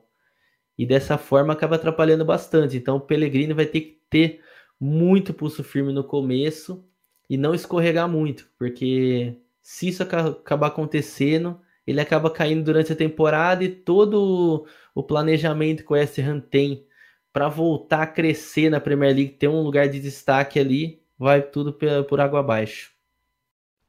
Boa. E aí, Filipão, o que, que você acha do West Ham? Cara, o West Ham vem de, um, de uma temporada passada muito sofrida, né? Sofreu muito. É, oscilou demais, né? Igual o Gabigol falou, apostou em jogadores mais experientes, mais velhos e acabou pagando é, um preço alto por isso, né? Agora eles estão investindo pesado, né? Reformulando tudo, postando no, no Pellegrini, que, que já é campeão, né? Já, foi, já tem experiência de ser campeão da, da Premier League. Trouxeram o Felipe Anderson, que é um bom jogador da, da, da, da Lazio, né? Investindo pesado nele, investindo em outros bons jogadores, né? Mas assim, é, é, é igual eu falei do Fulham, né? É, é, é muito bom jogador e vamos ver se vai dar certo. Na minha opinião, né? O West Ham vai ser um time melhor para jogar no FIFA do que em campo, né? É, é um time que, que, tem bons nomes, tem talento, só que eu acho que vão sofrer um pouco ainda esse ano, né? Eu, eu não vejo eles assim brigando. Ficarei surpreso, por exemplo, se eles pegarem a Europa League, realmente ficarei surpreso. Eu vejo eles ali no top 10 ali, entendeu? Acho que é que é o que eu vejo pro West Ham esse ano. É, assim, não, não tem muito mais a acrescentar, porque é, são bons jogadores, cara. Não tem muito o que dizer sobre os jogadores individualmente, sabe? São boas apostas, são, são contratações que eu vejo para um futuro. É um time que ainda precisa ser construído, né? E vai demandar um pouco de tempo. Eu não vejo eles sofrendo tanto esse ano, igual sofreram ano passado, realmente não vejo. Eu vejo eles ali no meio de tabela, no meio de tabela ali, tranquilo, que o foco ser no ano que vem. Ano que vem já tentar pensar em pegar uma Europa League para e construindo devagar. É, é, isso que eu vejo do, do, do West Ham esse ano. Boa.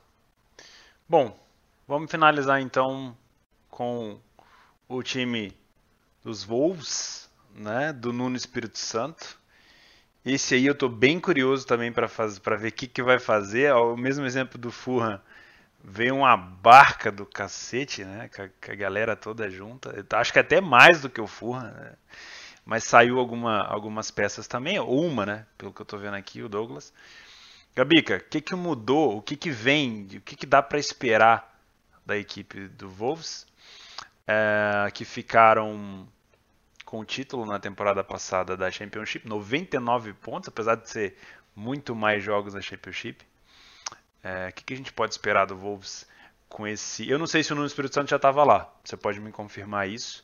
Uh, se a gente vai ter o mesmo Ele problema. Estava. Já estava? Então, então a gente provavelmente vai ter o mesmo problema do Furran. O cara que já vinha com a equipe toda e contratou aí uma barquinha de uns 10 jogadores no mínimo. Uh, que a gente não sabe se é para compor se é realmente para dar uma mudada no estilo. O que, que você acha? Bom, vamos lá. É, no Espírito Santo, é um técnico português é já foi técnico ex-Porto, então já tinha uma experiência de, um, de uma equipe grande na Europa. Chegou na, na equipe do Overhampton e conseguiu trazer bons resultados. É, tanto que acabou subindo a equipe para a primeira divisão, que nunca é fácil. Esse Championship, galera aí que aposta Championship, muito cuidado, que é um campeonato extremamente equilibrado. Você vê favorito perdendo lá do 15 lugar com uma facilidade extrema. Então, muito mérito para ele. Você nunca, né, porque na Championship você nunca sabe quem são os favoritos. Porque, por exemplo, vou dar um exemplo para vocês. O Derby County já faz uns 4, 5 temporadas que fala: o Derby vai subir, o Derby vai subir e nunca sobe. Então, para você ver o, o, feito do Overhampton de, de vir para a primeira divisão.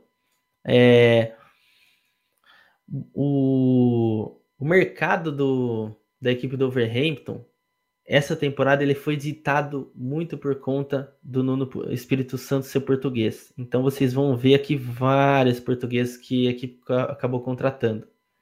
É, citando primeiro os portugueses que chegaram, Diogo Jota, que já na verdade foi uma contratação em definitivo. Diogo Jota jogou no Benfica, se eu não me engano mas ele era do Atlético de Madrid. Atlético de Madrid praticamente não teve chances, foi emprestado para o Overhampton. É um dos principais jogadores da equipe, comprado em definitivo por 12 milhões e 600 mil libras. É, o Raul Jimenez, esse não um português, mas é conhecido demais na dos portugueses porque jogou no Benfica há muito tempo, é um mexicano, centroavante, vai ajudar bastante, é o camisa 9, vai ser o camisa 9 da equipe, vem por empréstimo do Benfica.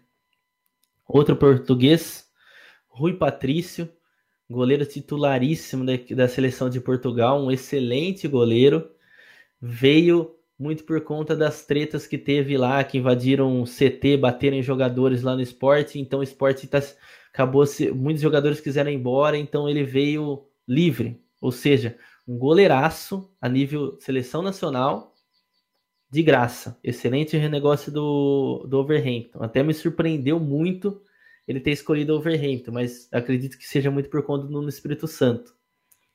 Veio o Rubem Vinagre do Mônaco, também é outro jogador português, jovem, esse daí conheço muito pouco dele. João Moutinho, outro jogador de nível nacional, vem do Mônaco, 5 milhões de libras. Com certeza esse vem para ser titular. E agora outros jogadores que, que o Overhampton contratou. Léo Bonatini, esse daí é brasileiro, comprado em definitivo, foi um dos artilheiros da equipe na, na Championship. Muito bom jogador, não conhecia, vivo, jogou uns jogos, excelente. Johnny Castro, esse para mim é uma surpresa enorme, porque é um jogador que já figura muito tempo no, nas seleções de base da Espanha, via muito jogo do Celta de Vigo, é um lateral esquerdo destro, então ele tem esse diferencial, mas é muito bom jogador, muito promissor. E o que aconteceu? Atlético de Madrid contratou ele junto ao Celta de Vigo e já repassou ele por empréstimo ao ou seja, quer ter uma continuidade, até porque pelo fato de não seria titular com o Lucas Hernandes vindo prestigiado de Copa do Mundo com a seleção da França e o Felipe Luiz, que para mim é o titular do Atlético de Madrid. Ou seja, uma boa jogada do Atlético de Madrid para futuro e um excelente jogador para o Overhampton que acaba recebendo o cara por empréstimo, de graça. Veio também o, por empréstimo do Anderlecht o Leander Dendonker. Esse dizem ser muito promissor, vem do Anderlecht. É, não o conheço, então não vou opinar muito sobre ele.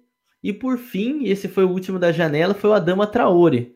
Para quem não lembra, o Adama Traore foi um jogador de base da equipe do Barcelona. Muitos diziam, ah, é mais um que o Barcelona falou, ah, vai ser um grande jogador, tal, tal, tal. Aí foi emprestado, empresta daqui. Se eu não me engano, chegou até a jogar no Watford. É, rodou, rodou, rodou. Tava no Middlesbrough, fez uma boa campanha com o Middlesbrough também na Championship. E agora, 20 milhões de libras, é o jogador do Overhampton, ou seja, vai jogar a Premier League aqui e é muito bom jogador. Para quem não conhece, além de ser um jogador rápido, ele é extremamente forte. Então, ele é forte fisicamente e rápido e joga pelas pontas. Então, já dá para imaginar mais ou menos o que, o, o que esperar dele no Overhampton. em contrapartida, acabou perdendo só o Bear Douglas, que foi para o Leeds United, Leeds United. Ou seja, o Overhampton manteve o elenco e ainda por cima contratou demais. É, falando aqui desses jogadores, para mim que vai ser titular, lembrando que também trouxe o Willy Boli do Porto, que é um jogador de zagueiro, um zagueiro do Porto, 27 anos.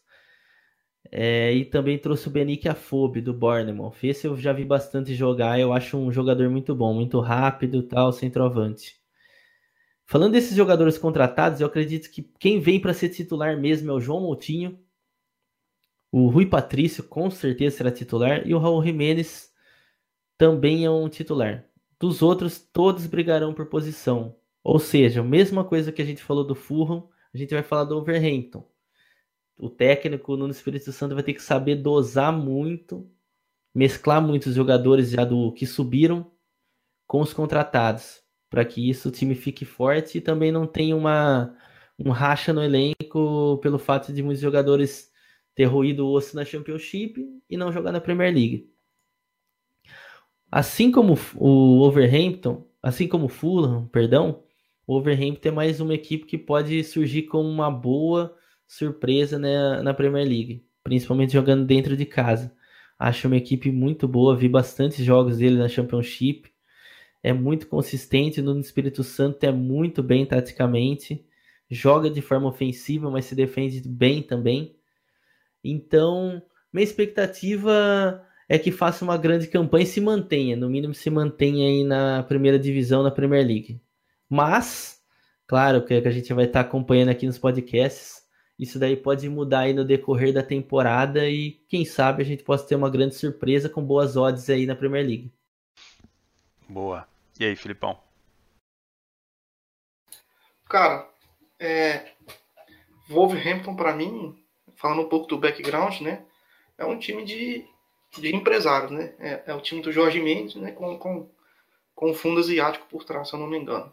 Por isso que a gente tem muito jogador português e muito jogador do Mônaco também. Lá. Mônaco, Benfica, né, Sporting. Então, assim, é, são jogadores bons, muito bons jogadores, né? É, que acho que a, a base do Wolf, do Wolves se manteve e o nível de jogador que, que eles trouxeram para mim foi maior do que o do Fulham, né? Acho que o, o Fulham tá meio que reconstruindo a espinha dorsal do time. Acho que o Wolves, a espinha dorsal tá, tá intacta ainda. É, os jogadores, assim, igual, por exemplo, o próprio Diogo Jota, que é um bom jogador, é, ele já estava lá, né? O, o, o Boli, né? o, o, o Bonatini. Então, assim, é, são jogadores que eu acho que, que, que são importantes e que, que, que, que, conseguiram manter. Ainda trouxeram a Drama Traoré, cara, que é um bom jogador, já tem experiência aí na, na Premier League com, com o Middlesbrough, né? É um jogador baixinho, rápido, forte, então não, não é de muito cair, muito perder a bola, então é, é, é um time que, que eu acho que se tudo der certo, né, ele pode buscar ali um, a parte de cima da tabela. Mas é aquilo, se tudo der certo. Acho que pro Wolves esse ano é, é mantendo a Premier League para ele já tá de bom tamanho. E eu acho que é um time que, que vai conseguir isso. É um time que eu vejo à frente aí de, de outros concorrentes, né? Vejo à frente do próprio Southampton, vejo à frente do, do Fulham, né? Que subiu, vejo à frente do Huddersfield, que é um time que se manteve com muito custo. É um time que eu vejo que vai brigar ali com, com acho que talvez com o Watford, né, com o Crystal Palace pela, pela última vaga. Não, eu acho que, que, que, vai conseguir ficar tranquilo aí né, na, na, na Premier League. não vejo eles sofrendo tanto assim, não. É, pode ser que sofram, né? Pode ser que sofram, porque realmente eu acho que, que eu tenho. Eu, a, a Championship que eles fizeram, para mim, foi muito boa e eu tenho essa imagem guardada, né? É um time muito, muito bom. É, eu vejo o, Cardiff City, que a gente não falou também, é um time que vai bater eu acho que tem grande chance de voltar, sabe? Então tem muito time ali que, que, que eu vejo pior que o Wolves, né? Então é, é, é, é, esperar, cara. É um time que, que tem qualidade, é um time que vai propor jogo, é um time ofensivo. Pelo menos era na Championship, não sei se vão manter isso, né? Pela questão do objetivo. Eu acredito que o Nuno vai manter uma linha de, de, de três zagueiros, tentar atacar num, num, com cinco atacantes, né? num 3-2-5. Acho que é, quando for defender, vai defender com cinco, né? Então, assim, é, é um time que, que eu acho que, que vai trabalhar muito e eu acho que eles vão conseguir manter na primeira divisão. Eu acredito que eles sejam uma surpresa, assim, desse ano da Premier League. Eu acho que se tivesse que apostar, eu apostaria no Wolves. Beleza. Bom, então finalizamos aqui os 16 times que a gente separou com contratações e, e saídas mais importantes para analisar. Fizemos uma análise também é, tática e comportamental das equipes.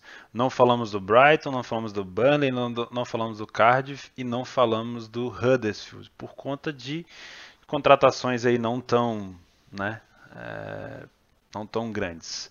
Bom, vamos finalizar então falando das nossas expectativas de, de vitória e de descenso. Né? Vamos usar esse termo aí do Gabigol, que ficou bonito, descenso. É, primeiro, logicamente, começando pelo, pelos campeões. Vou deixar vocês darem as opiniões primeiro. Há quem já levante a hipótese de fazer um possível Dutch em campeão. Acredito que a hoje não seja tão boa por conta de da gente já ter ali os claros favoritos na Premier League, né? Mas é, não vi as odds ainda. É, nem vamos ver aqui. A intenção é mesmo dar uma opinião.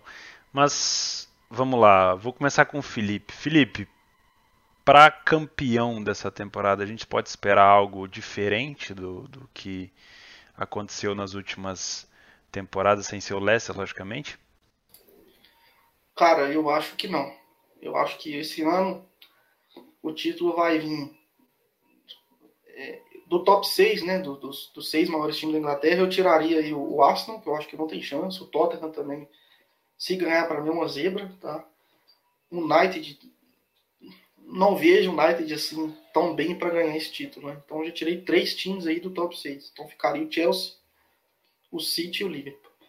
E o Chelsea aí tem essa incógnita de, de como o time vai reagir nas, nas mãos do Sarri, né? Quando o Conte chegou, ele realmente conseguiu, no primeiro ano, já buscar o título.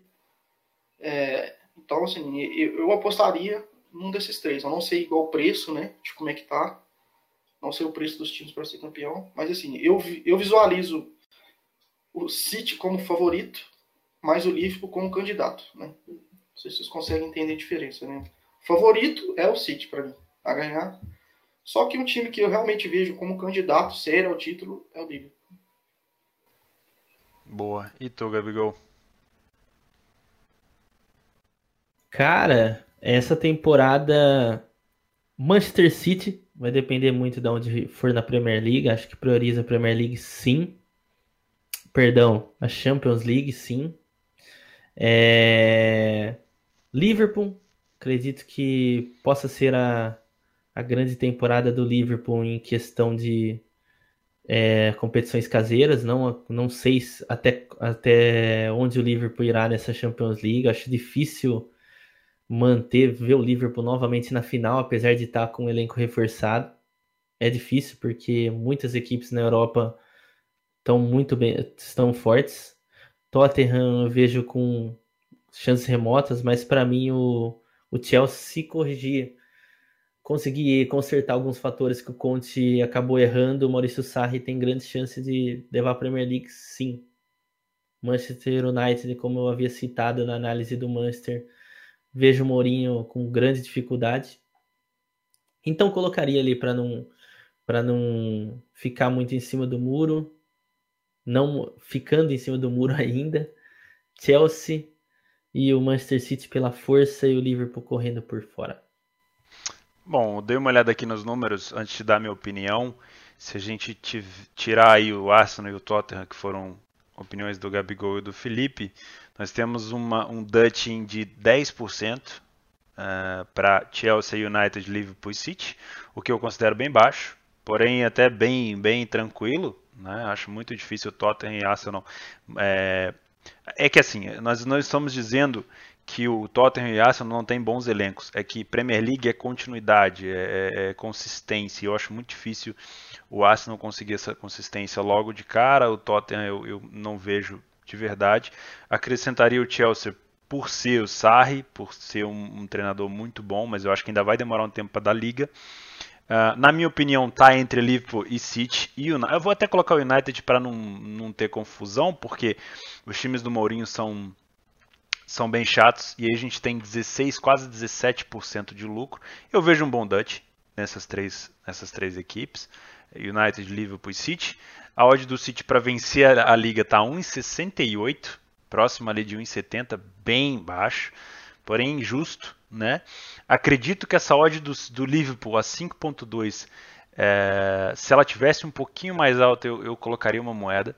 Eu gosto dela, acho que o Liverpool tem tudo é, para bater de frente esse ano, mas vamos ver. É aquela coisa, é consistência. Vou deixar minha opinião também. Acredito que o, que o City vai ter vida fácil, porém, como essa coisa de, de, de focar nas competição internacional, porque para o City não faz mais sentido buscar é, a Premier League e esquecer da, da Champions, eu acredito que o City vai, na hora que, a, que o calo apertar, dar esse, esse passo maior na Champions e eu acredito que o Liverpool possa focar mais no campeonato. Então, para o Klopp, não adianta só ser um bom treinador, não adianta ser só a cara do Liverpool, como o Felipe disse, ele precisa de título. Né? E eu acho que ganhar uma Premier League seria muito, muito bom.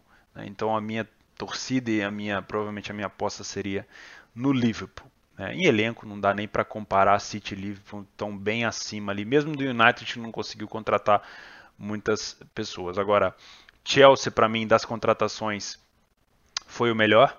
Né? Eu, eu, gostei muito das contratações do Chelsea. Uh, o United, para mim, foi a decepção, né? porque não vendeu Lingard e não, e não trouxe assim é, ninguém muito, muito foda. É, mas é isso. Alguns dos senhores querem acrescentar mais alguma coisa? Ah, o descenso. Né? Eu acredito assim, pela quantidade de contratação, o eu concordo com o Felipe, pode ser, se não da liga, pode ser um grande candidato a cair. O Southampton, que namorou, namorou, namorou, pode ser um que agora definitivamente case, né? Vamos ver, pelo menos na minha opinião. É, e a gente não falou do Cardiff, mas precisa ver também se eles vão conseguir dar continuidade. E vocês, o que, que vocês acham?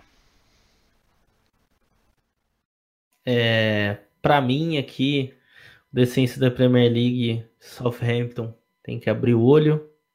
Concordo. Discordo da parte do Fulham, acho que o Fulham vai continuar vai continuar na Premier League sim. Acho que se mantém por tudo que se contratou. Claro que tem o ponto negativo, mas eu estou tentando ver do lado positivo. Acho que pelas contratações é... o projeto está bem encaminhado para se manter se tudo dá certo, se todos os jogadores que chegaram encaixarem com os jogadores que já estão na equipe. É, colocaria o, a equipe do Huddersfield. Acho que o Huddersfield não fica na Premier League na próxima temporada. Acho muito difícil. Teve um começo, para quem lembra, na temporada passada, teve um começo assombroso. Ficou, ela chegou a figurar entre os primeiros ali da, da Premier League. Só que aí depois acabou caindo, caindo tal, mas conseguiu se manter. E a terceira vaga, acredito que fique entre Watford e talvez Brighton e Cardiff ali. Esses três aí me desconfiam muito para essa temporada. E tu, Filipão, descenso? Cara, é, visualizar esse descenso para mim é um pouco difícil, né? Porque a gente tem muito candidato. Eu vejo é, o Cardiff, eu não sei, não, não sei como é que eles vêm. Para mim, é, é, é, a maior incógnita para mim é o Cardiff esse ano. É, tem o próprio Huddersfield, cara. O Huddersfield é muito bom defensivamente, mas falta um pouco ofensividade no time. Então, assim, eu acho que, que eles vão sofrer um pouco, né? É, acho que para mim o candidato mais sério é o Huddersfield. Depois a gente tem o Watford, que para mim deixa a desejar, o Southampton, o próprio Crystal Palace, precisa ele, ele deu uma melhorada com o Roy Hodgson, né? Ele precisa manter esse nível. O, o, próprio Crystal Palace eu colocaria ele um pouco acima, né? Junto com o Newcastle, um pouco acima. É, mas assim, é, o Brighton, cara, também tem que tomar cuidado. Então veja assim, é Huddersfield, Brighton, Southampton, Fulham. É, vou botar aí quatro, né? Falta mais um, né? Pode ser o Cardiff, que aí tem 4 para 3 vagas. Né? Acho que vai ficar aí, cara. O Watford ali, muito perigando também. Então, 5 aí para 3 vagas. Muito bom. Então, pessoal, essa foi a nossa análise praticamente completa. Vamos bater aí 4 horas de, de podcast. É, para quem não quer acompanhar essa lentidão toda, você que está assistindo aí pelo YouTube pode aumentar a velocidade, colocar ali no 2x. Quem tem aí aplicativos de podcast pode colocar até mais, em velocidade até maior. Uh, Para quem está assistindo em qualquer plataforma, não deixe de deixar os. Não deixe de deixar, é ótimo, né? Não deixe de comentar aí embaixo para a gente conseguir escutar. Uh, sobre os próximos programas nós vamos gravar em breve, as próximas ligas italiana, espanhola, alemã. Nós vamos gravar e soltando essa semana. Lembrando que a partir, não dessa próxima segunda agora, mas a partir da próxima segunda-feira tem programa às 9 horas na segunda-feira. Por que, que a gente não vai começar essa semana? Porque a gente ainda vai gravar os especiais das ligas. Né, para ficar bem bacana, para ficar uma fonte de informação bacana. A gente fez questão, já vai fazer, soltar essa, essa gravação da, da Liga Inglesa, porque ela já começa agora às 4 horas com o jogo do United com o Leicester e a gente vai fazer durante essa semana a gravação dos anos campeonatos que também já estão para começar. Beleza? Então, novamente, se você está assistindo pelo YouTube, seja qual canal que for, se inscreva, deixe seu comentário para participar com a gente. Se você está escutando no SoundCloud, também comente. Queria agradecer o Gabigol pela participação, o Felipe pela participação. Já nos estendemos aí quatro horas na hora do almoço. É... E espero que seja realmente um conteúdo, um programa que agregue para vocês, um, mais um programa gratuito que a gente está tentando trazer para a comunidade. A gente gosta muito de falar sobre futebol, vai ser um programa muito bacana de se fazer, vai ser muito bom tá, ter a companhia desses dois caras aqui que manjam muito de futebol comigo. Felipe, suas considerações firma, finais aí. Bom, pessoal, é, primeiramente falar para o pessoal ir com cuidado né, na, na, nas apostas, sempre gestão, sempre lembrar disso. E agora falando mais, um pouco mais sobre o podcast, cara, é, porque a gente precisa do, do feedback de vocês, né? Que a gente está fazendo aqui um podcast, conversando, batendo papo, para é, interar a comunidade, deixar fazer uma comunidade melhor para todo mundo, né? A gente tentar é, aprender com vocês, a gente quer o feedback de vocês, a gente quer a participação de vocês, porque a gente também tem muito a aprender com todo mundo, né? Então eu espero que, que vocês gostem, que seja um, um, um podcast, um projeto duradouro, que, que seja sucesso para todo mundo, né? Tanto para a gente aqui, como para o pessoal que está escutando. A bica. Bom, queria agradecer a galera aí que vai nos acompanhar aí nesse novo projeto. Espero que gostem. Deixe os comentários as plataformas que vocês ouvirem esse podcast, porque é muito importante para a gente, é o nosso primeiro ainda. Então, deem sugestões também do que vocês querem que a gente fale aqui. Os primeiros, os primeiros podcasts serão essa análise das ligas, até para nós nos prepararmos aí para a temporada 18-19 aí do Campeonato Europeu, para betar bem, ser uma excelente temporada aí com muitos lucros. E agradecer o Theo aqui, o Felipe, manjam demais, vai ser muito bom aqui esse crossover que a gente está fazendo aqui para vocês e até a próxima. Lembrando também, dando duas, duas novas, novas novidades aqui na janela que a gente não falou. Batshuayi foi para o Valência por empréstimo e o Chelsea emprestou Curtis Zuma para o Everton, ou seja, o Everton mais um reforço aí na temporada. E valeu e obrigado, Felipe, por ter atualizado aí a gente. É isso então, pessoal. Essa foi a nossa primeira edição do, do Betcast. Espero que vocês gostem. Acompanhe a gente aí durante a semana, compartilhe com os amiguinhos e etc. Espero que essa Premier League seja tão boa para vocês quanto é, costuma ser para nós. Né? Espero que seja bom para nós também. E, e é isso. Grande abraço a todos, fiquem bem e até o próximo programa.